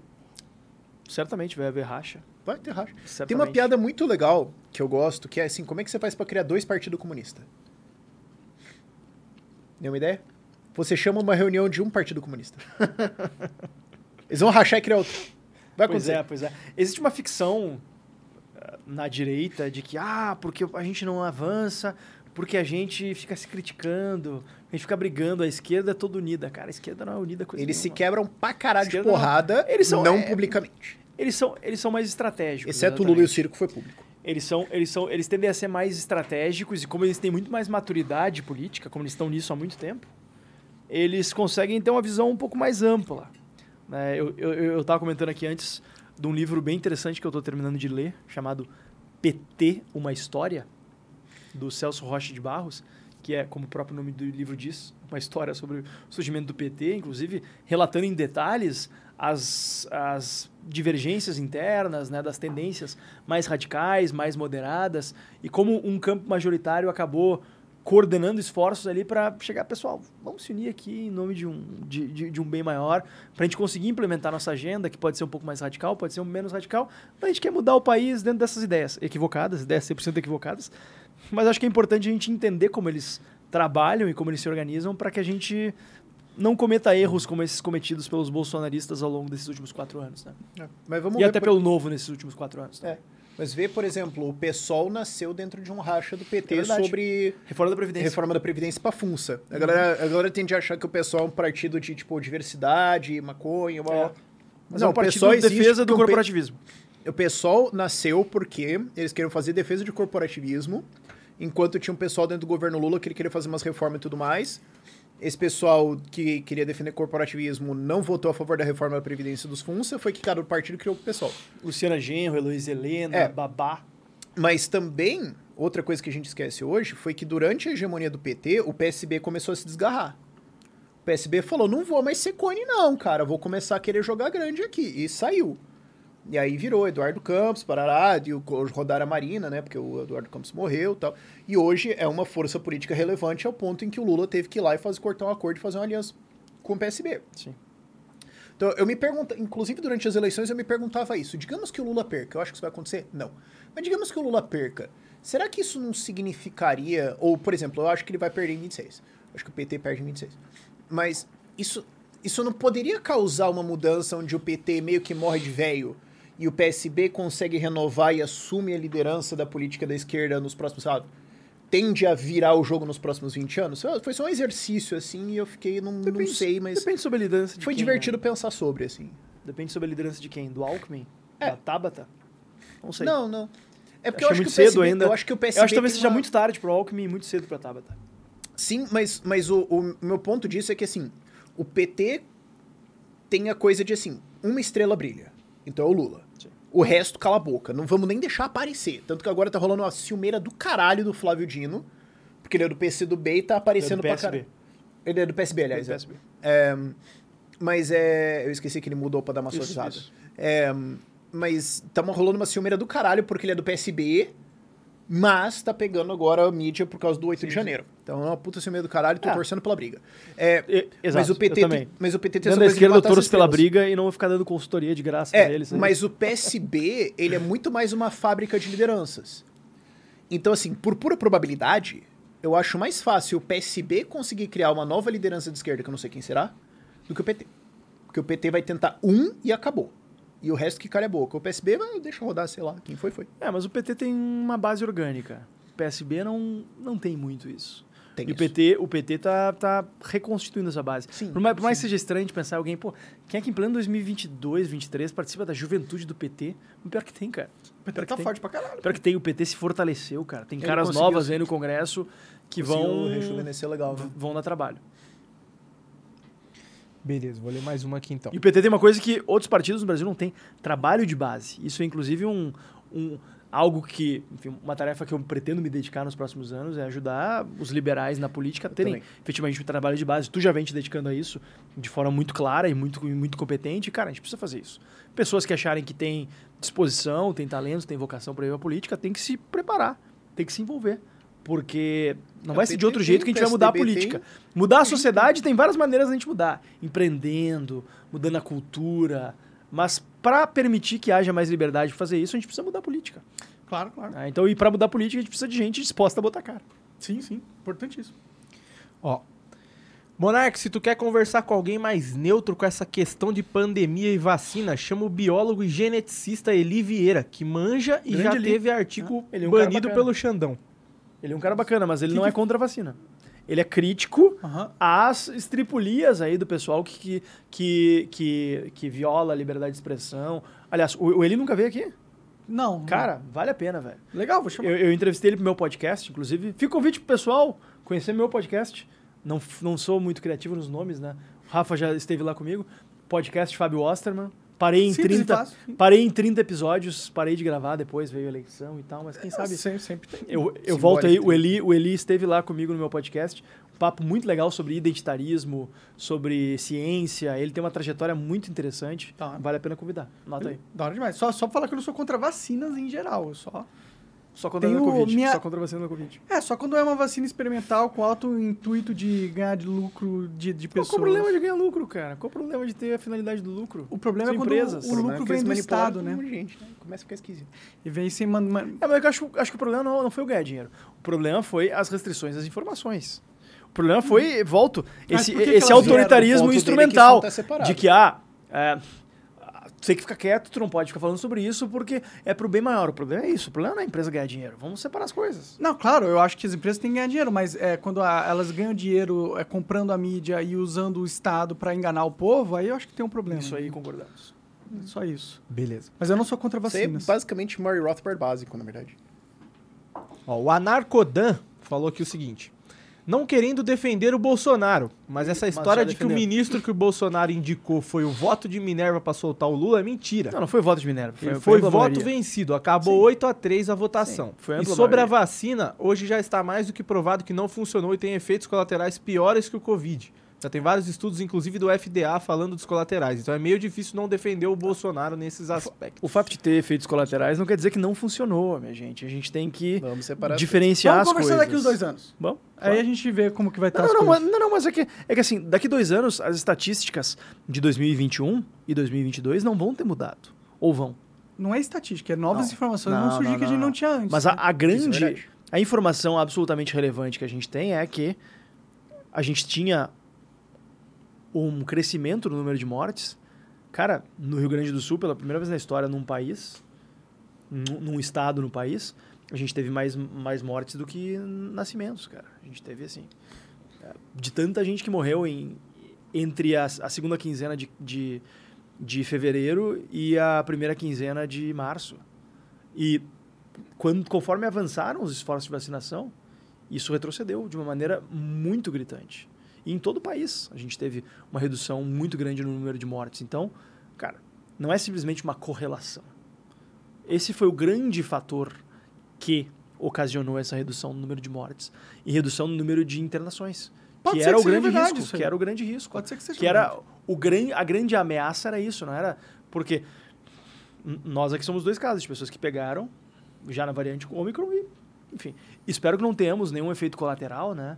É, Tem um mas monte de gente aí morrendo de ataque aparentemente cardíaco não. do nada, né? É. Atletas. A gente sempre teve muita gente morrendo de, de ataque tá mais, cardíaco, mais, né? Tá é, fora da curva. Tá fora da É, curva. mas enfim, Porque o tá fato vendo é que que- você tenta defender? Você Não, tenta mas defender. defender, Você, cara, eu sou você cético em relação- se em manter relação numa a- narrativa onde a, a- as vacinas... É óbvio não que eles que elas não são mentiram pra gente. Não acho é que óbvio que elas são ótimas Ele e não funcionais. que eles não mentiram, é óbvio que eles salvaram... eu acho que elas são infalíveis nem não inquestionáveis. É que eu não sei mas eu acho se que a gente é tem que tomar óbvio cuidado pra não entrar também numa narrativa de de bolsonarista, porque senão vem o não Xandão de e corta nós. bolsonarista. Não, não sou de bolsonarista, mas aqui é, vai contra o bom senso, vai contra as Não, evidências e não acho que a gente vai tem que... contra o Bolsonaro, você não vai contra as evidências, cara. Desculpa, desculpa, não vai. Na minha, na minha visão, não vai. Eu acho que tá com as coisas que eu vi, com os fatos que eu vi, disso. não vai. Vamos pegar a curva, a, a Eu- curva eu de que- eu queria esse internações debate com um monte de tabela e de na mortes. Mas tá. Vamos pegar a curva de internações e de mortes. Não, mas o ponto dele não é esse. O ponto dele é que possivelmente os danos colaterais são maiores. Aí isso precisaria de uma análise de dados bem maior que eu adoraria outra, ter na tela. A curva de, de mortes, Eu acho ela... que tu vai ter certo no fim das contas. Posso fazer uma pergunta aqui pra vocês discutirem? Manda. Vocês acham que alguém que morreu depois de vacinado, que talvez nunca morresse de Covid, vocês acham possível isso? Alguém que tomou a vacina, acabou falecendo, mas que se pegasse Covid talvez nunca morresse, mas Acho morreu por colateral da calcular a vacina. probabilidade Acho possível, mas disso. bem improvável isso. Porque se você pegasse Covid, você ainda poderia ter os danos É. de longo prazo que aumenta vários outros problemas, ele poderia morrer de qualquer forma. Então, tipo, cara, isso é uma bayesiana meio chata de calcular. É que, Eu tipo, que assim- eu tenho parentes de 20 e poucos anos de idade que, tipo, morreram depois de tomar a vacina, sendo que não tinha nada. O cara tava, tipo, trampando de boa de motoboy, aí falou, nossa, eu tô passando mal. Sentou na cadeira, morreu. E o cara tinha, tipo, 23 anos de idade. Não, É, só vamos cuidar com anedótica, que isso aí precisaria de dado pra caralho. Bom, mas vamos concordar que essas vacinas têm algo muito estranho ali nelas? Vamos só concordar nisso. cara, foram vacinas ah, feitas em um ano. né? Ruxada pra Com uma caralho. tecnologia experimental. Foda, né? Ou seja, É eles fizeram a humanidade de cobaia numa Cara, vacina experimental. As pessoas estavam morrendo que nem. Cara, meu, tava, tava tendo lugares que eles estavam Pela tendo que fazer. segurança vale o sacrifício de toda a liberdade. Assim, eu, eu nunca Ninguém defendi. Eu não, ninguém aqui defendeu a obrigatoriedade de vacina, né, cara?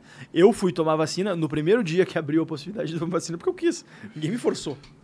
E eu sempre fui contra a obrigatoriedade de vacina, mas, cara, eu sigo achando que foi mais, foi mais um benefício do que um mal. Claro, Mas, cada enfim. um tem o seu, o seu- a sua perspectiva. Ah, eu acho que o fato, no fim das contas, é que 85% da população brasileira ainda teria tomado.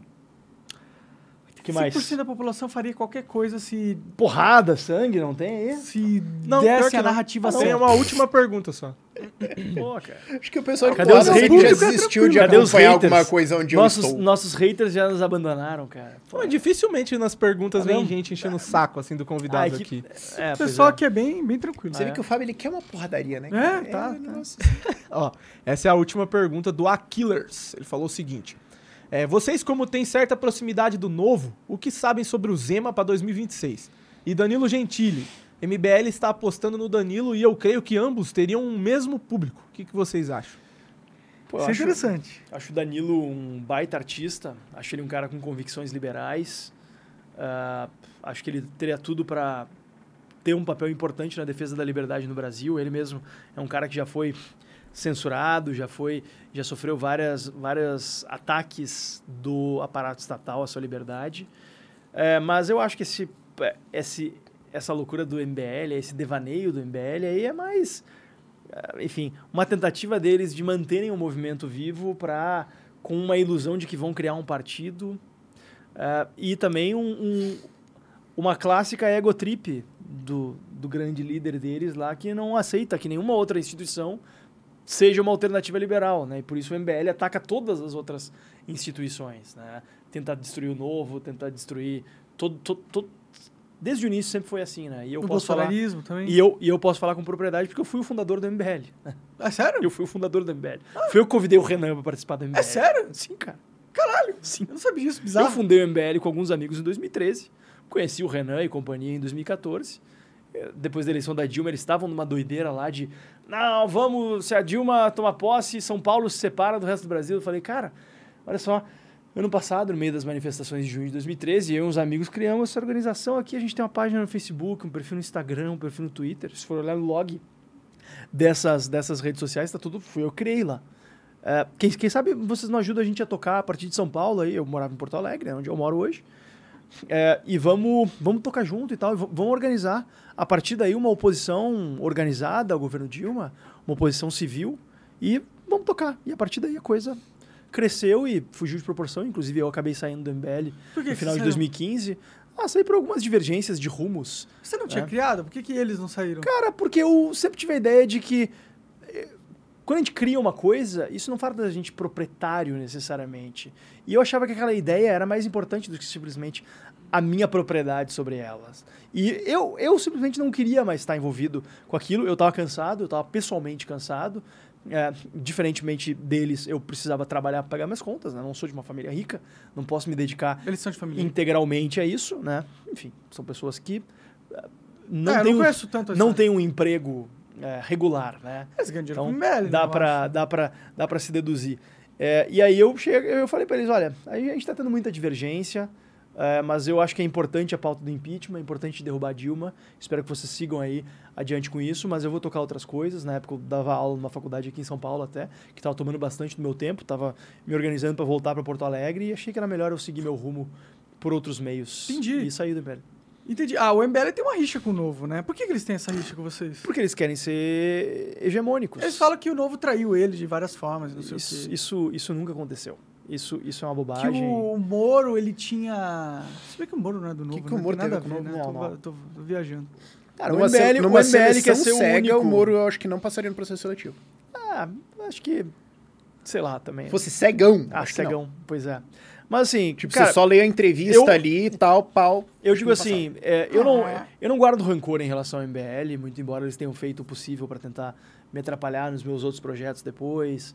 É, quando eu fui candidato a prefeito de Porto Alegre, por exemplo, evidentemente eu era o único candidato a, a prefeito liberal, mas eles fizeram questão de apoiar um cara do PSDB, né, que depois acabou sendo um prefeito desastroso e eles tiraram o corpo fora, obviamente. Mas eu não guardo rancor. Eu acho que é, tem gente criativa lá, tem muita gente boa, tem muita gente que eu respeito, mas eu acho muito ruim o fato de é, ser um movimento que tem essa visão hegemonista, ter essa visão de que quer acabar com os outros. Agora, essa semana estava circulando aí um vídeo falando que do, do Renan se orgulhando, falando assim, porque a gente teve muita contribuição nesse resultado ruim do novo e a gente vai ter mais, mais ainda assim. Deu, cara, porra, velho. E agora, eles, e agora eles estão nessa de atacar o Zema, né? E o Zema é o grande nome da direita democrática do Brasil para 2026. É evidente. É o isso. Bolsonaro, né? Não precisa O ser dito. nome. É, o, o- o O, Bolsonaro Bolsonaro tá em depressão o Bo- crônica. o Bolsonaro tá e chorando em posição fetal. E vai tá chorando em posição fetal nos Estados Unidos comendo Ele tá chorando KFC de lá. estresse durante o Covid, cara. Dá quatro aninhos. Ele Cara, quebra. O, Bo- e, Se o, aperta, ele Cachorro quebra. nunca larga o osso. e o cara. Bolsonaro e o Bolsonaro não pode mais ser visto como uma alternativa da direita democrática, né? Por isso Não, que eu não é pra de mim, falar né? Mas... da direita democrática. Evidentemente que o Zema é o direito, grande né? nome. Se ele vai ser o presidente ou não, o se ele vai querer ser candidato, acho que o Tarcísio tem ainda aqui. Provar muita É, cara, coisa. né, Eu quatro fiquei anos- puto com o Tarcísio recentemente, porque ele falou que não deveria ter câmeras policiais, mano. É, eu- eu- Falei, mas, que ele, mas ele é reviu Isso essa, é- isso é mas um- ele reviu essa posição já, né? É, reviu, mas que ideia de jirico Não, é. ideia burra pra caralho. é. Ah, tipo, porra. Mas, ó, ter- cara, quatro anos é tempo pra caralho, né, mano? Vamos lá. Ah, 25 dias de governo Bolsonaro. Você diria que o presidente em 2023 seria Lula com Não. Alckmin vice? Não. Muita coisa pode mudar, muita coisa Sabe, pode muita acontecer. coisa tá lá. muda, vamos com calma. Exato. Tanto que a, a- da pouca conversa que eu tenho com o Zema, ah, o meu entendimento ali e do, da galera do entorno é que assim, ele tá agora preocupado em fazer um puta Exato, governo em exato, Minas Gerais. Ele não tá. Ele não Pô, tá bicho, ó, peguei em- um estado falido, quebrado, voando, quicando de falido, fudido, e eu tenho que fazer esse troço funcionar. O povo de Minas Gerais me elegeu pra consertar isso aqui. Então, é fazer apenas- escola funcionar, pra fazer a saúde funcionar e tudo mais, não me elegeu eu ficar fazendo campanha antecipada por quatro anos. enquanto- Então, vamos resolver esse trem aqui primeiro. E, e ele é um cara bem assim, tipo, é. é, isso é uma coisa. É, Isso é uma coisa que eu, eu faço muita questão em candidatos que eu apoio. Eu quero entender a cabeça desse cara. Propostas, cara, propostas mudam, a vida muda, coisas que você não espera acontecem. Tipo, como é que você poderia sondar candidatos pelas propostas deles pro, pro Covid em 2018? Agora, o que vai decidir é como é que a cabeça desse cara funciona. Tipo, quando você aperta ele, quando, qual que é o reflexo? Eu vou atacar, eu vou fazer isso, eu vou construir, eu vou juntar, eu vou... Todo mundo tem esses reflexos, certo? E eu quero entender como é que é a cabeça dos caras que eu vou apoiar, porque daí eu sei, numa situação tensa, eu consigo ter uma razoável confiança de o que mais ou menos ele vai fazer, Entendi, certo? entendi. Então, tipo, o Zema é um cara que quando eu conversei com ele em 2018, quando ele tinha, sei lá, 1% nas pesquisas, a gente conversou por umas duas horas, duas, três horas, ah, e eu pressionei ele em várias questões diferentes, que claramente ele nunca tinha sido confrontado ali. E eu vi ele, tipo, só instintivamente, tipo, ah, é, ah, eu acho que é isso aqui. E assim, cara, ele era um cara com 1% nas pesquisas que ele não acreditava que ele ia ganhar. Ele não tinha nenhum motivo pra mentir pra mim. Ah, e eu vejo que a cabeça dele continua a mesma coisa. Você vê que quando você aperta ele, ele fica na dúvida, ele fala, tipo, ah, sei lá, ah, A, B, C, D e E. Você olha e fala, é, exatamente o que o libertário falaria. Tipo, eu te pressionei no improviso, Então é raiz, você em assim, 20 tá segundos de dele. pensamento me respondeu uma coisa libertária. Tipo, o caralho. Zema- ah, O Zema... e, e o que eu quero dizer é que, assim, é- a cabeça dele é passos pequenos, concretos, sólidos. Então, ele, ele sempre conta essa história. Durante 2022, estavam perguntando, ah, por que você não vai pra presidência e tudo mais? Ele falava, ah, a loja Zema tem 400 e sei lá, 500 e sei lá lojas, alguma coisa caralhal, assim. Ele falou, e nós abrimos uma por uma. A gente focou em Minas Gerais, que é o que a gente conhecia, e a gente estudava o lugar, lugar para abrir uma loja, ia lá, estudava a cidade e ver o que fazia sentido e abria uma loja e abria ali e ia para outra. Nunca comprei concorrente para tentar explodir, nunca fiz abertura simultânea e tudo mais. Passos pequenos, concretos, firmes que eu consigo construir em cima disso. Não vou dar saltão louco. Então, e eu acho que para ele, inclusive, pular para governador foi, eu acho que, por exemplo, o saltão mais louco da vida dele, provavelmente. É, Sim, primeira candidatura já É, é, governador do segundo maior estado do Brasil. Claro, eu sabia que ele ia ganhar quando ele tinha 1% de pesquisa, falei isso pra ele. Mas é, é, Eu falei pra ele, cara, acabou, tu vai ganhar. Forma governo aí. Mas ele não acreditou em mim. Mas é. Que bom que ele não acreditou, né? Ele focou em ganhar a eleição. É, não pois é. ficar formando governo. é, mas é. Mas assim, ele é um cara de passos concretos. Então, assim, ele não quer falar de presidência agora, ele não quer falar de. Ah, ele quer falar de. certíssimo, certíssimo. Minas Gerais, qual que é o problema agora? Cara, ó, vai ter um Lula que pode tentar me sabotar, esse estado tá fudido E em vai, termos né? ainda de saúde e educação, tem um monte de coisa pra gente Vai resolver. sabotar pra caralho. Os mineiros me elegeram para resolver Minas. Eu vou resolver Minas. Tanto que assim, quando que você viu ele entrando em algum outro assunto assim significativamente? Tipo, volta e meia chama em alguma coisa, ele fala, tipo, sei lá. Tanto que. Isso é uma coisa que eu adoro essa frase, né? Pra quem não fala, um, sus- um- um sussurro é um grito, né? Uhum. Então ele nunca fala porra nenhuma dessas coisas. Aí ele foi, sei lá, acho que na CNN, não sei o quê, falou. Ah, talvez Gaúcha." o governo federal teve uma negligência aí, escolheu não ver. Caralho, parou as notícias por uma semana dos caras xingando o Zema por causa de uma frase, entendeu? Sim, sim. É, e esse- o petismo ficou oriçado, né? Porque o eles que eu achei legal, como- né? Se o teu inimigo não te odeia, você é um ameaça. bosta. Mas é. É. importante também a gente en- entender que ele tem um desafio que é nada mais, nada menos que governar um estado de 21, milhão, 21 milhões de, de habitantes, E com finanças ainda em frangalhos, né? E, E com com uma amplitude situação- muito grande, com né? Porque você tem 853 municípios. É, então ele tem um desafio muito grande e esse é o foco dele nesse momento. O que não impede, claro, que a gente conjecture, que a gente Uhum. É, sim, trabalhe para, por exemplo, organizar o partido para pensar em 2026, né?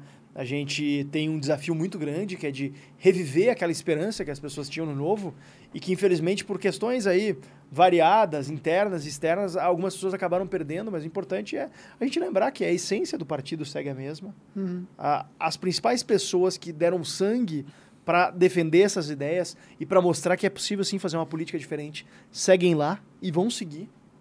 E a gente vai seguir construindo esse partido para que em 2024 a gente dê a volta por cima e em 2026 a gente concretize essa promessa aí que a gente sempre esperou. Da hora demais. E, e do Danilo, assim, cara, eu gosto dele também. Acho que é um cara que tem ideias de liberdade boas, sim. Inclusive já fiquei bebendo cerveja com ele na Vila Madalena até às 7 da manhã uma vez. Ah, isso é Eu, importante. Diogo Costa e Magno. Cal. Muito É. legal, um cara, é um cara muito legal, mas acho que ele tá meio que jogando o diferencial dentro é o da seguinte, brincadeira do MBL, né? Ele Eu não aí, sei, eu não conjecturo isso. Eu só falo ele que assim, ó. poder, né, chegando em político, né? 26, a Ele diferença. é, mas ele é amigo dos caras e tal. Não sei, Ele aí a gente tá deles. falando de relações pessoais que a gente não Mas você acha conhece. que é absurdo o MBL querer ter um partido? Não, não, eu acho absurdo. deles. Mas eu acho que é impraticável. Nem o Bolsonaro conseguiu.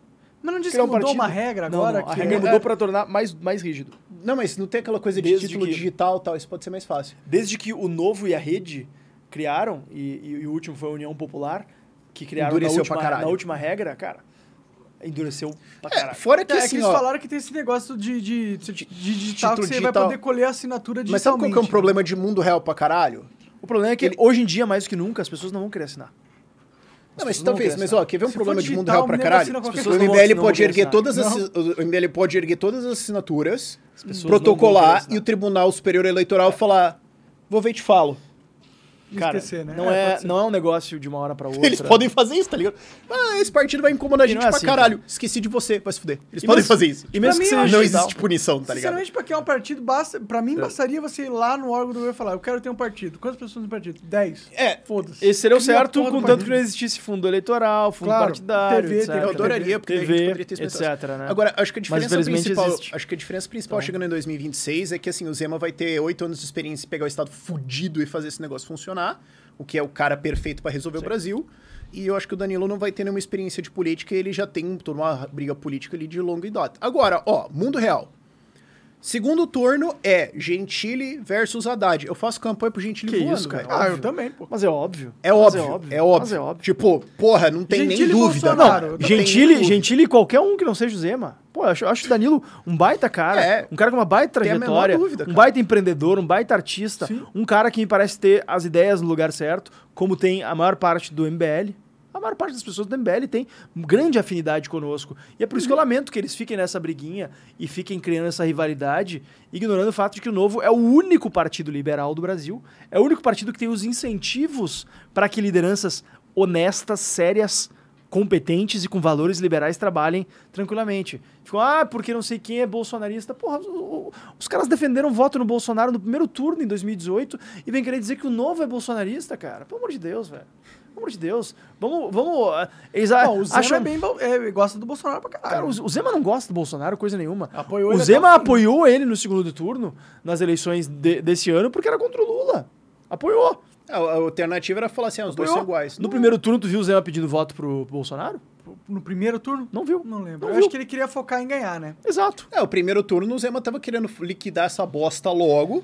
Porque ele falou, cara, se for pro segundo, vai Se virar um fosse plebiscito Bolso- de Lula. Se ele E aí fosse sei. bolsonarista, se ele fosse bolsonarista, ele teria. Cara, ele, ele brigou pesadamente com os bolsonaristas. O bolsonarismo lançou um, um- um candidato, Candidato- É, se ele fosse governador bolsonarista, pra por tentar que, que o PL tá agora querendo colocar um candidato pra rivalizar na LG? Qual- Só pra disfarçar, porque vai que o pessoal saca. É. Entendi, é que eu vi várias, tipo, Tipo, eu sou 99... Ah, mas isso aí, esse isso aí foi é uma de, afirmação tipo, infeliz 4 de de janeiro 2019. 2019. É, Entendi, Foi uma afirmação. Uma afirmação Foi uma equivocada lá de afirmação dele em 2019. 4 de cara. janeiro de 2019 falando Que aí o sobre pessoal tá economia. recalchutando, é. Entendi, Exato, entendi. falando sobre economia, cara. Tipo, E ah, o pessoal tá econômica recalchutando. dele, ah, eu Entendi, discordo de... entendi. Aí pegaram fora do contexto. Tá bom, então beleza. Tem mais? Acabou? Tá bom? Nós... Fábio, é, Rafael, obrigado. Foi da hora demais. Obrigado cara, por virem aí conversar nós. comigo. Passou rápido o tempo aqui. Passou, já estamos aqui, sei lá quantas horas. Três, Três horinhas aí Deus. conversando. Nem, É. nem minha mãe vai ouvir. um abraço, eu já pessoal. estourei 5 horas contigo no Flow uma vez. Ah, estouramos. Cacete. Algum dia a gente estourou. Cara, no, no Inteligência. Limitada eu fiz 4 sem querer. Que loucura, cara. Tu Quando não, o, o, o Pedro Doria e o Joel. Não, quando né, eu fui a primeira vez. Aparentemente o Rafa ficou traumatizado dessa vez com o Pedro Joel. Aquilo foi uma longa história, mas. Eu, eu, eu, eu ouvindo achei interessante, cara, porque eram tr- três pessoas inteligentes que eu gosto de escutar falando ali, cara. Achei interessante. Achei Eu acho que essa foi a primeira review boa que eu recebi sobre Não, o, o terceira pessoa inteligente era o Vilela, não tu. Não, tô brincando. Caralho! cara. Não, tô brincando. Tá bom, razoável. Mas, pô, razoável. obrigado demais por vocês terem vindo aí. Cara, muito bom, prazer. Espero que seja a primeira de muitas aí. Espero, Claro, que, teu, espero que teu podcast siga vivo. Bom, espero que não seja Espero que, preso. siga, espero que tu siga no Brasil. Qualquer coisa, Me cara, se tu precisar, tu me liga na 7 e a gente te atende de graça. Demorou, Olha demorou. aí, Eu rapaz. já tava dando consultoria prévia aqui de graça. Verdade, deu umas informações interessantes. Inclusive, a galera que quiser ir sair do país e viver uma vida melhor, mano. É, S-E-T-T-E-E. Bota isso no Google, você acha a gente. É a minha empresa pra te ajudar a sair do Brasil. S-E-I-S... S-E-T-T-E. Sete. S-E-T-T-E. É o nome de uma vela. Sabe, velas têm nomes e Aham. existe a vela latina, que é aquela vela triangular. Se você cortar a pontinha dela, você consegue ter mais volume de vela com menos mastro, então você tem mais tração. E é uma vela que permite que um barco ande contra o vento.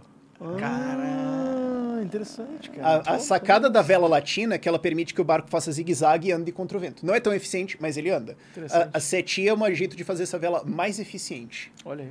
Da hora demais, da hora demais. Não, Lá- é, é que eu sempre começo a contar a história, todo mundo fica tipo, por que caralho ele tá falando disso? Eu falo, é uma vela que anda contra o vento. Então não Interessante. Já eu, eu, eu o, o, o slogan da minha campanha agora recente, que me deu a primeira suplência de deputado federal pelo Novo do Rio Grande do Sul, é, é não vamos desistir do Brasil. E eu realmente estou disposto a, a levar a cabo isso daí, mesmo não tendo vencido a eleição, porque eu acho que é um país que tem tanta coisa boa, que tem tanta gente boa e que merece que a gente lute por ele. Então, País do não sigam o Rafael, sigam a mim, venham com... Não, acho que cada um, cada um tem que Eu seguir... só tô dizendo, se tu quitou, beleza. É, o, Eu o- vou usar o dinheiro disso pra ajudar a defender a Eu liberdade. não sou- A gente tá funilando, sabe? Eu não sou também aquele tipo de pessoa que fica falando pra todo mundo, tem que se filiar, tem que se candidatar. Não, eu acho que cada um tem que fazer aquilo que tiver de acordo com as suas aspirações de vida, com os seus valores. Quem quiser empreender, ganhar dinheiro, pô, demais. Isso faz muita diferença nas vidas das pessoas. E claro, se sobrar um pouquinho, doe para causas liberais, doe para as iniciativas liberais, para que a gente possa seguir fazendo o nosso trabalho de mudança do clima de ideias,